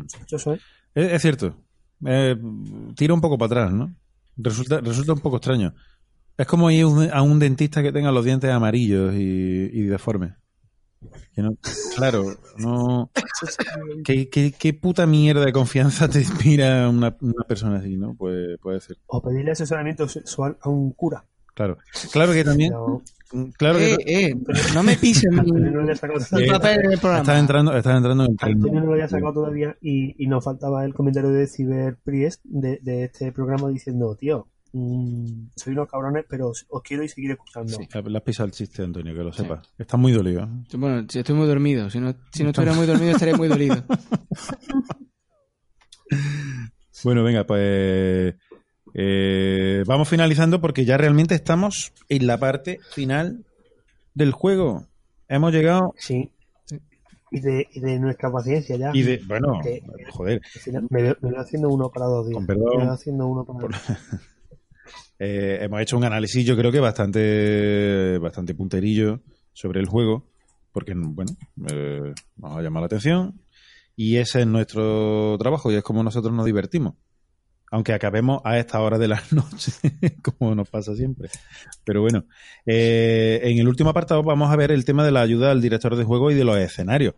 Eh, es algo clásico también dentro de todos los manuales. Al final, en las últimas paginitas, bueno, encontramos una sección de ayuda al director de juego donde podemos ver un resumen de reglas, tablas y escenarios. ¿Qué encontramos o qué podemos encontrar en, en Cybersayas a este respecto? Cumple con, con, el, con el canon establecido dentro de los manuales de- de- del juego del rol. Pues sí, sí, la verdad que cumple. Eh, al final del juego hay un, un segundo capítulo 9, que también me ha hecho mucha gracia porque tienes un capítulo 9 de criatura, eh, contrincante, y un capítulo 9 de aventura. Ah. Está bien. Sé. Entonces, eh, lo, lo primero que te habla es un poco mm, sobre semillas de aventura, ¿no? Te, te plantea, digamos, un poco distintos Ideas, ¿no? tipos de escenarios, más que una idea concreta o un, un gancho concreto más que una aventura, tipos de escenarios donde se pueden plantear aventuras. Por ejemplo, pues el, empieza por lo que llama ellos el camino a la cima. ¿no? Que básicamente dicen que la aventura más típica es este Versailles, en la que los jugadores son nobles de baja nobleza y sicarios que trabajan para ellos y que intentan ascender en la escala social de, de Versailles. Desde ahí tiene buenos proyectos de la guerra, de entrega para ciega.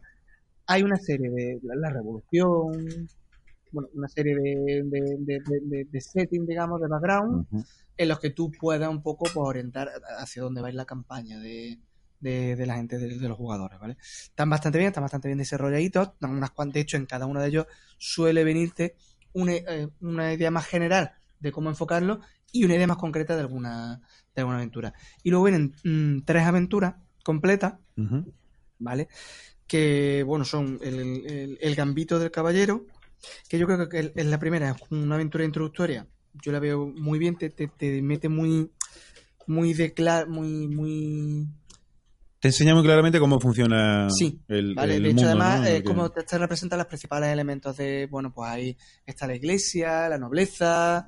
mm, es un buen aterrizaje en el juego para Perfecto. un narrador tanto novato o como que acaba de coger el manual. para, para perder la virginidad. Es sin- decirle a tu grupo, venga, un poco de esto va a ir el juego. Correcto. menos, ¿vale? La segunda cara de bandolero, Bandolero. que es también un poco más, bueno, pues... Es que eh, flamenco estoy hoy. ya te veo. Eh, es un poco- Además, la canción era exactamente así, Bandolero. Sí que por, por otro tipo también de aventura, yo creo que es típica de esta, en la que se mezcla, por ejemplo, la, la, la nobleza con el pueblo llano, como, ha dicho, como hemos dicho antes, ¿vale? Pues es una especie de affair, ¿vale? Entre una, entre una noble, una, la, una- la reina y un bandolero. ¿Vale? Bueno, pues ahí hay una serie de intrigas y los jugadores tienen que entrar.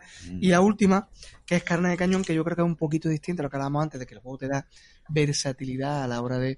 Esta es una aventura un poco más de terror, más centrada un poco en este tema de los espectros que abundan cerca del, del, del, del reactor de, de- de cuántico y demás. Y el tono de la aventura es distinto. Las otras son un poco más pulp, más, Ujú. más folletinescas, eh, Sí, responden muy bien también al- Muy bien a- ese. Y esta es lo que hemos dicho, que el juego en determin- con determinado tipo de... Si el, el narrador y el grupo quieren darle un poquito de, de, de vuelta al Un asunto... más oscuro o más, más, más, más terrorífico. de terror, sí, sí, sí. sí. Está- Esta, esta aventura de carne de cañón fue, de hecho, creo que, bueno, de hecho no, fue el, el, fue el último logro que se obtuvo en la en el proyecto y es de Álvaro Lomán.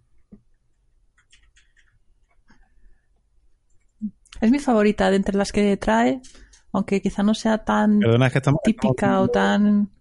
estamos- la estamos viendo aquí, estábamos, vamos, es que estamos con la tablet. Disculpad que muchas veces eh, oí unos silencios ahí que pueden resultar un poco incómodos, pero es verdad porque eh, como, como estamos, estamos consultando continuamente el manual, aunque llevemos un esquema más o menos preparado del programa, pero claro, nos gusta ver también en el momento eh, ese material. La verdad es que sí que tiene, tiene bastante buena pinta. No conozco, Álvaro Lomán, no, lo, yo lo conozco, an- eh, no, ¿verdad? No lo sé, es que no... No sé si no sé si te lo he encontrado alguna vez. Es el autor de, de una serie de libros que sacó Edge.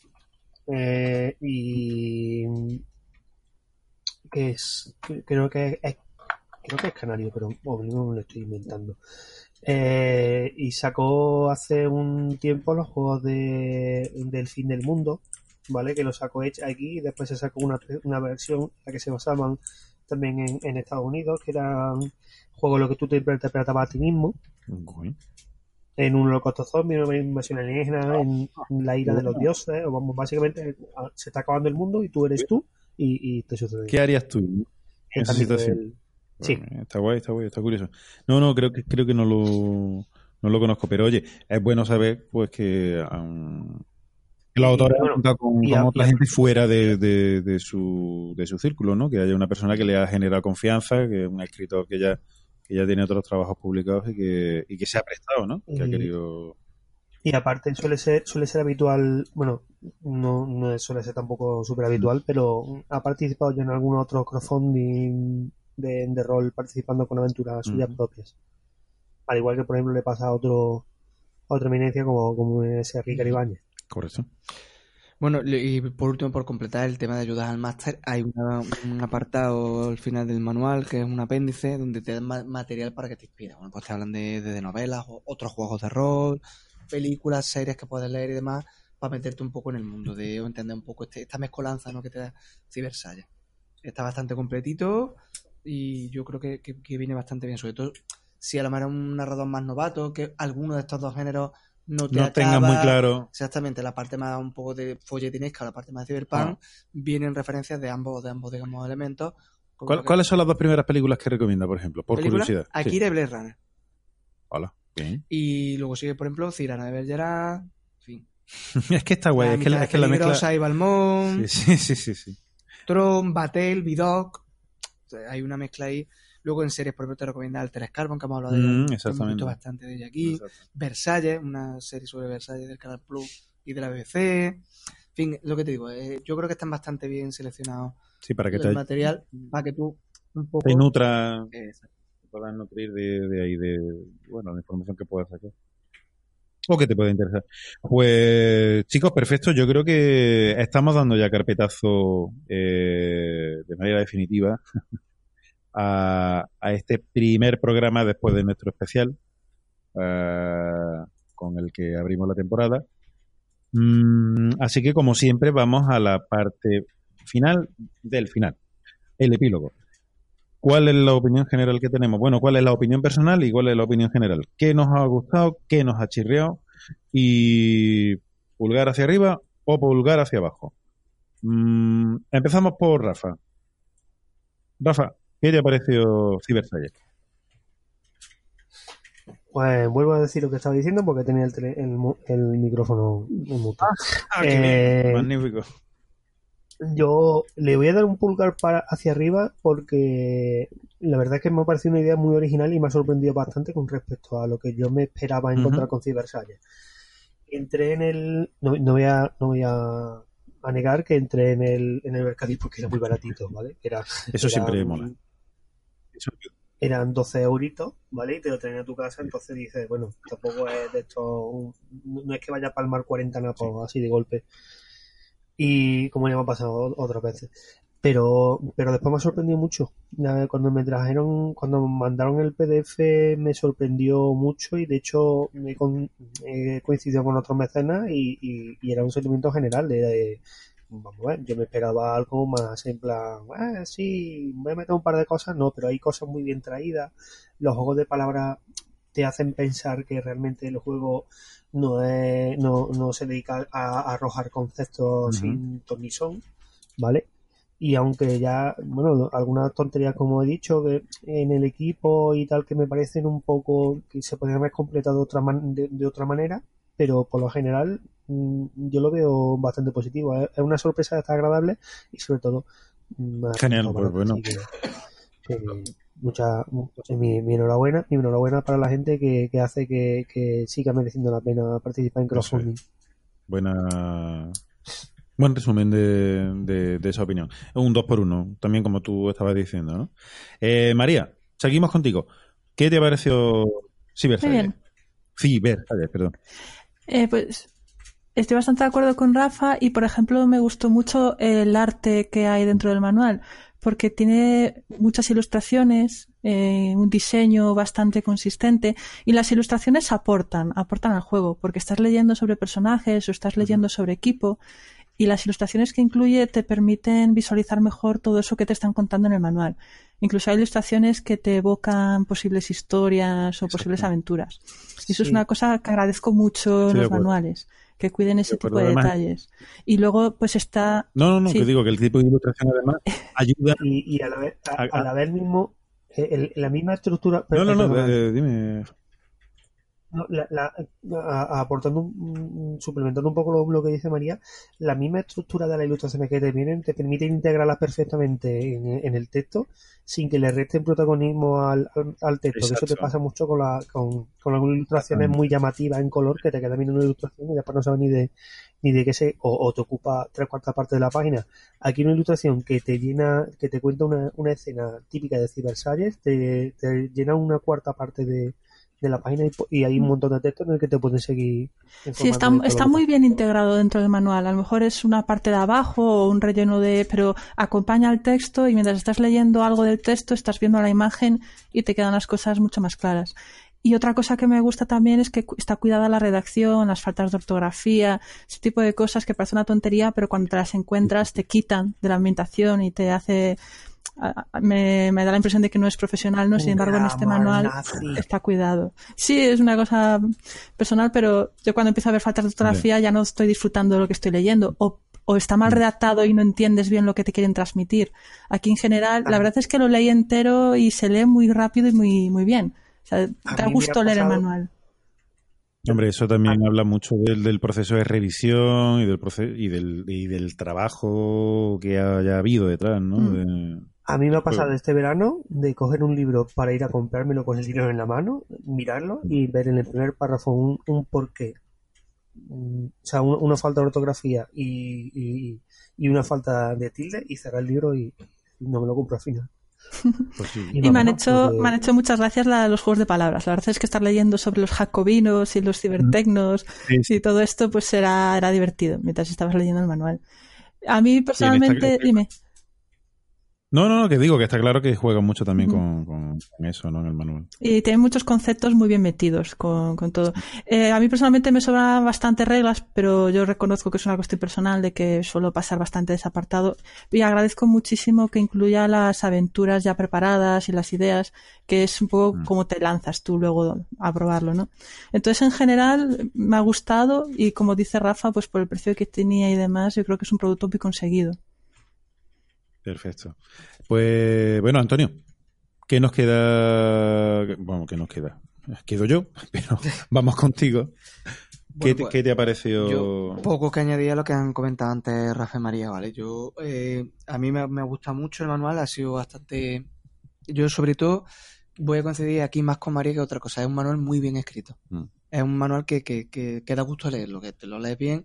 De todos los que hemos reseñado a lo largo de todos estos ya dos años que llevamos de programa, mm, me ha pasado con este con Walpurge. Salvando la distancia, porque Walpurge era como más Un tono más... un tono, exactamente, un tono más, no más de coña, más, un poco más, Sí, más distendido. más distendido, Mm. pero son dos manuales que me he leído con, con, con mucha, también ahora son manuales pequeñitos, son manuales, no son tochacos como cuando empezamos con el, con Chulu 7. Entonces, a mí, eh, que un manual eh, se note que está bien escrito y está bien pensado y está bien, me, me gusta. Respecto al juego en sí, yo mm, sí que es verdad que al principio comentan los autores que bueno que, lo que pretenden no es darte un universo cerrado, sino que te pretenden dar un boceto de, trazo, de trazo grueso o de pincelada gruesa sobre, sobre el universo y creo que muchos de los, a diferencia por ejemplo de María, que dice que la, la parte de reglas le, da un poco igual, a mí me pasa lo contrario. Yo creo que me pasa un poco como a Rafa comentaba antes. Hay elementos que a mí no me quedan claros. Mm. Yo creo que hay partes de la regla que se podrían haber desarrollado más, o se podrían haber puesto más ejemplos, haber puesto a lo mejor algunas tablas más clarificadoras. Y yo creo que en el fondo no deja de ser lo que decían aquí, bueno, pues los autores, ¿no? Pues tenemos, eh, ¿por qué las superpelucas van, o las pelucas estas como van de 10 a 50.000 Luis. Pues por- porque da igual, ¿no? Que, que la peluca tiene eh, rayos cósmicos, no sé cuánto, ¿eso afecta al juego o no? Entonces tú como narrador te pones de acuerdo con los jugadores, pues sí, pues da un más uno a no sé cuánto, o te permite Claro. lanzar ataques con ella. Mm. Por eso está esta variedad. A mí, eso me, me, me falta. Yo no sé si es que está pensado a lo mejor sacar algún suplemento con cosas más específicas, o simplemente que la intención, la han dejado muy claro, no han engañado a nadie. Mm. Que es eh, por un lado está eh, todo ese tipo de lo que se comenta antes, juegos de palabras, de, de conceptos muy bien traídos, que hacen el juego muy, muy personal y muy y por otro lado yo noté cierto agujero, sobre todo en la parte de, de, de pragmática, práctica, de ir al juego, a la, a la regla. Entonces, es por ahí. Ahora, mm, para mí, personalmente, Pulgar Arriba es un, es un manual muy disfrutable, muy como me pasa ya con la edad que tengo, ¿no? que leo mucho y juego poco. Mm. No sé si llegaré a jugarlo, Mm. pero sí que me lo paso muy bien leyéndolo y, y yo creo que para mí es un, buen manual y sobre todo que, que, tenía en crowdfunding y que ahora puedes encontrar en tienda muy recomendable. Muy asequible y asequible y recomendable. A mí me ha, me ha parecido bastante, bastante curiosa la parte de ambientación, que digamos es un poco la que me, me- me he centrado, no tanto, no tanto en, en las reglas, como ya sabéis, bueno, pues yo coincido con María, eh, en este caso estamos dos, dos a dos, no solo con este manual, sino en general. A mí me gusta, me gusta el, mundo y la ambientación que plantea y, la, y las posibilidades que, el juego, el juego abre. Eh, yo le doy un, un pulgar hacia arriba. A mí me ha, me ha gustado también. Eh, no, no nos olvidemos de que tenemos que tratar de contactar con los autores, de que lo haremos, nos comprometemos a ello para que eh, de una forma u otra estén aquí, bueno, respondan a nuestras preguntas, nos aclaren lo que no- nos tengan que que aclarar y de paso los conozcamos porque seguro que tienen que ser una- unas bellísimas personas, unos tíos estupendos. De hecho, ya adelanto que ya hemos contactado con ellos y, y nos han dicho que lo, lo único que tenemos que hacer es cuadrar horarios. Pero Perfecto, pues tenemos entrevista dentro de un rato. Corre, exactamente. Eh, en ese caso, mm, habrá una entrevista. No sé si irá al, al final de este podcast que estáis oyendo o, mm, bueno, vamos a, vamos a tratar de, de, de ver si es posible, porque claro, dada la duración del programa que tenemos entre manos, que se nos, ha, se nos ha ido, se nos ha ido un poco de las manos. Estamos otra vez como al principio. Únete al podcast, María. Será cortito, María. Pero ahora poco tiempo, María. Es que, es que se nos, no sé qué nos ha pasado, es verdad. Estamos como en el primer y segundo programa, tío. Puede, puede que tenga que ver con los peruanos. No, es que hace tiempo que no. Entonces, El récord, el récord de día ahora para un libro de 400 No, no, páginas con el chulo no Pero bueno, eh, en fin, prometemos que para la próxima no nos vamos a enrollar tanto. Seguramente la horas. entrevista la hagamos aparte y bueno, le demos un lo poquito más de lo salsilla. Eh, en fin, ya, ya tendréis noticias nuestras. Como siempre, que llegamos a la parte final del programa, os agradecemos que, bueno, el programa, el podcast, mm, como le queráis llamar, es lo que es. Una reunión de amigos, al fin y al cabo. Eh, os agradecemos que hayáis estado allí, que nos hayáis oído, esperamos que hayáis disfrutado. Nos podéis encontrar en Facebook y en Twitter. Ya no nos podéis con- encontrar en la página web porque no tenemos. Eh, mm, nada más. Eh, esperamos que estéis ahí en el, en el próximo episodio. En Google Plus todavía nos pueden encontrar, pero como cierra dentro de dos meses, nos vamos a hacer una cuenta en Mayway, que es donde parece que se ha ido toda la movida rolera guapilonga, y, y nos vamos a ver allí. Ay, caray, chicos. Instagram ahí no, porque son muy feos. Ahí estaremos con los guapilongos. Guapilongos. ¿Pero qué palabra es esa, Rafa? Vale. Pues nada. Adiosito. Chicos, decid adiós con la manita. Adiós, adiós. Con los tentáculos, adiós. Que ustedes disfruten, jóvenes. María me está dando en el ojo con todo el simbionte, por favor. ¿Alguien tiene pipí? ¿Eh?